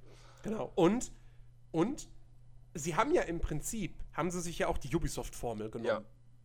Aber sie haben sie halt wirklich perfektioniert und, und all das, was du in der Ubisoft-Formel findest, ist in Zelda drin, aber halt so viel besser. Die Türme. Erstmal äh, auf jeden Turm raufzuklettern, ist schon mal eine Herausforderung für sich. So, dann kommst du da oben an, dann deckst du die Karte auf, aber also die werden halt nicht zigtausend Symbole auf der Map angezeigt, sondern deckst halt wirklich, du lüftest halt wirklich nur den Fog of War und siehst dann halt bloß auf der Karte die Landschaft und so weiter und so fort. Und das mit dem Mar Sachen markieren und so machst du dann, naja, du stehst auf einem Turm, was machst du? Du guckst in die Ferne und siehst, ah, da hinten ist was. Und dann markierst du dir das selbst. Ähm, das heißt, du kletterst auf die Türme und entdeckst auch von da aus die Spielwelt. Ähm, dann hier, Ubisoft-typisch Sammelgeschichte. Hast du hier auch, in Form der Crocs. Aber jeder Krog, also okay, nicht jedes Krog-Rätsel ist, ist, ist, äh, ist einzigartig. Da gibt es da auch schon durchaus Sachen, Sachen, die sich wiederholen. Aber dennoch hast du viele unterschiedliche Dinge und es bringt dir halt auch was. Weil die Crocs geben dir die Samen und dann kannst du eben dein Inventar vergrößern, was super praktisch ist in Zelda. Ähm, die Schreine. Würde man jetzt meinen, okay, das ist dann halt das Copy-and-Paste-Rätseln, die Copy-and-Paste-Rätsel-Nebenbeschäftigung. Ja, aber jeder Schrein ist anders. Jeder Schrein äh, präsentiert dir eine andere Form von Rätseln. Und es gibt 120 Stück. Und die sind echt abwechslungsreich und allesamt cool designt. Außer die Kampf, außer die Kampf. Also, muss man sagen. ja, Aber die gut, sind, okay. die sind äh, Ja. von 120 Stück sind es vielleicht, weiß nicht, 10 oder so. Ja. Ja. Und da hast du ja auch als Abwechslung Und, immer ähm, andere, also verschiedene starke Gegner drin. Sind ja nicht immer dieselben. Genau. Ja. Genau. Ähm, ja, und ansonsten, klar, einer der Streitpunkte ist natürlich die Geschichte mit, äh, mit dem Waffenverschleiß. Aber äh, das ist, meiner Ansicht nach mehr oder weniger eine Geschmacksfrage. Ich finde, sie haben sich dabei was gedacht, durchaus. Ähm, und man merkt, dass es nicht einfach nur, nur irgendwie wahllos gemacht ist, um jetzt irgendwie die Spielzeit zu verlängern oder so. Ähm, sondern es ist meiner Ansicht nach schon relativ durchdacht. Und ähm, pff, ja, hat Nils den, den Spielspaß in keinster Art und Weise irgendwie vermiest. Ähm, und ähm, ey, wie gesagt, also ich, ich, ich verneige mich vor Nintendo für dieses tolle, tolle Spiel. So, das ist, wie gesagt, es ist das erste Zelda, was mir richtig gut gefallen hat. Gut, zugegeben, davor habe ich auch nur, ähm, wie hieß es denn, das für Gamecube und, und, und Wii, Twilight das damals zum Princess. Launch der Wii rauskam. Twilight Princess, genau, richtig. Ähm, und das konnte mich halt, das, das, da dachte ich mir halt so, ja, ist ein gutes Spiel, aber ist jetzt nicht, ist jetzt nicht so meins. Und Zelda ist aber wirklich, das, das schlägt genau in, das, das trifft genau den Nerv bei mir und ähm, ja. Fantastisches hat- Spiel. Schade, dass es nicht noch höher platziert Das ist, hat- aber das hat ey, auch echt- mein Gott. Das hat aber echt schon viel hart. zu bedeuten, wenn du sagst, du warst noch nicht in eine der Titanen, was ja eigentlich die Dungeons sind, ja. Also wirklich ein großer Teil des Richtig. Spiels, so. Und trotzdem ist es Naja. dein Spiel des Jahres. Also, was heißt ein großer Teil des Spiels? Das sind halt auch nur Ja, aber da sind halt die besten Rätsel drin versteckt, sozusagen. Ja, wobei die Titanen kriegen ja auch durchaus, also da hat Zelda von Fans ja dann doch relativ viel Kritik einstecken müssen. So, den Leuten fehlten ja dann doch so die richtigen großen Dungeons und so mit diesem klassischen Zelda, also so diese klassischen Zelda-Dungeons, die haben ja doch viele für Leute vermisst. So, die Titanen waren ja dann für, für, die, für die Fangemeinde doch nicht so ein, ein würdiger Ersatz. Ja. Aber, naja. Mal gucken, was da in Zukunft äh, kommt von Nintendo bezüglich Zelda. Ja. Ich kann mir auch, ich kann mir zum Beispiel, ich, ich glaube ja tatsächlich, dass das nächste Zelda, was kommt, also die, die Leute, das, das, das Team, was Breath of the Wild entwickelt hat, sitzt natürlich schon längst am nächsten Zelda. Und äh, der hier, AJ Onuma, hat auch schon gesagt, dass es sehr wahrscheinlich ist, dass sie diese Open-World-Mechanik oder dieses Open-World-Konzept, dass sie das beibehalten werden. Ich kann mir aber sehr, sehr gut vorstellen, dass das Team, was ähm, die Handheld-Zeldas gemacht hat, dass die jetzt ein neues 2D-Zelda entwickeln werden für die Switch. Und das wäre ja dann wahrscheinlich wieder ein ganz klassisches Ding. Hm. Insofern, ich glaube, die Fans werden da irgendwann äh, wieder was bekommen, was dann wieder mehr in dieses, ja, so ganz viele Dungeons und du kämpfst dich von einem zum anderen und so weiter. Ich glaube, da kommt schon noch was. Ähm, ja, also, das war Platz 4. Jetzt sind wir, jetzt sind wir im Treppchen angelangt. Ähm, Platz 3. Ironischerweise, oder was ironischerweise? Lustigerweise äh, ein Spiel, das 33 Punkte bekommen hat. Ähm, fünf Leute haben es in ihre Top 10 reingevotet. Und äh, zwei Leute davon, nämlich Dennis und Darnek, hatten es jeweils auf, oder haben es jeweils auf Platz 1. Die Rede ist von einem, oder von dem Sony-Exklusivtitel des Jahres, nämlich Horizon Zero Dawn. Hm. Ben, du hast es, du hast es in deiner Top 10 tatsächlich, wenn Ich auch nur auf Platz 8. Also erzähl mal. Du hast wahrscheinlich mehr, deutlich mehr Ja, gespielt als ich. Ja, kann gut sein, aber ähm, ich habe es auch nach wie vor immer noch nicht so viel gespielt, wie man wahrscheinlich spielen sollte, um es genau einschätzen zu können. Ich habe es bei mir in meiner Liste auf Platz 8. Ähm, einfach nur, weil es für mich das Spiel war, oder auch eins sogar der letzten Spiele, was ich überhaupt auf der PS4 gespielt habe. Und das ist ja schon eine Weile her. Und ja, naja, ich weiß nicht. Also, das Gegnerdesign ist halt neu gewesen und faszinierend. Ähm, diese ganzen Mech-Tiere oder Dinos teilweise, die sahen halt einfach super aus. Im Prinzip war es ja vom Gameplay her auch nur ein Assassin's Creed-Abklatsch mit leichten Veränderungen. aber die Welt und die Story sind halt, also soweit ich von der Story reden kann, ja, ich habe ich hab da wirklich jetzt wahrscheinlich nicht genug gespielt, um, um da tiefer reinzugehen. Aber ähm, ja, man spielt halt Aloy und äh, man wird am Anfang des Spiels, also das Spiel hat ein sehr gutes Tutorial. Man wird ganz langsam halt reingeführt in die Spielmechaniken. Äh, am Anfang wird einem genau gezeigt, wie man zu jagen hat, wie das Kampfsystem funktioniert. Ähm, Übrigens möchte ich kurz anmerken, wirklich eines der besten Tutorials seit langem. Yep. Ja. Äh, also zur Erklärung, für die, die es jetzt überhaupt keine Ahnung haben, man schlüpft eben in verschiedene Stadien der Kindheit von Aloy so und erlebt eben da, wie sie als Kind von ihrem, ist es ihr Vater? Genau. Ist ihr Ziehvater. Oder Ziehvater so ähm, eben halt beigebracht kriegt, im Prinzip, wie die Spielmechaniken funktionieren. So. Genau. Und das bringt halt nicht nur dir als Spieler das Spiel näher, sondern halt auch gleichzeitig den Charakter. Was halt Richtig. ein sehr, sehr cleverer Zug ist. Ja, ja und zum Charakter, also Aloy ist halt auch irgendwie sehr sympathisch rübergebracht. So, man, sie wächst einem ganz schnell ans Herz. Äh, und sie wird halt verstoßen. Wie war das? Sie wird verstoßen von ihrem, von ihrem Stamm. Ja, der, der, der Stamm ist ja super matriarchalisch geplagt, äh, geplagt, geprägt. Und ähm, sie wird halt als Baby verstoßen, weil sie äh, keine Mutter hat. Ähm, und äh, Rost, äh, oder, oder Rost, oder ich, Englischen, im, Englischen, heißt er dann Rust, ähm, der ist ja auch ein, ein Verstoßener. Ähm, und deswegen wird sie eben in seine Obhut gegeben. Ähm, genau. Und äh, ja, das ist, also Horizon Zero Dawn, du hast es halt schon gesagt, es ist sehr, es hat sehr, sehr viele Anleihen von Assassin's Creed, es, es übernimmt die Ubisoft-Formel 1 zu 1 setzt sie aber eben auch einfach sehr, sehr kompetent um, verpackt sie richtig gut in eine interessante Welt, in eine wunderschöne Welt, ähm, mit einer echt, also auch ich kann das ja nur ansatzweise beurteilen, aber doch mit einer, mit einer starken Story und vor allem, also wirklich, Aloy ist ein fantastischer Hauptcharakter. Das finde ich einer der besten weiblichen Protagonisten, die es so gibt in, in der Videospielwelt. Äh, ist eine starke Frauenfigur. Ähm, auch bin da natürlich auch dann irgendwie doppelt, äh, doppelt, ja, äh, verliebt in sie so ein bisschen, weil sie ja auch im englischen Original von Ashley Birch gesprochen wird, der Synchronsprecherin von Chloe aus Life is Strange.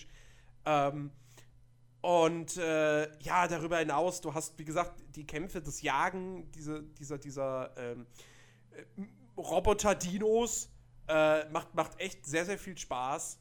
Ähm, also es ist wirklich ein super rundes Spiel. Auch da, ich habe es halt einfach viel zu wenig gespielt, um es reinvoten zu können. Ähm, also mit gutem Gewissen. Und ähm, deswegen ist es bei mir nicht drin. Aber äh, ich, wie gesagt, auch da, das ist so zusammen mit Wolfenstein 2 wirklich ganz, ganz oben auf meiner, auf meiner Bucketlist, ähm, dass ich das unbedingt nachholen will. Ich meine, ich habe mir sogar jetzt den DLC gekauft, weil ich jetzt Ende des Jahres nochmal quasi neu angefangen hatte und das eigentlich nochmal durchziehen wollte, habe es dann trotzdem nicht geschafft.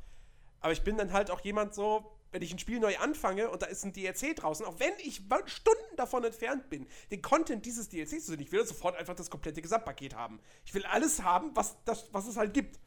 Ähm, sofern ich jetzt nicht höre, dass äh, die Zusatzerweiterungen ziemlich scheiße sind äh, dann okay, würde ich es lassen. Aber so, äh, ja, naja, gut, wie gesagt.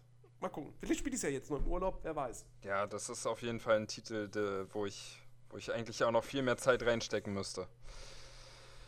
Aber. Und es sieht fantastisch aus. Das dürfen wir natürlich ja. auch nicht vergessen. Es ist ein wunder wunderschönes Spiel. Ja, auf jeden Fall. Also die Spielwelt und vor allem auch wirklich das Gegnerdesign. Ja. Ganz, ganz große Klasse. So, wir kommen zum Vizemeister des Jahres 2017. Ja, also quasi dem, dem Bayer 04 Leverkusen, der Nerdiverse Game of the Year Top 20. Ist das ähm, Es ist ein Spiel, das wirklich, wirklich, äh, ja, auch, auch wieder so ein Titel für mich persönlich, der mich lange Zeit gar nicht interessiert hat. Und dann kommt er raus und auf einmal möchte ich es dann doch unbedingt haben und äh, tingel dafür durch die halbe Berliner Innenstadt und irgendwo haben sie es und dann muss ich es mir halt doch runterladen. Ähm, es ist das großartige, fantastische Nio. Wow. Ja. Nio. Ach, was soll man sagen? Wir haben schon so viel über Nio gesagt. Ähm, Nio ist einfach. Nio ist toll. Nio Ja. hat cooles Grafikdesign. Nio hat ein sehr, sehr cooles Setting. Und Nio ist einfach mal ein frischer Wind in dieses Souls, in, in diesem ganzen Souls-like Genre. So jung's ja auch noch ist. Aber ähm, für frischen Wind ist es nie zu früh. Und sie haben halt einfach diese, diese Grundsätze von einem Souls-like genommen und sich eben und die eben so für sich verändert, weiterentwickelt und angepasst, dass sie halt in dieser Spielwelt und, und in dieser ganzen Epoche, in der es ja spielt, äh, Sinn macht. Und sie ja eben ein Spiel gebaut haben, ein Souls-like wirklich, was aber trotzdem einen sehr, sehr starken eigenen Charakter hat. So. Ja. Ähm, und mit, bei dem man auch durchaus sagen kann, so, ey, wenn, wenn du, wenn Souls nichts für dich ist, guck dir trotzdem mal Nio an, weil das ist anders genug. Ähm, und ja, ey, ich, ach man, ich liebe das Spiel. So. Ich habe es zwar wirklich bis jetzt so selbst persönlich noch nicht so, noch viel zu wenig gespielt, aber ähm, ich habe es ja schon öfter erklärt, so, es hat ja ewig gedauert, bis die scheiß PC-Version rauskam. Also habe ich auch, habe ich dazu schon komplette Let's Plays und so gesehen und halt aber genug gespielt, um die Spielmechaniken so weit einschätzen zu können und es macht halt einfach Bock. Es ist, es zeigt im Gegensatz zu Elex zum Beispiel, wie man eben ein Kampfsystem in so einem anspruchsvolleren äh, äh, äh, Setting oder auf so einer anspruchsvo auf einem anspruchsvolleren Level umsetzen kann, das eben auf Kombos oder äh, so Spezialangriffen halt basiert. Ja, weil man halt für seine Waffen ähm, nicht nur zwei Standardangriffe hat und das war's, sondern durch verschiedene Kombinationen und Tastenkombinationen eben ähm, spezielle Angriffe ausführen kann, jeweils für, für Waffentypen, ähm, die man auch mit der Zeit dann lernt, levelt, freischaltet etc. Wodurch du halt auch dieses Gefühl hast von, von ähm, wirklich auch Fortschritt deines Charakters. Nicht nur du als Spieler und irgendwelche Werte werden besser, sondern du hast plötzlich einfach bessere Angriffe, die, du, die besser zu deinem Spielstil passen. So. Das, du baust dir halt so wirklich deinen eigenen kleinen persönlichen Samurai, mit dem Mhm. du auf, auf Dämonenjagd gehst. Und ähm, dann haben sie natürlich noch eine ähm, nette Geschichte drum gebaut, haben dieses ganze, dieses ganze, äh, äh, äh, diesen ganzen Spielaufbau von Souls-like einfach mal ein bisschen aufgebrochen, indem du halt eine ja fast klassische Weltkarte hast, auf der du dann verschiedene Missionsgebiete oder so freischaltest, wenn man es so will. Du hast halt Nebenquests, du hast Hauptquests, ähm, du bist manchmal auch mit Begleitern unterwegs in, in, in, an gewissen Stellen. Und ähm, dadurch, äh, du hast auch durchgehend Musik in dem Spiel. Gott bewahre. In einem Souls-like, what? Grüße an Deck 13. Ähm, auf jeden Fall, du kannst, also sie haben halt wirklich einfach gesagt, okay, wir nehmen diese, die coolen Teile, die uns gefallen von Souls-Likes, die uns halt auch, die halt auch wirklich gut ankommen, aber wir machen trotzdem unser eigenes Rollenspiel daraus oder Action, whatever, Genre-Mix. So. Ja. Und ähm, das hat funktioniert und ähm, ja, ist absolut zu Recht auf Platz 2. So. Auch wenn es bei mir in meiner persönlichen Liste auf Platz 4 ist, aber ähm, ey, das, ich, ja, es ist auf jeden Fall eins der, der, der wichtigsten Spiele dieses Jahr für mich. So muss man auch mal dazu sagen. Es ist, es ist das einzige Spiel in unserer Top 5, was bei niemandem auf dem ersten Platz gelandet ist. Aber es hat halt sechs Nominierungen bekommen. Es ist bei dir auf Platz 4, es ist bei Chicky auf 3, bei Mitch auf 8, bei mir auf 2, bei Danik auf 2 und bei Flo auf 3. Und dann kriegst du natürlich auch deine 44 Punkte zusammen. Ähm, Ja. Und äh, ja, äh, wie gesagt, es ist wirklich ein, ein, ein so gottverdammt gutes Spiel. Äh, mit einem so guten Kampfsystem, mit einem so tollen Leveldesign. Dazu kriegst du halt noch, was Dark Souls nicht bietet, eine Diablo-Loot-Spirale. Jeder Gegner lässt, sobald, sobald der Tod umfällt, lässt der einfach mal eine Flut an Items aus sich rausspringen. Ähm, vielleicht schon ein bisschen zu viel, aber äh, hey, mein Gott, lieber zu viel als zu wenig.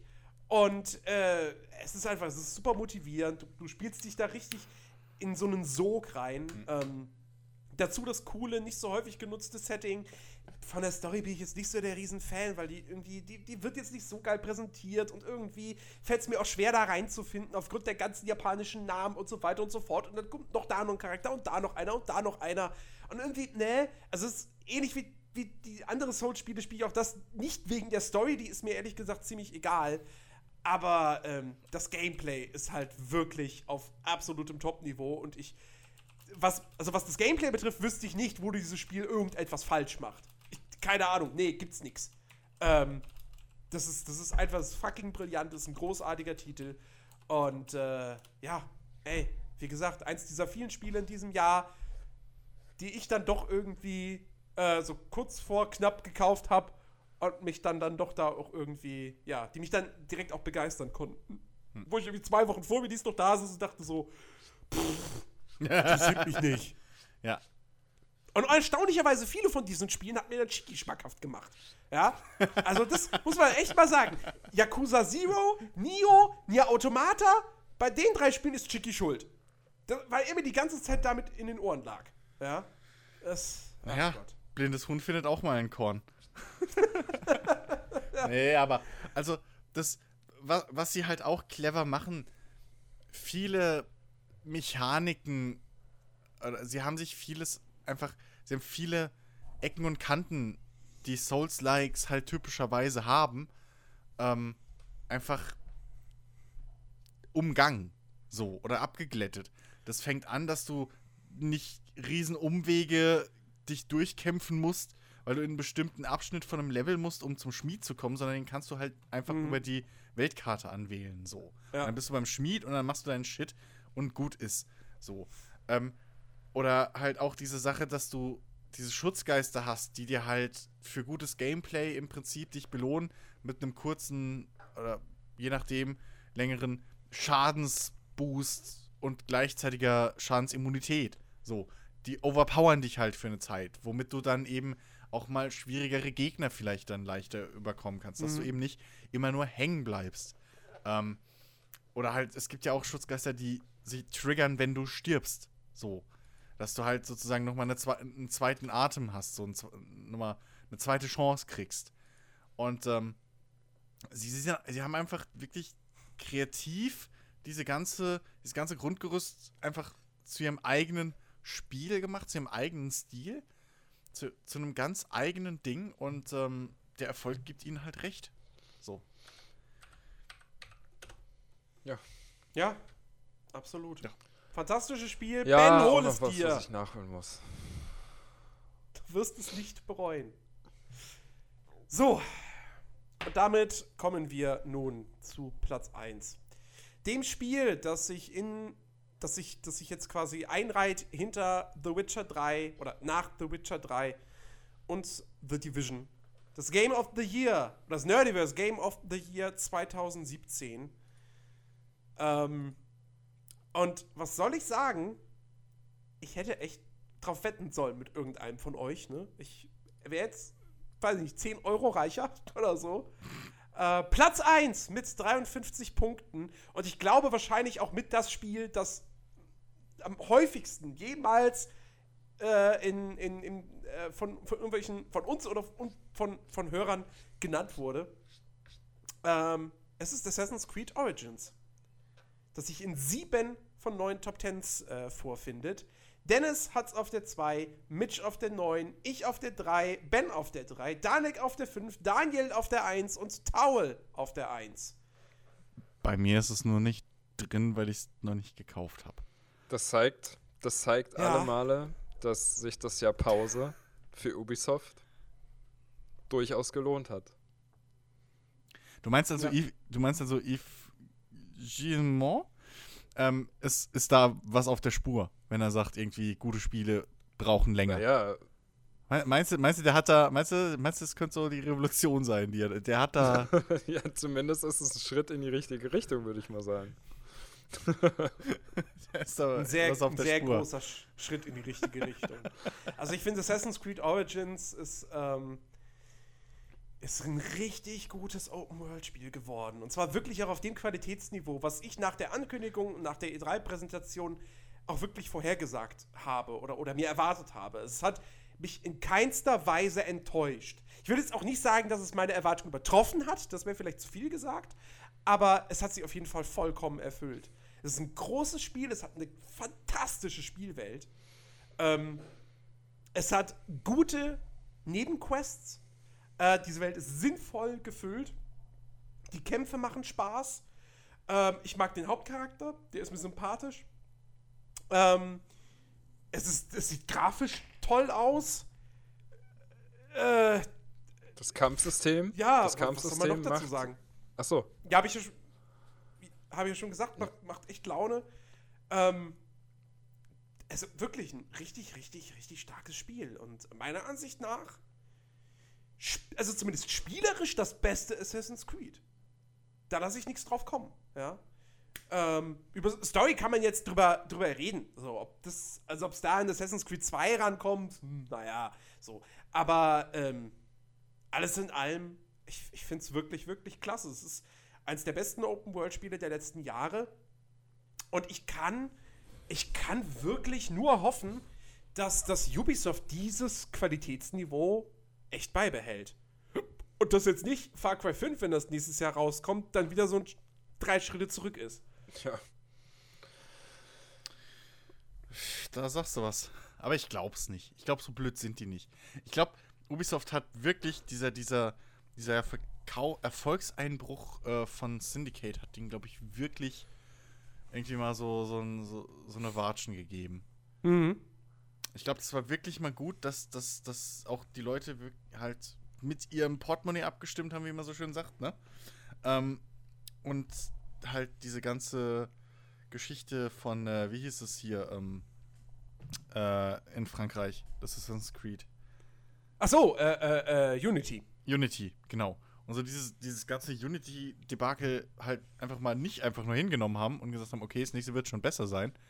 Dann einfach mal gesagt, nö, jetzt müssen wir uns erstmal beweisen, dass es besser ist. Und ja, also, wie gesagt, das kann vielleicht auch ein guter, guter Schritt einfach für die gesamte Spieleindustrie mal wieder sein. Zumindest für die AAA-Industrie, dass die so langsam merken, ja, shit, wir müssen uns ja doch anstrengen, dass sie uns ihr Geld geben. Ja. Ja. Absolut. Ey, also. Hätte ich gar nicht, hätte ich gar nicht mit gerechnet, muss ich sagen, dass es wirklich den ersten Platz macht. Nee, Echt nee ich dachte, ich dachte wirklich, Ja. dass ein Zelda Also weiter drüber ist. Aber gut, das hat mit der Switch zu tun. Ja, ich hab, ich hab, Ja. ich kam so, ich kam so immer mehr so gegen Ende des Jahres, kam ich ins Grübeln.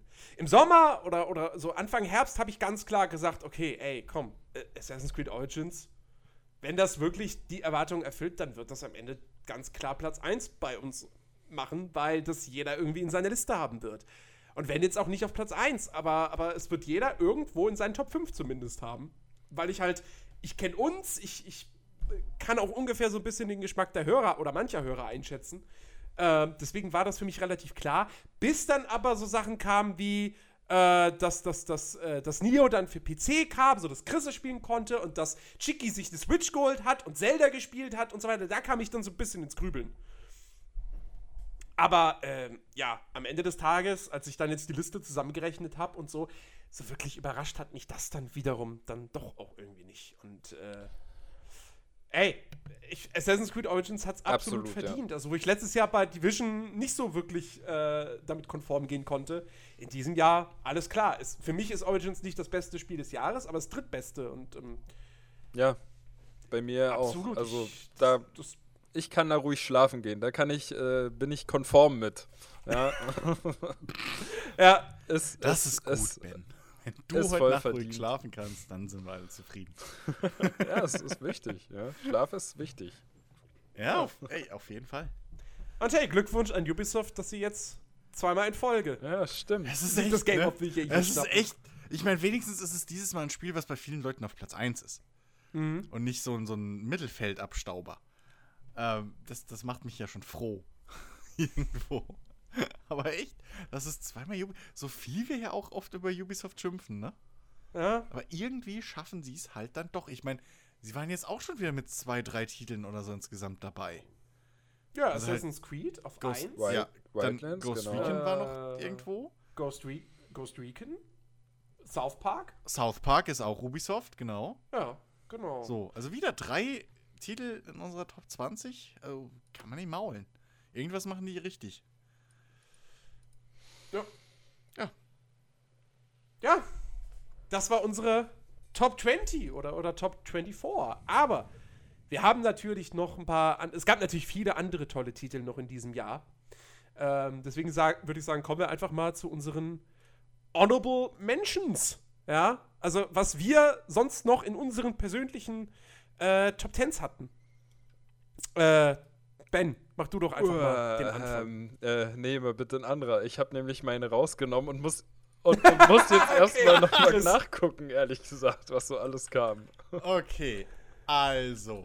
Ich werde aber jetzt nicht zu allen irgendwie nochmal so groß ausschweifend was sagen. Ja. Weil man muss auch sagen, so, ich habe dieses Jahr wirklich halt nicht viel Neues gespielt. Deswegen äh, sind da auch einige Titel einfach so reingerutscht, weil halt noch Platz war. Äh, also, ich habe zum Beispiel noch drin ähm, The Search. So. Ist bei mir auf Platz 8 gerutscht. Also, man merkt schon. So, das sind die, äh, die Nachrücker. ähm, prinzipiell ein guter Ansatz. Ich habe es jetzt auch schon länger nicht mehr gespielt. Sie haben viele Patches rausgehauen.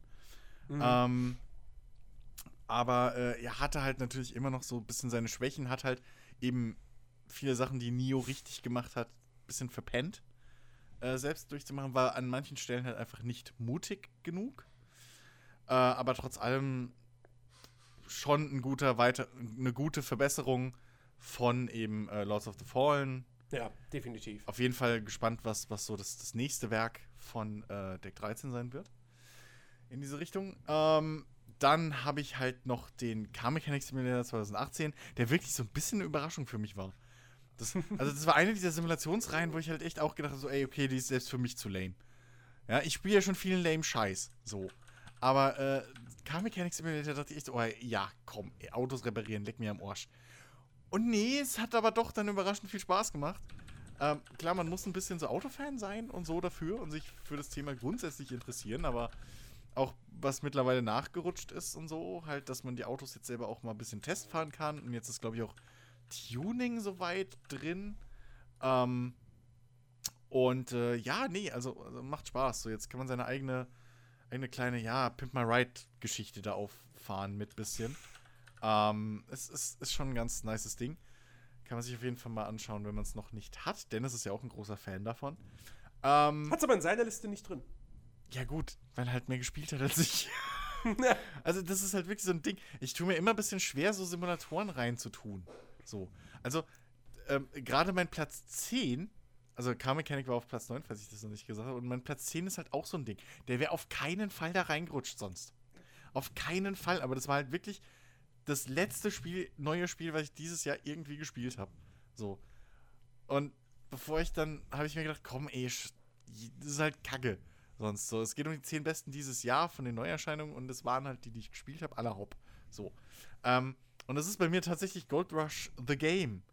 Ähm, was mich echt überrascht hat. So, das war auch auf YouTube, plötzlich war es da und die ganzen Simulations-YouTuber haben plötzlich auf einmal Gold Rush The Game gespielt. Ähm, ich fand's gut, dass die Entwickler so ehrlich waren und gesagt haben, hey, ähm, das Spiel ist, ist noch nicht fertig, so, aber wir haben es halt jetzt äh, äh, rausgehauen, so auf, auf, aufgrund, auf Bitte von äh, äh, hier Discovery Channel ist es ja, glaube ich. Weil eben die neue Season von der TV-Serie startet und sowas. Und ähm, mittlerweile sind, glaube ich, so die Grundfunktionen alle auch drin. Ähm, äh, äh, äh, jetzt gibt es schon die ersten DLCs irgendwie, die jetzt angekündigt wurden fürs, für Anfang nächsten Jahres. Also neue Maschinen und so ein Kram. Ähm, und das ist schon ein nettes Ding. Es ist halt sehr ruhig. Es ist ein sehr gechillter Simulator. Also da ist das Landwirtschaftssimulator ein Actionspiel dagegen ab und zu. Aber auf der anderen Seite kannst du da halt auch mal, ne, so, wer schon immer mal ein bisschen baggern wollte und so. Und vor allem jetzt, da es eine, eine, eine, eine Bodentestbohrungsmaschine gibt, da wird halt jetzt auch wieder dieser, dieser Drang für dieses effiziente Arbeiten ein bisschen angeregt, so. Also es gibt Mhm. ja so auch Wirtschaftssimulationen oder so, die, die kitzeln ja so irgendwie einen inneren Drang bei vielen, so dieses optimale System einfach am Laufen zu haben. So mit, mit einfach, was im Leben nie funktioniert, aber in Videospielen kannst du es halt dann doch machen. So Dieses 100% Effektivität zu arbeiten. Ähm, und das ist jetzt eben auch mittlerweile drin. Das Einzige, das Einzige, was ich nicht geil finde als Neuerung, man muss jetzt, und die Entscheidung verstehe ich halt wirklich nicht, ähm, um einige neue Maschinen, die jetzt drin sind, freizuschalten, muss man im Spiel in die zweite Saison voranschreiten. Was ja erstmal nichts Schlimmes ist. So, du fährst zum Hotel und dann geht's halt so, ja, Saison 1 ist fertig, willkommen in Saison 2. Jetzt ist aber, und das verstehe ich nicht, ob das bis jetzt noch ein Bug ist, ob das vielleicht hoffentlich geändert wird noch, weil sie sind zum Glück sehr empfänglich für, für, für User-Feedback. Ähm, aber bis jetzt ist es halt so, dass wenn du in Saison 2 gehst, du dein gesamtes Gold, dein ganzes Geld verlierst, alles resettet wird und du mit null wieder anfängst. So, mit, mit, und das verstehe ich halt gar nicht. Okay. So, also du hast keinen wirklichen Fortschritt, sondern du sagst im Prinzip nur, oh, ich möchte jetzt mit den Maschinen aus Saison 2 anfangen. Und das finde ich ein bisschen blöd. So, und ich hoffe, dass da sie noch was nachändern. Ähm, aber ansonsten, ja, es ist wirklich dafür, dass es halt aus so einem Kickstarter Herzensfanprojekt irgendwie entstanden ist. Ähm, es ist durchaus gerade in diesem Wust und Klumbatsch von, von, von äh, Simulatoren, es ist doch ein gutes, solides Ding einfach. Für Genre-Fans. Hm. Ähm, ja, und ansonsten, glaube ich, hatte ich tatsächlich alles andere drin. In der, ja, war alles, Ja. haben wir alles andere schon mal angesprochen. So, also das waren die drei Titel, die es von mir nicht mehr reingeschafft haben. So, ähm, ja, Okay, mittlerweile Ben, bin ich so bist du weit, ja. ready? Ähm, also ich habe noch in meiner Top 10 Liste gehabt ähm, Xenoblade Chronicle 2, was bei mir auf dem sechsten Platz gelandet ist. Äh, und da haben wir ja auch schon ausführlich in einem Podcast, na, was heißt ausführlich? Wir haben versucht, es zu erklären, weil das Kampfsystem ja ähm, was, was ziemlich Neues war und äh, auch nach wie vor sehr komplex ist. Also bis man da mal wirklich eingestiegen ist und einigermaßen durchsieht, braucht es schon seine Zeit. Ähm, ist halt auch so ein klassisches äh, JRPG mit einer, naja, Open World nicht, aber es gibt so große Areale, sag ich mal, in denen man sich bewegen kann. Ähm, es geht halt darum, dass man seltene Klingen im Prinzip sammelt und mit denen kämpfen kann und die halt auflevelt. Äh, dann hatte ich noch, was hatte ich noch? Ark Survival Evolved habe ich tatsächlich drin gehabt bei mir in der Liste.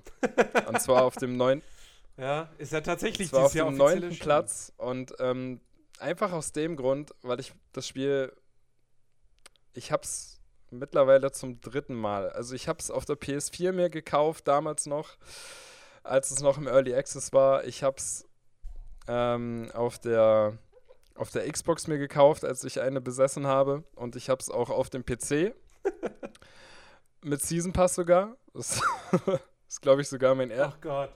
Warum? ja, weiß nicht. Ich habe halt Stunden da reingesteckt. Ich hatte auch wirklich meinen Spaß damit. Es ist aber auch wieder so ein Spiel, was äh, im Singleplayer, wo halt schnell die Luft raus ist. Aber wenn man dann doch, sag ich mal, jemanden hat, mit dem man das spielen kann, so, dann kann man da schon einiges an Zeit drin versenken.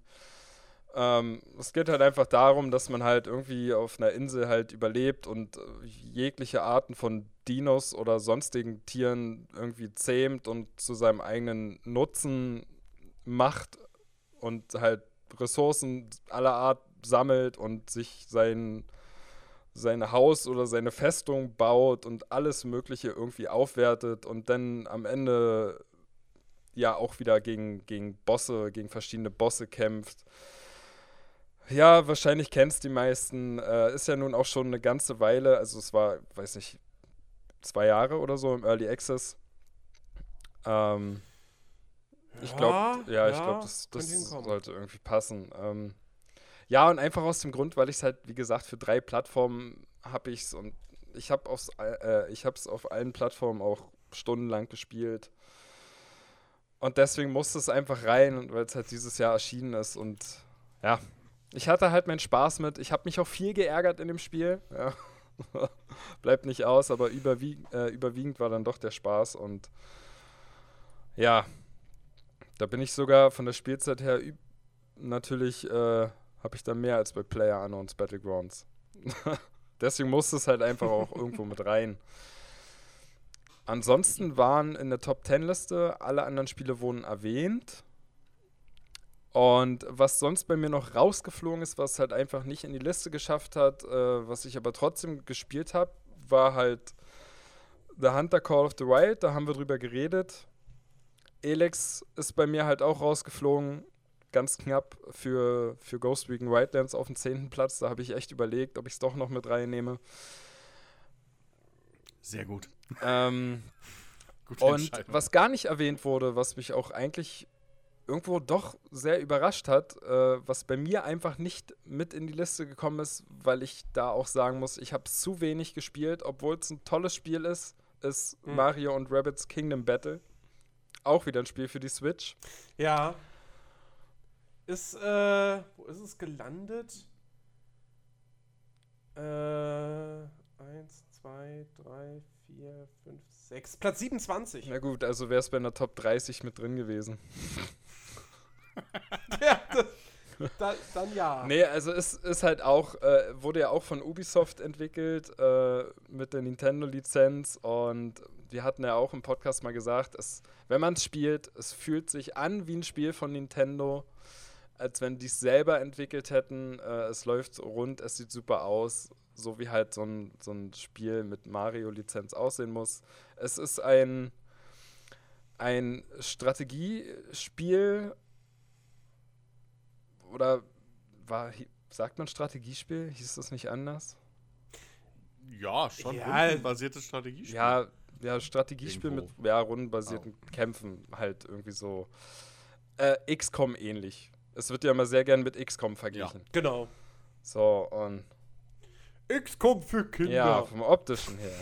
Ja, wobei, du rennst ja, du rennst ja, glaube ich, aber schon in den Leveln ein bisschen so rum. Ja, ja. Frei. Ja, Also das ist, ja, aber die Kämpfe sind halt XCOM. Ja. Leider. So, das ja. äh, wirkt vielleicht optisch so, als wenn als es was für Kinder wäre. Es äh, zeigt sich dann aber doch sehr schnell in dem Spiel, dass man da äh, seinen Kopf einschalten muss und sich doch irgendwie Taktiken ausdenken muss, um, sag ich mal, spätere Kämpfe dann wirklich zu gewinnen. Am Anfang ist es vielleicht noch einfach, aber es, es steigert sich nach und nach immer mehr, äh, dass man halt wirklich die Fähigkeiten der einzelnen Charaktere äh, geschickt einsetzen muss. Und ja, das war, glaube ich, auch wieder so ein Zeitpunkt, als es rausgekommen ist. Habe ich mir gekauft, habe es kurz gespielt und kurze Zeit kam irgendwas, was mich dann doch mehr interessiert hat. Und dadurch ist es leider hinten runtergefallen. ähm, ja, und das. Ja. Aber es ist ein, ist ein sehr, sehr schönes Spiel. Also es ist bei mir quasi auch so wirklich knapp an der Top 10 vorbeigeschlittert. Ja, du hast es auch gar nicht so lange gespielt, glaube ich, ne? Oder? Ja, na doch, ich habe es schon eine Weile gespielt, aber ähm, ja, ich, ich irgendwie wollte ich dann doch eher Elex so diesen einen Punkt geben. Ähm, und ähm, ja, deswegen ganz, ganz, ganz knapp wirklich nicht in die Top 10 reingekommen. Ähm, was aber noch bei mir reingekommen ist, ist zum einen auf Platz 6 ähm, Uncharted The Lost Legacy. Mhm. Ich bin halt ein Riesenfan der Reihe. Ich habe das unfassbar gern gespielt. Das war wirklich so ein schönes, etwas kürzeres Uncharted-Abenteuer, ähm, weil es ja irgendwie auch so ein bisschen so, ja, eigentlich ist es ein DLC, eine DLC-Erweiterung, aber dann ja auch nicht, weil es wird ja auch auf Disc verkauft und es ist Standalone. Du brauchst Uncharted 4 nicht. Es ist der komplette Multiplayer von Uncharted 4 mit dabei. Es ist eine eigenständige Geschichte. Äh, weswegen ich da noch ganz klar gesagt habe, ey Leute, das ist kein DLC, das ist ein Spin-off. So, was halt einfach bloß nicht zum Vollpreis verkauft wird, weil es halt ein bisschen kürzer ist. Und ähm, ich habe das unfassbar gern gespielt. Ich fand es richtig gut. Ähm, Chloe und, und, und Nadine sind ein tolles Duo. Die haben eine richtig gute, äh, eine richtig gute ähm, Chemie zwischeneinander. Und ähm, darüber hinaus teilweise echt tolle Schauplätze. Natürlich die Stärken, die Uncharted 4 auch schon hatte. Ja, also die Grafik, ähm, das, das, das, äh, die, die besseren Kämpfe im Vergleich zu den ersten drei Teilen. Ähm, abwechslungsreich, äh, äh, toll inszeniert. Ähm, richtig, richtig, richtig gutes Ding. Ähm, und dann ein, ein, ein Last-Minute äh, in die Top 10 reingeschossen Spiel. Ähm, auf Platz 8. Ähm, ist auch erst im Dezember erschienen, muss man dazu sagen. Ist tatsächlich Getting Over It with Bennett Foddy. Oh Das- Gott. Das ist, also ohne Scheiß, Das hat's in deine Ähm, Top 10 geschafft? das hab, habe ich, es hat in meine Top 10 geschafft, weil ich finde, dieses Spiel Wow. Okay. A. Also wer es nicht kennt, das ist halt ein super, super simples Indie-Spiel von einem Typen gemacht, Bandit 40. Ähm, der, wo wo es im Prinzip bloß darum geht, ihr spielt einen Typen, dessen kompletter Unterkörper in einem, äh, in einem Kessel festhängt, aus dem er nicht rauskommt. Und er hat einen, und dieser Typ hat einen Vorschlaghammer und muss sich mit Hilfe dieses Vorschlaghammers äh, fortbewegen und über Hindernisse kommen und zum Beispiel einen Berg hochklettern. Und man steuert halt eben bloß quasi diesen Vorschlaghammer mit der Maus. Man muss nichts klicken, man muss nur mit der Maus Bewegungen machen. Super simple Mechanik, ultra schweres Spiel, richtig, richtig schwer ähm, und auch teilweise mega frustrierend. Aber das halt auch wirklich mit, mit einer, mit einer, also mit, mit Absicht. Es ist absichtlich frustrierend. Das ist Teil des Konzepts. Und ich finde zum einen, das, was das Spiel sein will, macht es perfekt. Und zum anderen, ähm, ich finde, das ist nicht einfach nur so ein ganz nettes Geschicklichkeitsspiel mit einer netten Idee. Ich finde, Getting Over It with Bandit 40 ist tatsächlich wieder, ich weiß, das klingt jetzt ein bisschen pathetisch und so. Das ist ein Spiel, wo man wieder mal festhalten muss, Videospiele sind Kunst. Weil was dieses Spiel für mich wirklich zum Kunstwerk erhebt, ähm, ist, es hat eine Message und diese Message transportiert es durch sein komplettes Konzept. Ja, nämlich dieses, dieses, egal wie oft du auf den Boden fällst, ähm, rappel dich wieder auf, versuch's nochmal und irgendwann wirst du es schaffen. So klassisches, ja, so, wie soll man, soll man sagen? So ein ganz klassisches, ganz klassische Lebensweisheit im Prinzip. Ja, aber halt auf perfekte Art und Weise in einem, in einem, und auf kreative Art und Weise in einem Spiel kurz und knapp zusammengefasst. Ähm, da, da, da kommen halt, da tragen, trägt dann halt auch sowas dazu bei, wie das Bennett Foddy halt da, das Spielgeschehen ständig kommentiert. Ja, dass wenn du irgendwie mal weiter nach oben gekommen bist und dann fällst du wieder komplett runter an den Anfang, dass er das kommentiert, dass dann irgendwelche alte Musik abgespielt wird, die auch irgendwie, keine Ahnung, wo es irgendwie darum geht, dass man fällt oder so. Also nicht im wörtlichen Sinne, sondern ihr wisst schon, im übertragenen. Und es ist super. Das ist ein super Gesamtkunstwerk. Ich finde es fantastisch, ich finde es super witzig. Ähm, es ist wirklich, das ist, das ist ein Spiel, dem kannst du eigentlich nicht viel ankreiden. Und äh, es ist auch wieder so ein Titel, wo man sich denkt, so, wo ich mir gedacht habe, okay, äh, eigentlich kann man da nur eine Hassliebe zu entwickeln. Ja? Alles andere ist irgendwie eigentlich fast unmöglich. Ähm, deswegen, ich, also das musste dann doch tatsächlich in meine Top 10 rein. Ich finde es großartig. Ähm, ja. Und äh, ja, und es gibt natürlich einen Haufen Spiele, wo ich auch die, die, die in schwächeren Videospieljahren hätten die auch definitiv das Zeug gehabt, in meine, in meine Liste reinzukommen.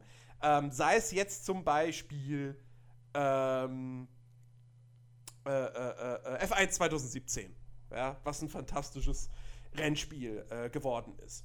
Ähm, sei es ein Splatoon 2, was ich, was ich wirklich, wirklich super finde, was mir, was mir viel Spaß gemacht hat. Äh, was was gab es noch in diesem Jahr? Ja, natürlich auch The Search, Xenoblade Chronicles ist dann wieder so ein Fall, wo ich dann auch einfach zu wenig gespielt habe, ums, ums, ums reinnehmen zu können. Ähm, dann, äh, was, ach Gott, es gab so viel in diesem Jahr. Äh, äh ich finde jetzt auch in der Liste, also in, der, in unserer Gesamtliste auch eigentlich nichts mehr, was ich noch irgendwie groß gespielt und, und habe und, und toll fand. Okay, es ist in FIFA 18 drin, aber ähm, naja, äh, das ist halt Standard, würde ich mal sagen. Ne? Äh, aber sowas, sowas wähle ich ja dann eigentlich auch nicht in meine, in meine Top 10 rein. Genauso wenig wie den Football Manager, der mir aber in diesem Jahr auch wirklich richtig gut gefällt. Ähm ja, wie gesagt, es war echt ein, ein sehr, sehr, sehr starkes Jahr. Ähm und äh, ja, insofern. Es haben übrigens interessanterweise, es haben so ein paar Exoten, äh, haben es in unsere Gesamtliste reingeschafft, auf die, auf die unteren Plätze. Ähm, zum Beispiel ein Sniper Elite 4 findet sich da.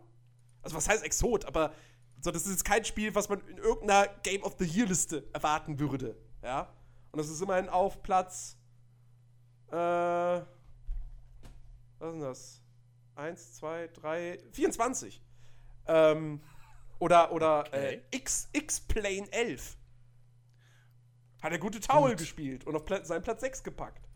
Ähm, Aber ist das dieses Jahr?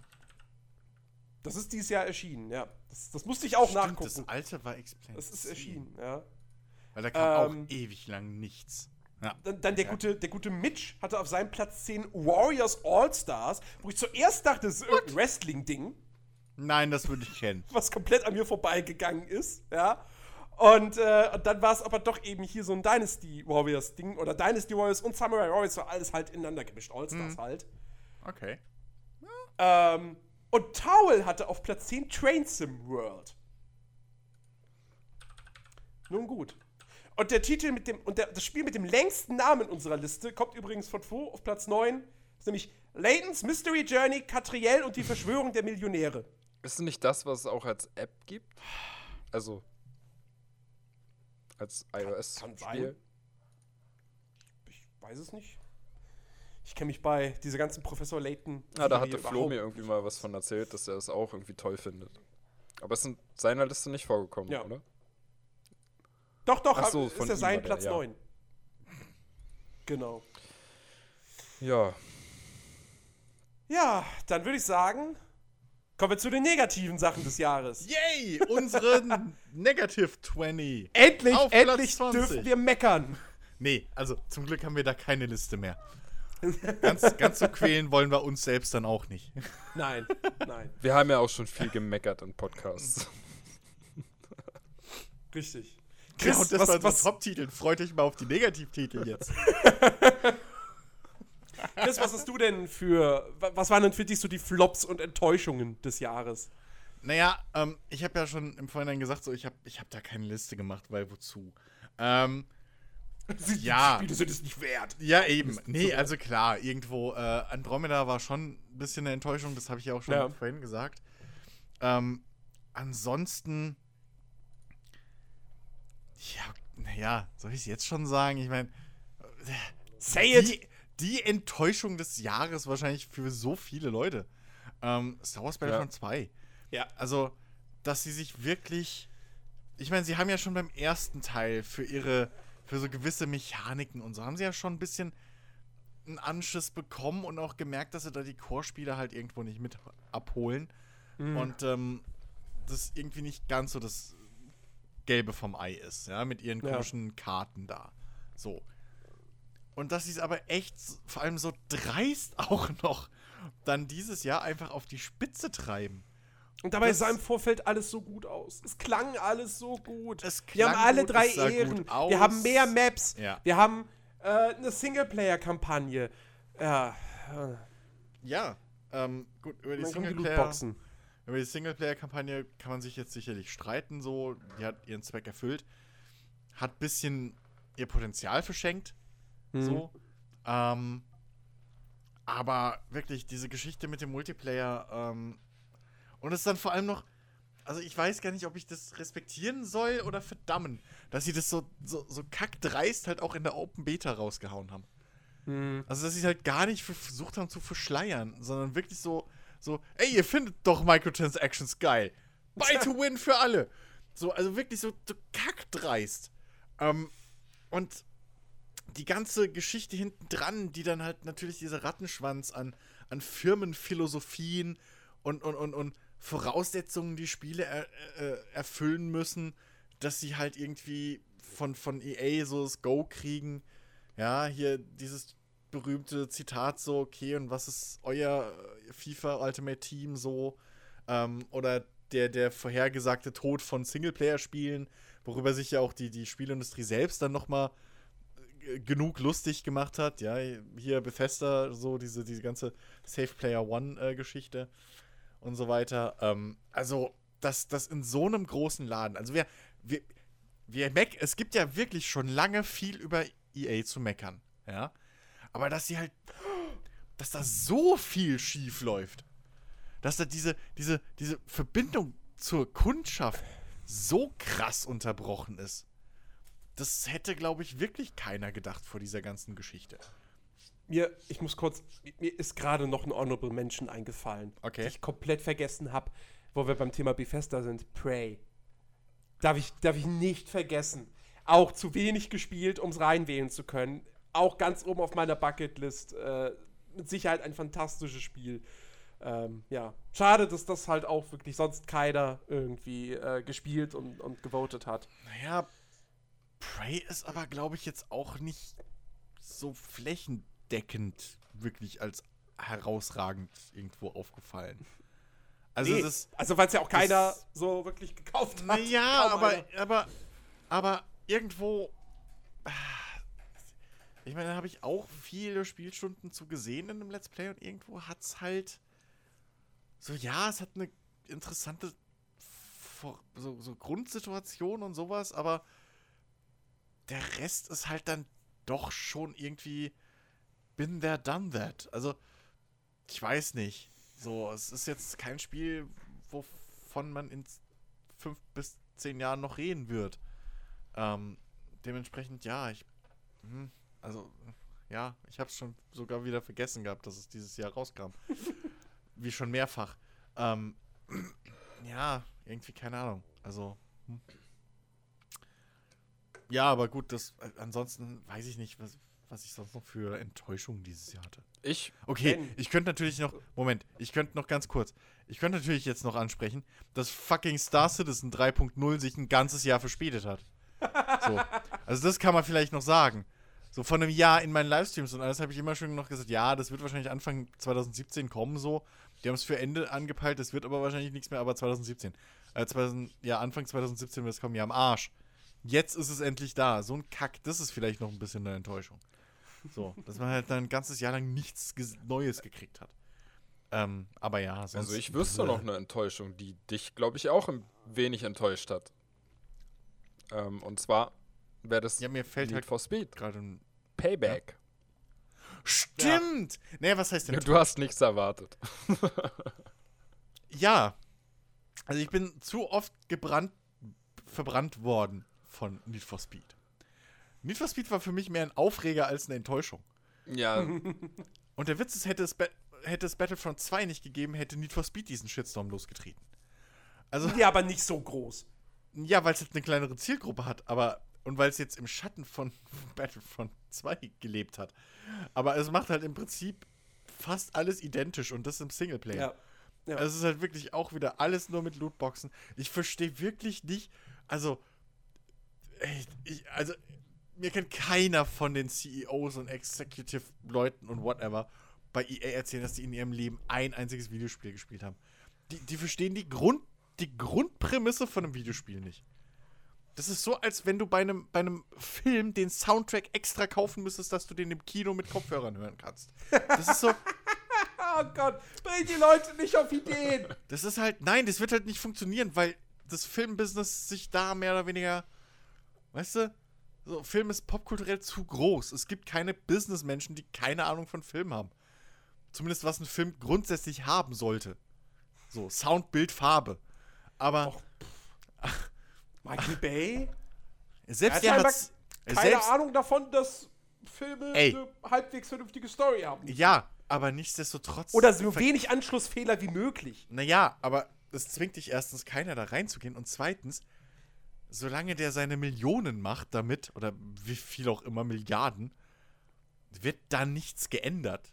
Das Naja, hat Assassin's Creed 2 auch gemerkt. Ist auch ein finanzieller Erfolg. Bitte?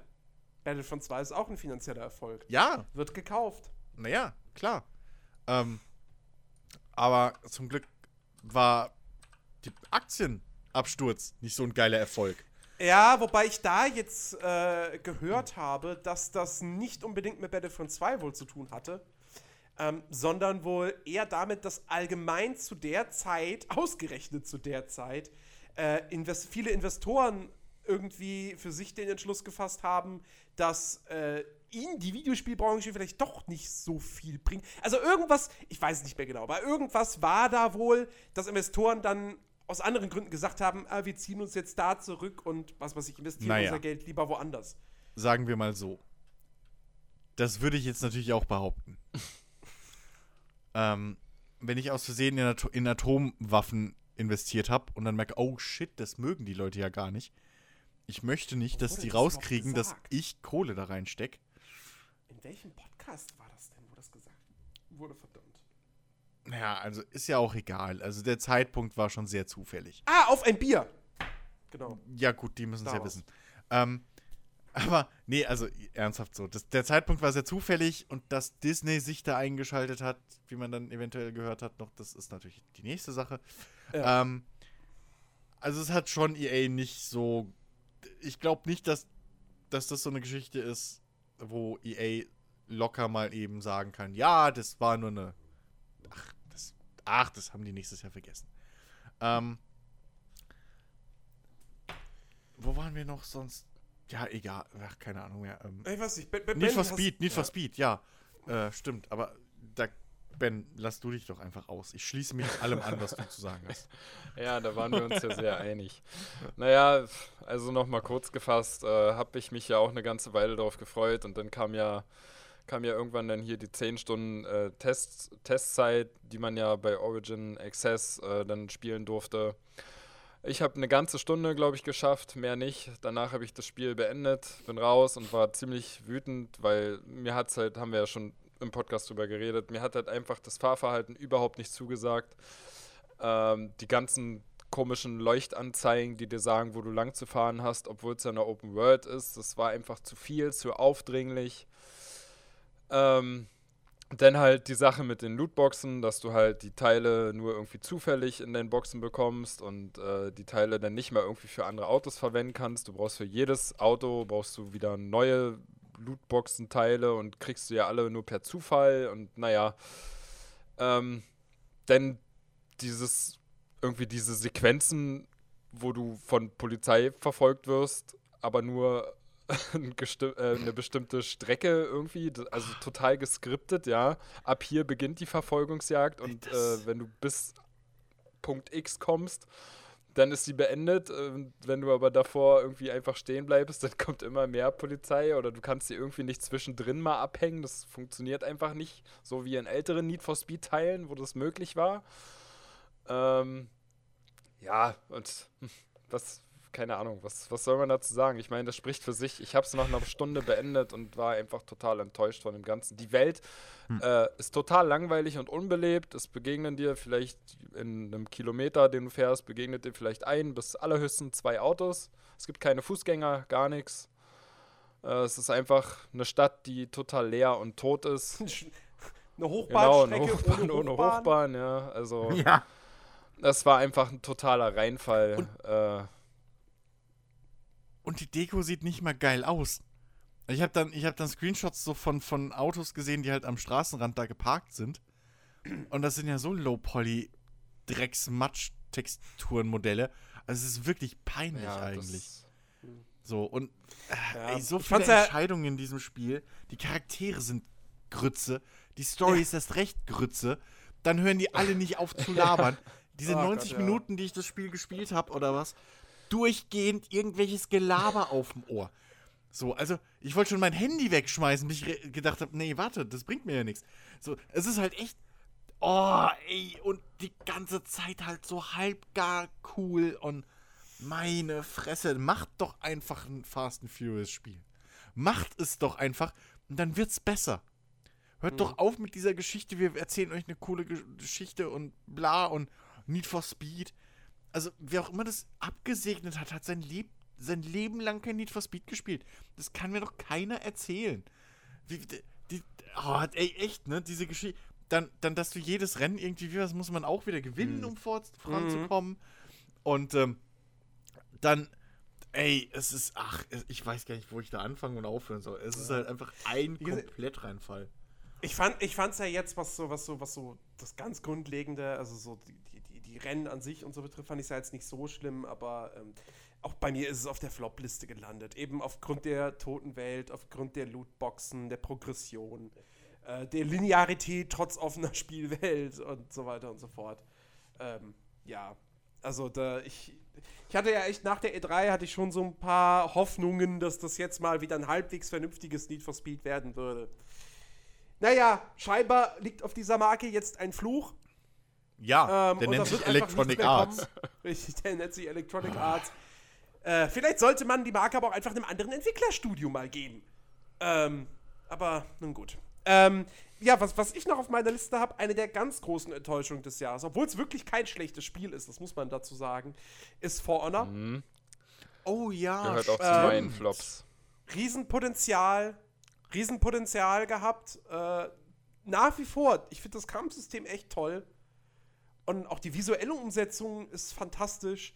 Aber ähm, ja, keine dedicated Server zum Start, die kommen ja jetzt erst. Das war schon mal eine ziemlich beschissene Idee. Viel zu wenig Abwechslung, was die Spielmodi betrifft. Ähm, und ja, und dann natürlich noch dieser eine Punkt, der das Gameplay dann auch für mich stellenweise einfach kaputt macht. Das, hey, ja, wir haben ein cooles taktisches Kampfsystem, Du aber wir geben dir einfach auf jeder Map auch die Möglichkeit, die Chance, die Leute von der Brücke zu stoßen. Ey, ey Äh. ich weiß nicht, du bist der Einzige auf dieser Welt, von dem ich regel. Das ist dein Hauptkritikpunkt. Das war nee, ja das ist schon nicht mein Haupt. Das, Doch. Nee, das ist nicht mein Hauptkritik. Mein Hauptkritikpunkt ist tatsächlich die Ja. mangelnde Abwechslung. Du und dein Kampf gegen die Brücken. Ich, ich, es wäre so geil, wenn sie halt einfach ein Map-Pack rausbringen, kostenlos, oder einen Filter einstellen kannst, nur Maps ohne Brücken. So. Das Jens Ja, du, Bremika-Pack.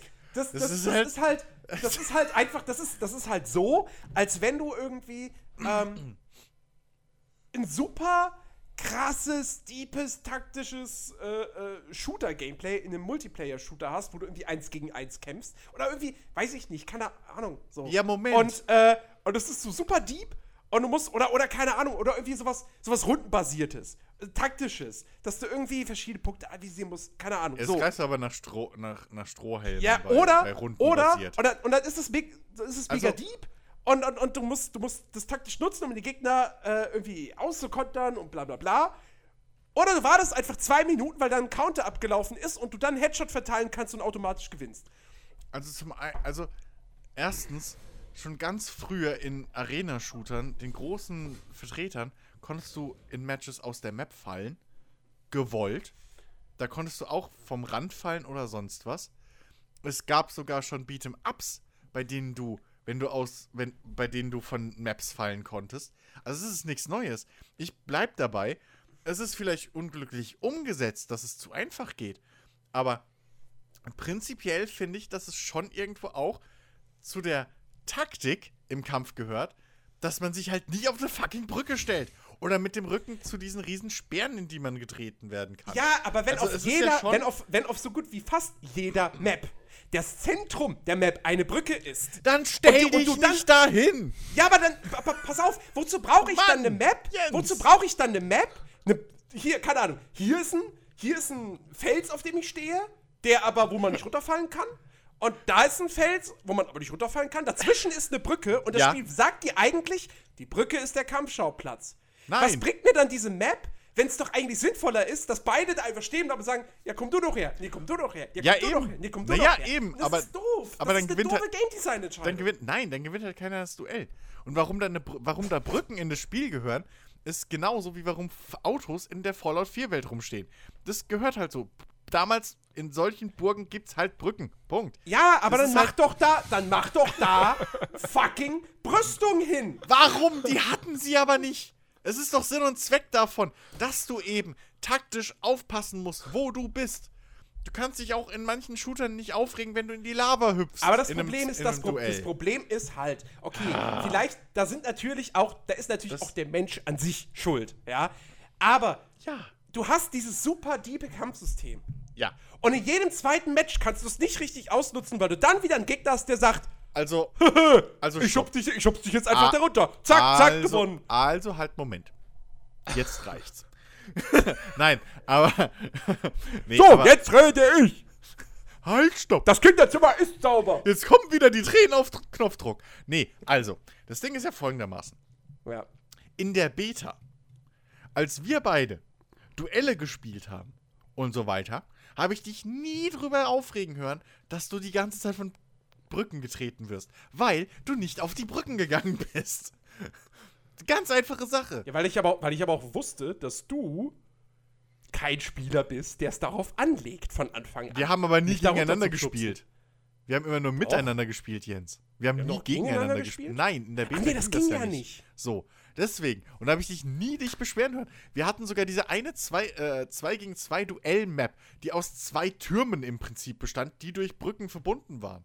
Und da Mhm. habe ich dich auch nie gehört, dass du von der Brücke hüpfst, weil klugerweise man da stehen geblieben ist, wo halt der Platz war zum Kämpfen. Und für mich gehört das halt auch bei einem Dark Souls oder so hast du genauso. Kannst auch sagen, hey, das ist voll scheiße, dass die da Gegner hinstellen an irgendwelchen Klippen, wo ich runterfallen kann, wenn ich ausweiche.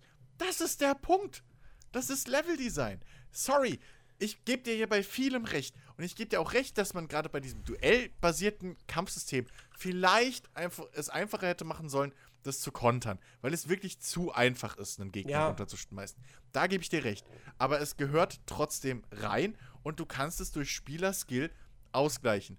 Wenn nämlich dein Gegner dich unbedingt auf die Brücke haben will, dann gehst du halt nicht drauf. Und dann steht er da dumm und wartet halt, bis der Tag vorbei ist. Mir, für So, mich, auf mich, halt- auf mich, auf, pass auf, mein Problem ist damit. Ähm, A, natürlich, weil's, weil es mir zu oft passiert ist und mich das frustriert hat, aber Ja. was halt aus, aus, aus, aus Wertungssicht viel, viel wichtiger ist, ähm, dadurch, dass diese Mechanik da ist und dass sie auch noch vom Spiel so gefördert wird durch das Map-Design, ähm, dadurch verschenkt es einfach das Potenzial dieses Kampfsystems, weil du es auch super einfach umgehen kannst, dich in dieses Kampfsystem einzuarbeiten, indem du einfach die Leute in die Abgründe runterstößt. Ja, aber das funktioniert ja nur, wenn die Leute so blöd sind und vor die Abgründe laufen. Ja, aber wenn ja, wenn ja nun mal 80% der meisten Maps daraus bestehen, dass da Abgründe sind, wo du locker runterfallen kannst. Ja, dann gehst du nicht Also- hin. Ja, also, aber also, das Ding ist ja, also, wo, wo, wo tritt es überhaupt, überhaupt auf? Weil bei den meisten Maps hast du ja drei Lanes im Prinzip. So. Moment, Moment, Moment, erinnere. Moment. Ja, aber, ja, aber das ist der, das ist der hier der, der, der Herrschaftsmodus. Ja, okay, von, redest, also vom Duell redest du, oder ich rede von, von, vom Duell und vom, vom 2 gegen 2. So. Ja, dann gehst du halt nicht hin. Du gehst nicht über die Brücke, Punkt. Du gehst nicht auf die Brücke. Ja, aber dann, nur auf die Brücke, wenn der andere zurückgeht. Ansonsten muss der über die Brücke. Und dann schmeißt du ihn halt runter. Also, das, das heißt, Moment, das heißt, die gestalten Maps, um vom Spieler zu verlangen, nein. Die äh, geh nicht in den auf. Mittelpunkt der Map. Nein, die Brücken sind ja gewollt als Nadelöhr. Die Brücken sind ja zum einen da, um die zwei Kampfarenen zu trennen. In, man, in diesen Duellmaps. Und dann sind die Brücken halt dafür da, dass wenn du da drauf bist und kämpfst, dass es halt noch spannenderer Kampf wird. Weil Okay. wenn einer plötzlich auf der Brücke ist und dann muss, weiß er, dass er aufpassen muss. Das Ding ist ja, dass dein Gegner, wenn du das geschickt anstellst, halt auch auf die Brücke muss. Das heißt, ihr beide seid ja in dem Moment wieder gebalanced, weil ihr beide das gleiche Risiko habt. Wenn er tritt, du ausweichst und ihn dann trittst, ist er halt runtergefallen. Also, es ist ja schon Balancing da. Ob dir die Mechanik gefällt, um das auszulösen, weil es halt schon so ein One-Hit-Kill ist, wenn's, wenn du es gut kannst. Das ist die andere Sache, aber du kannst es Ja, auch ich- durch Skill ausweichen. Ich finde es halt, pass auf, ich find's halt einfach schwachsinnig zu sagen, ja, dann geh nicht auf die Brücke. Weil dann hast Ja. du im Endeffekt zwei Situationen. Entweder beide Spieler bleiben in ihrem Startbereich und warten darauf, dass der andere kommt. Dann brauchst du die Brücke auf dieser Map nicht, weil die wird ja dann eh nicht genutzt in diesem Match. So, und in, in, oder in jedem dieser Matches, dann brauchst du diese Brücke nicht. Dann hätten sie diese Brücke nicht designen müssen. Oder du lässt dich darauf ein und weißt, das ist eigentlich eine voll dumme Entscheidung, weil der wird jetzt voll darauf anlegen, mich da runterzustoßen. Nee, es tut mir leid, sorry. Es, ist, es entwertet dieses unfassbar geile Kampfsystem, indem du es einfach. Das ist, es ist wie ein Exploit, der offiziell vom Entwickler erlaubt wird. So fühlt sich das für mich an und ich, das finde ich scheiße. Das Find ist halt, das ist halt, das ist halt wirklich so, als wenn du, du hast Nio, aber du kannst auch einfach, anstatt deine krassen Schwertskills rauszuholen, hast du auch einfach jedes Mal per einem Knopfdruck öffnet sich dein Bau, eine riesige Kanone, Kanone kommt raus magisch und pustet alle Gegner weg. Und das kannst du jedes Mal machen, in jedem Kampf. Sehe ich absolut nicht so. Ähm, ich stimme aber mit überein, dass der Umfang einfach zu gering war zu Release. Und ich bin mal gespannt, ob sie, ähm, und vor allem hatten sie ihre Serverprobleme wie blöd, um jetzt von Mhm. der scheiß Brückenthematik wegzukommen. Weil es hatte noch ganz andere Probleme, warum das Spiel halt nicht funktioniert hat. Ja. Ähm, und ähm, ich bin halt mal gespannt, ob sie zum einen die Energie investieren und zum anderen auch die, die Kreativität und, und ähm, die ja Durchhaltevermögen und ob sie es vor allem nochmal hinkriegen, so wie bei Rainbow Six Siege. Das ist ja auch so aus dem, eigentlich aus dem, Ver aus dem Nichts so, plötzlich dann halt doch geil wurde. Ja, Das war ja wirklich rausgekommen und alle so, ja, ist nett. aber technisch Und dann weg. kaputt. So, So. ja. Und dann plötzlich kamen irgendwie hier neue Klassen, neue Maps, dies und das, neuer Content und so weiter und so fort. Und plötzlich hat es halt die Leute gepackt und jetzt ist es auch ein relativ erfolgreich laufendes Online-Ding. ja. Ich bin halt mal gespannt, weil ich, ich habe immer noch Bock, mir For Honor zu kaufen. So. Jedes Mhm. Mal, wenn mir langweilig ist und ich so die, die Stores durchforste, sehe ich halt wieder For Honor. Ich meine, das Hauptproblem aktuell, was mich noch davon abhält, ist halt immer noch, dass der Preis irgendwie nicht sinkt. Aber so, ich sehe es halt immer wieder so und denke immer wieder, ah, ja, nee, ach, nee, doch nicht. So. Aber ich habe schon theoretisch Bock wieder darauf, weil es halt, es hat halt asi Bock gemacht. Die Duelle. Also auf Steam, also auf Steam ist es gerade um 66% reduziert. Nun, ich muss kurz. Nein, aber. Ähm, nee, also das Ding ist halt wirklich so. Ähm, es hat ja, es hat richtig Bock gemacht. Auch der, der Conquest-Modus ähm, hat Ja. richtig Spaß gemacht. Ähm, weil es halt wirklich sich da anfühlt wie so ein, so ein MOBA aus Third Person einfach. Mhm. Bisschen. Ähm, und wir ja da auch gemerkt haben, dass Teamplay durchaus belohnt wird. Ja. Ähm, und ja, auch die, die Umsetzung vom Kampfsystem und so fand ich halt relativ cool gelöst. Du kommst halt relativ schnell rein. Und wenn du dann irgendwie dich mal mit einer Klasse eingespielt hast, dann bist du halt auch verdammt gut damit. Relativ Mhm. schnell. Ähm, und ja, es ist immer noch so ein Ding, was immer so ein bisschen über meinem Kopf schwebt, ja, und so ein Teufelchen sitzt auf meiner Schulter und sagt die ganze Zeit so, jetzt hol's dir doch endlich. Aber Ja. ähm, ich bin ich echt würde mal halt jetzt- gespannt. ich fände es halt ich würde schade, halt jetzt- wenn das das Ende für die Reihe ist. Ich würde da halt jetzt erstmal noch warten. Ähm, die, Hm. Wie gesagt, die Dedicated Server, da gab es jetzt kürzlich gab es ja jetzt einen Open Beta-Test. Ähm, das heißt, die werden ja, ich weiß nicht, wie gut der verlaufen ist. Keine Ahnung. Aber ich denke mal, das wird ja jetzt nicht mehr lange dauern, bis die, bis das dann alles auf Dedicated Server offiziell umgestellt wird. Ich weiß nicht, was die Spielmodi technisch getan hat. Sie haben da neue Sachen hinzugefügt. Ich weiß aber nicht, wie. Ob da. Also, ob, weil, weil, was mir halt gefehlt hat, war, du hattest diesen Herrschaftsmodus. Alles andere war halt, waren da bloß Deathmatch-Varianten. Ja. Und, ähm, Ja, Was würden ja schon, mir würden ja schon ein paar mehr Maps reichen, weißt du? Du kannst ja bei so einem Ja. Spiel auch viel über Maps holen. Ja, was, was mir dem Spiel, also wa- was dem Spiel Oder halt einfach gefehlt hat und was ihm vielleicht immer noch fehlen, das weiß ich jetzt nicht, sind halt einfach mehr Objective-Based Modi, ja. Wie gesagt, was sich perfekt eignen würde, wäre wirklich so ein King of the Hill. Ja, du, du eroberst einen Punkt und du musst dann aber bei diesem Punkt stehen bleiben, um ihn zu halten und einen Punkt Ja. zu kassieren. Ja. So. Ähm, das würde sich super eignen. Haben sie bislang meines Wissens nach nicht eingebaut.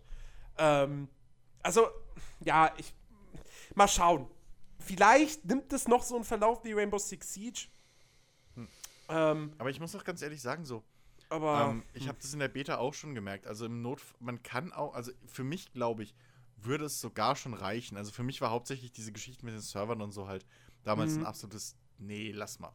So, Ja. weil wenn das Spiel nicht funktioniert und so und dann auch, das hatten wir in der Beta ja auch schon gemerkt, so, wenn du halt gegen jemanden, so mit dieser ganzen ohne Dedicated Server ist halt die Verbindung immer sehr kritisch. Und dann hast du halt mal Glück und mal hast du Pech. Und das ist bei so einem reaktionsbasierten Spiel, gerade wo, weil theoretisch kannst du das Spiel auch komplett nur mit Duellen spielen. Da kannst du auch deinen kompletten Spaß rausholen. Mhm. Du hast genug Klassen, die du meistern kannst. Ähm, und dann ist es halt fast, als würdest du ein mittelalterliches Street Fighter so im PvP die ganze Zeit spielen, ja. Also, das ist ja schon okay. Klar, mehr Maps wären geil und mehr Klassen. So. Das ist, wären jetzt die einfachsten Lösungen. Ich brauche gar nicht mal mehr Modi in dem Sinne. Ähm, aber halt wirklich die Servergeschichte muss stimmen. Es muss für alle ein gleiches Spielfeld sein und dann. Ich glaube, also mich reizt halt immer noch so. Mich reizt halt immer noch. Den Singleplayer habe ich mittlerweile abgeschrieben, so was ich gehört habe mittlerweile und gesehen. Aber ja, nee, ich habe da schon wieder Bock irgendwie. Das hat so viel Bock gemacht einfach. Das Ding. Damals. Ähm, und irgendwann. Deswegen hoffe ich ja, dass es mal geil wird. Dass es so mein Rainbow Six Siege ist. Wo ich dann auch mal irgendwie so einsteige und dann plötzlich bin ich Feuer und Flamme und kaufe mir dafür den Pro-Controller und was auch immer. Ähm, Ja. ja. Ja, ähm, ich habe noch drei andere Spiele auf meiner, auf meiner Flop-Liste. Es gab vielleicht noch ein paar mehr, aber die sind mir jetzt nicht mehr eingefallen. Zum einen, das kann man kurz und, kurz und sch- schmerzlos machen, äh, weil ich es ja auch nicht gespielt habe. Äh, NBA 2K18, natürlich Gott. aufgrund der ganzen Microtransactions-Thematik. ne? das, das geht halt einfach gar nicht. Ähm, dann, Hab was man auch kurz machen kann, Gear Club Unlimited. Das äh, Rennspiel für die Switch, was echt nett hätte werden können, wenn die Rennen nicht so scheiße wären. Ähm, und dann, was halt auch ein schwieriges Thema ist tatsächlich, äh, Destiny 2. Ich habe da, Oh. ich habe die Kampagne gespielt, ich habe einiges dann noch an, an weiterem Content mitgemacht. Es hat mir mega viel Spaß gemacht.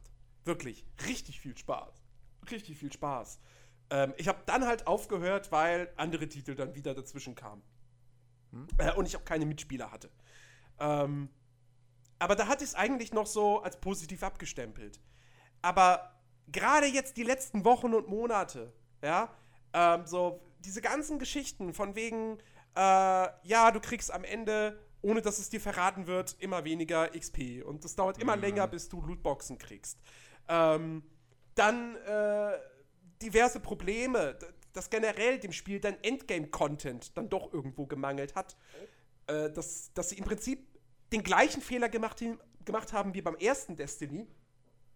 Ähm, nur, dass es vielleicht ein bisschen später erst aufgefallen ist, so, weil Destiny 2 hat schon ohne DLCs mehr Content geboten als Destiny 1, aber es war dennoch nicht genug. Und dann kommt der erste DLC und du kriegst einfach nur mit so, ja, der ist halt aber auch super mickrig und äh, super belanglos. Und all das hat dann doch dazu geführt, dass ich jetzt sagen musste, nee, sorry, dann muss ich es jetzt doch auf meine Flop-Liste draufschreiben. So. Ähm, obwohl es, wie gesagt, es ist kein schlechtes Spiel. Die Shooter-Mechanik ist wirklich, wirklich fantastisch. Die Kampagne hat echt Spaß gemacht. Ähm, sie haben die, die, die, die, die, die Spielwelt, die einzelnen Locations waren, waren, sind deutlich cooler als im ersten Teil. Mit deutlich cooleren Aktivitäten gefüllt.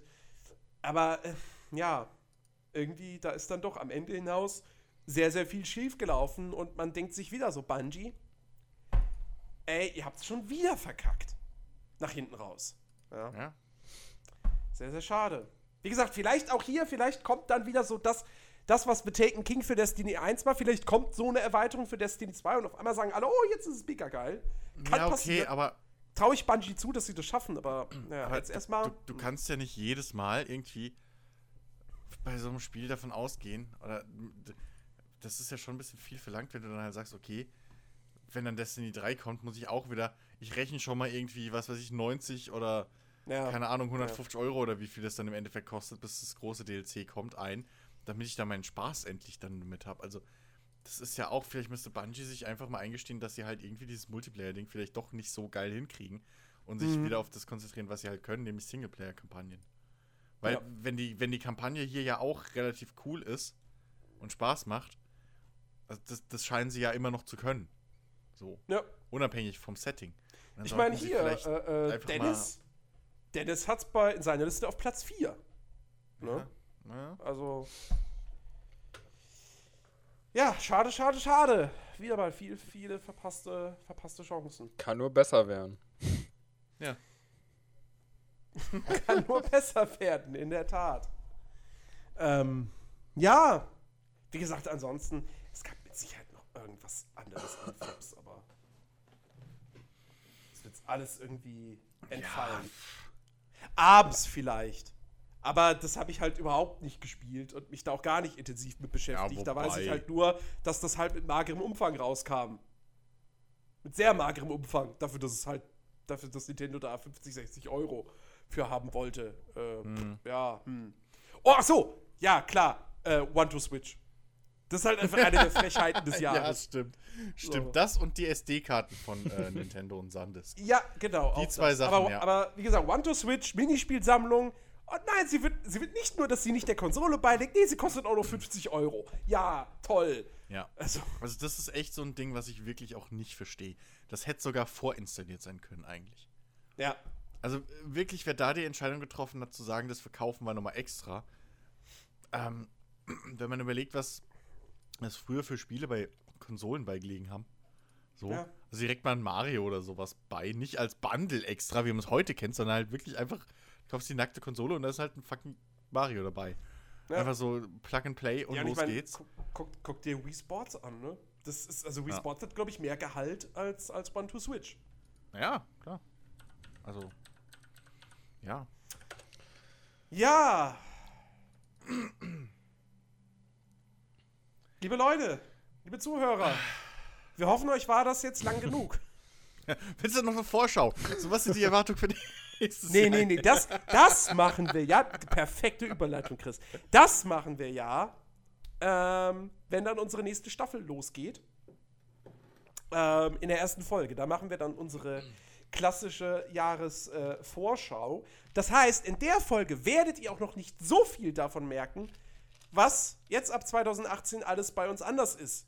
Ähm, denn wir hatten es wir ja schon in der, in der letzten regulären Folge 2017 hatten wir es ja schon angekündigt. Ähm, wir ändern das Konzept des Players Launch Podcast. Ähm, wir werden uns in Zukunft äh, in jeder Folge nur noch einem Thema widmen. Äh, jede Folge wird, wir werden nicht mehr dieses klassische, ja, das sind die News der Woche, das haben wir gespielt und tschüss, macht's gut. Nee, nee, nee, nee, nee. Jede Folge wird einem Thema gewidmet sein. Wir werden zwar auch immer kurz eingangs so ein bisschen darüber reden, was wir gespielt haben, aber das wirklich nur ganz kurz und knapp. Ähm, Wenn es erwähnenswert ist. wenn es erwähnenswert ist, äh, wie gesagt, und in erster Linie äh, werden wir uns dann wirklich großen Themen widmen. Ähm, und das hat für uns einfach, also wir haben diese Entscheidung getroffen, das zu ändern, weil wir einfach auch glauben, ähm, dass wir dadurch, dass die, dass die Qualität unserer Podcasts dadurch einfach deutlich steigt. Unter anderem zum Beispiel, weil wir uns besser auf Podcasts vorbereiten können. Jeder weiß, dann und dann haben wir das Thema, alles klar, kann ich mich geistig darauf vorbereiten. ähm, plus aber auch, dass wirklich dann Leute, dass wir, dass wir, dass die Leute, die in dem Podcast da sitzen, ähm, dass halt auch wirklich die Leute mitmachen, die halt auch Ahnung von, von dem Thema haben und die was dazu sagen können. Ja. Weil wie oft hatten wir wirklich diese Folgen mit irgendwie so und so vielen Themen und dann war das Hauptthema Spiel XY und einer von uns hat es nicht gespielt. Eben. Und dann saß der da. Ja. Und ja, also sowas wollen wir halt in Zukunft einfach verhindern.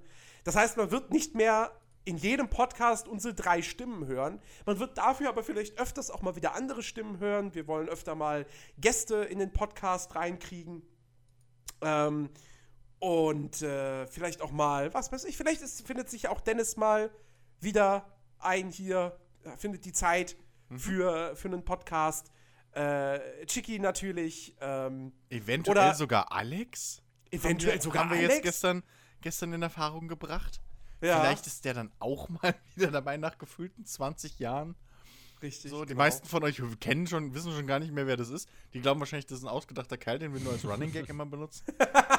Den gibt es halt wirklich. Alex, wer ist eigentlich Alex? Das ist so, wie- das ist so wie dieser scheiß, diese scheiß Werbung. Wer ist eigentlich Paul? Ja, ja, genau, war's der meine ich Toaster, ey. Ah, schlimm. Ähm, ja, und, und das wird auf jeden Fall, denke ich mal, es, es wird echt einfach zu besseren, interessanteren äh, Podcasts äh, führen. Ähm, Ja, vor allem, und es hat für uns, es hat für uns noch ein paar mehr Vorteile. Wir müssen, wir müssen uns nicht mehr unbedingt jeden Donnerstag hier hinsetzen und was aufnehmen. Wir können die Aufnahmen besser planen, besser timen. Ähm, und äh, ja, das, das, Ja. das wird super. Wir haben schon reichlich Themen gesammelt. Ähm, und äh, also im Prinzip könnt ihr es euch vorstellen, wie so, ja, jede Folge ist jetzt wie so ein Special. Vielleicht jetzt nicht jede dann drei Stunden lang, aber also es, es, äh, es können natürlich auch aktuelle Themen sein. Ja, also wenn jetzt irgendwie, keine Ahnung, Electronic, Electronic Arts verschärft Lootbox-Strategie, so. Und das ist eine aktuelle News. Dann machen wir natürlich auch dazu eine wenn Folge. es so. eben, wenn es genug Ne? Stoff für, für eine Genau. ganze Folge bietet, dann, dann Genau. machen wir auch einen Podcast dazu. Und natürlich machen wir, werden wir nach wie vor dann auch unsere klassische E3-Folge machen, Hm? äh, unsere Game Awards-Folge. So, natürlich wird das alles nach wie vor behandelt werden. Ähm, aber ja, wir gehen halt eben nicht mehr hin und gucken, oh, was waren denn die letzten sieben Tage für interessante News? So, äh, das wird nicht mehr passieren. Ähm, und Also- äh, wenn wir halt irgendwie ein großes Spiel haben, ja, dann wird dem auch wirklich von Anfang an der ganze Podcast gewidmet. Genau. Ähm, Also wir haben ja jetzt auch schon mal so ein paar Folgen in letzter Zeit gemacht, die so ähnlich aufgebaut waren. genau, die Elex-Folge gemerkt? beispielsweise. Ja, so. Da haben wir ja eigentlich nur über Elex gesprochen. Ja, hatten wir eben, also da haben wir ja auch gesagt, so, das ist, machen wir mal so Testpilotenmäßig. Genau. Ähm, genauso wie wir dann auch ähm, Assassin's Creed und Mario ein bisschen aufgeteilt haben, dass wir nicht beides in einer Folge hatten, wenn ich es noch richtig weiß und so. ja, Also, ähm, einfach weil wir auch gemerkt haben, uns macht es halt auch, auch mehr Spaß. Wir, wir schweifen ja gerne aus und wir, wir verbeißen uns auch gerne in Themen und dann müssen wir nicht so unbedingt gucken, so, ah, scheiße, es ist schon wieder halb eins, so langsam müssen wir mal Feierabend machen, sondern da können wir uns dann halt auch wirklich mal gescheit auslassen und ähm, ja, ich glaube, das ist wirklich halt für, für alle auch einfach interessanter und besser dann. genau, genau. Und äh, so als kleines Goodie obendrauf, es besteht sogar die Möglichkeit, dass es äh, abseits der äh, normalen Samstagsfolge vielleicht sogar mal noch so kleine Bonusfolgen gibt. Ja? Zu einem Spiel, das interessant ist, das einer von uns gespielt hat, das aber sonst keiner von uns gespielt hat, wo man aber vielleicht einen Gast auch kriegen könnte oder wo man jetzt einfach sagt so, ey, nee, ich habe jetzt dieses Spiel gespielt. Christian, wir machen jetzt so eine 30-minütige Bonusfolge dazu und du interviewst mich halt zu dem Spiel. Genau. Im besten Fall hat man aber einen Gast, der es auch gespielt hat, ja. Weil, wie gesagt, manchmal gibt es halt diese Spiele, die sind cool. Keine Ahnung. Äh, wenn ich jetzt zum Beispiel in die Liste gucke von 2017, Get Even, hätte ich jetzt kein, keine komplette 90-Minuten-Folge zu machen können, wollen. Aber vielleicht so eine 30-Minuten-Bonus-Episode, ja. Ähm, also sowas, das ist jetzt nicht irgendwie, da, da braucht ihr nicht rechnen, dass das jetzt irgendwie regelmäßig kommt. Aber wir halten uns diese Möglichkeit definitiv offen. Ja. Und ähm, ja, also wer weiß, ne, vielleicht kriegt ihr demnächst sogar noch mehr Content. Und, was man jetzt auch nochmal dazu sagen muss, ähm, das wird sich aber erst mit der Zeit herausstellen, ähm, je nachdem, wie sehr jeder von uns dann irgendwie in PLP äh, äh, äh, mit einbezogen ist, vielleicht bietet sich ja so dann doch auch mal die Zeit, um so andere Formate von uns vielleicht wieder zu beleben. Wer weiß. Ja? Wenn nicht jeder von uns mehr in jeder Folge dabei ist, vielleicht hat. Na, man weiß es ja nicht. Ne? Wir wollen nichts versprechen. Aber die Möglichkeit wäre jetzt mehr gegeben, als es bislang der Fall war. Das stimmt, das stimmt. Das stimmt, ja. Und ihr dürft natürlich auch gerne, wenn ihr Themenvorschläge habt oder so, alles an jens.nerdiverse.de schicken. Und ähm, wenn sich da, wenn, wenn wir da genug Leute finden für, ähm, die darüber halbwegs äh, äh, g- äh, eloquent, also das, was ich gerade nicht bin, äh, reden können. Und dann, ähm, ihr, könnt euch natürlich auch gerne selbst bewerben. So. Richtig. Also jetzt für eine Folge, da braucht, machen wir jetzt nicht mehr diesen Quatsch von wegen, ja, wir würden gerne auch noch mal einen Test hören, so wie der Nico ist und so. Da ist dann scheißegal. Ähm, da holen wir euch dann zu uns in Discord rein und dann machen wir die eine Folge mit euch. Und nein. Chiki. Wir machen mit dir keine Historie der Visual Novels aus Japan. da müsstest du dir jemand anderen suchen. Da sind wir raus. Das möchte ich jetzt nur mal festhalten. Faszination Dating-Simulation. Hey, du hast doch Hatto für Boyfriend mal angespielt zumindest. Angespielt? Nein, ich habe das noch kein einziges Mal gestartet. Ach so, okay, ich dachte. Ich kenne das halt nur vom Sehen her. Ja, also wie gesagt, ihr könnt euch echt drauf freuen. Ähm, das wird super. Wir freuen uns da riesig drauf. Wir haben echt. Ich, ich würde so gern so ein paar Themen, die wir schon mal aufgeschrieben haben, aber nein, das machen wir nicht. Ja, ne? Mich juckt's ja auch, aber äh, nee. Ja. Also, Weil dann kommen die erst Leute. in einem Dreivierteljahr, aus welchen Gründen auch immer, und dann seid ihr wieder sauer. Richtig, So. genau. Also, liebe Leute, frohes neues Jahr haben wir euch schon gewünscht. Wir wünschen es euch aber nochmal. Macht was draus aus 2018. Wir bedanken uns fürs Zuhören. Wir melden uns. Stimmt, wann melden wir uns wieder? Lass mich kurz überlegen. Ähm. Äh, das hätten wir vielleicht vorher absprechen sollen. Ich würde jetzt einfach Ja. mal, wir machen jetzt live, live Podcast-Planung. Ich würde jetzt einfach mal vorschlagen, ähm, dass wir uns am äh, Äh? Äh? lass uns lass uns am 23. Januar aus der Winter Weihnacht Winter-Weihnachtspause zurückkehren. Dienstag. Klingt das ja? gut? Dienstags. Oh shit, warte, ich habe gerade den Dezember. Moment. Äh, Du meinst Oh, den 21. Januar. Nee, Oder der nee, den 20.. 20. Ist ja samstags. 20. Januar. Ja. Ja, klingt doch gut. Genau. Das klingt doch gut, oder? Bis dahin können wir den Kater ein bisschen ausschlafen. Genau, richtig. ja, also, dann hören wir uns am 20. Januar wieder mit der Jahresvorschau 2018. Wir bedanken uns bei euch für, auf, au- für eure Aufmerksamkeit. Äh, wir wünschen euch eine, eine wunderschöne Woche. Falls ihr noch, so wie ich zum Beispiel und Ben, gerade Urlaub habt, genießt ihn. Und äh, ja, ansonsten bis in ein paar Wochen. Macht's gut. Und danke für eure Einsendung natürlich. Tschüss. Genau. Tschüss!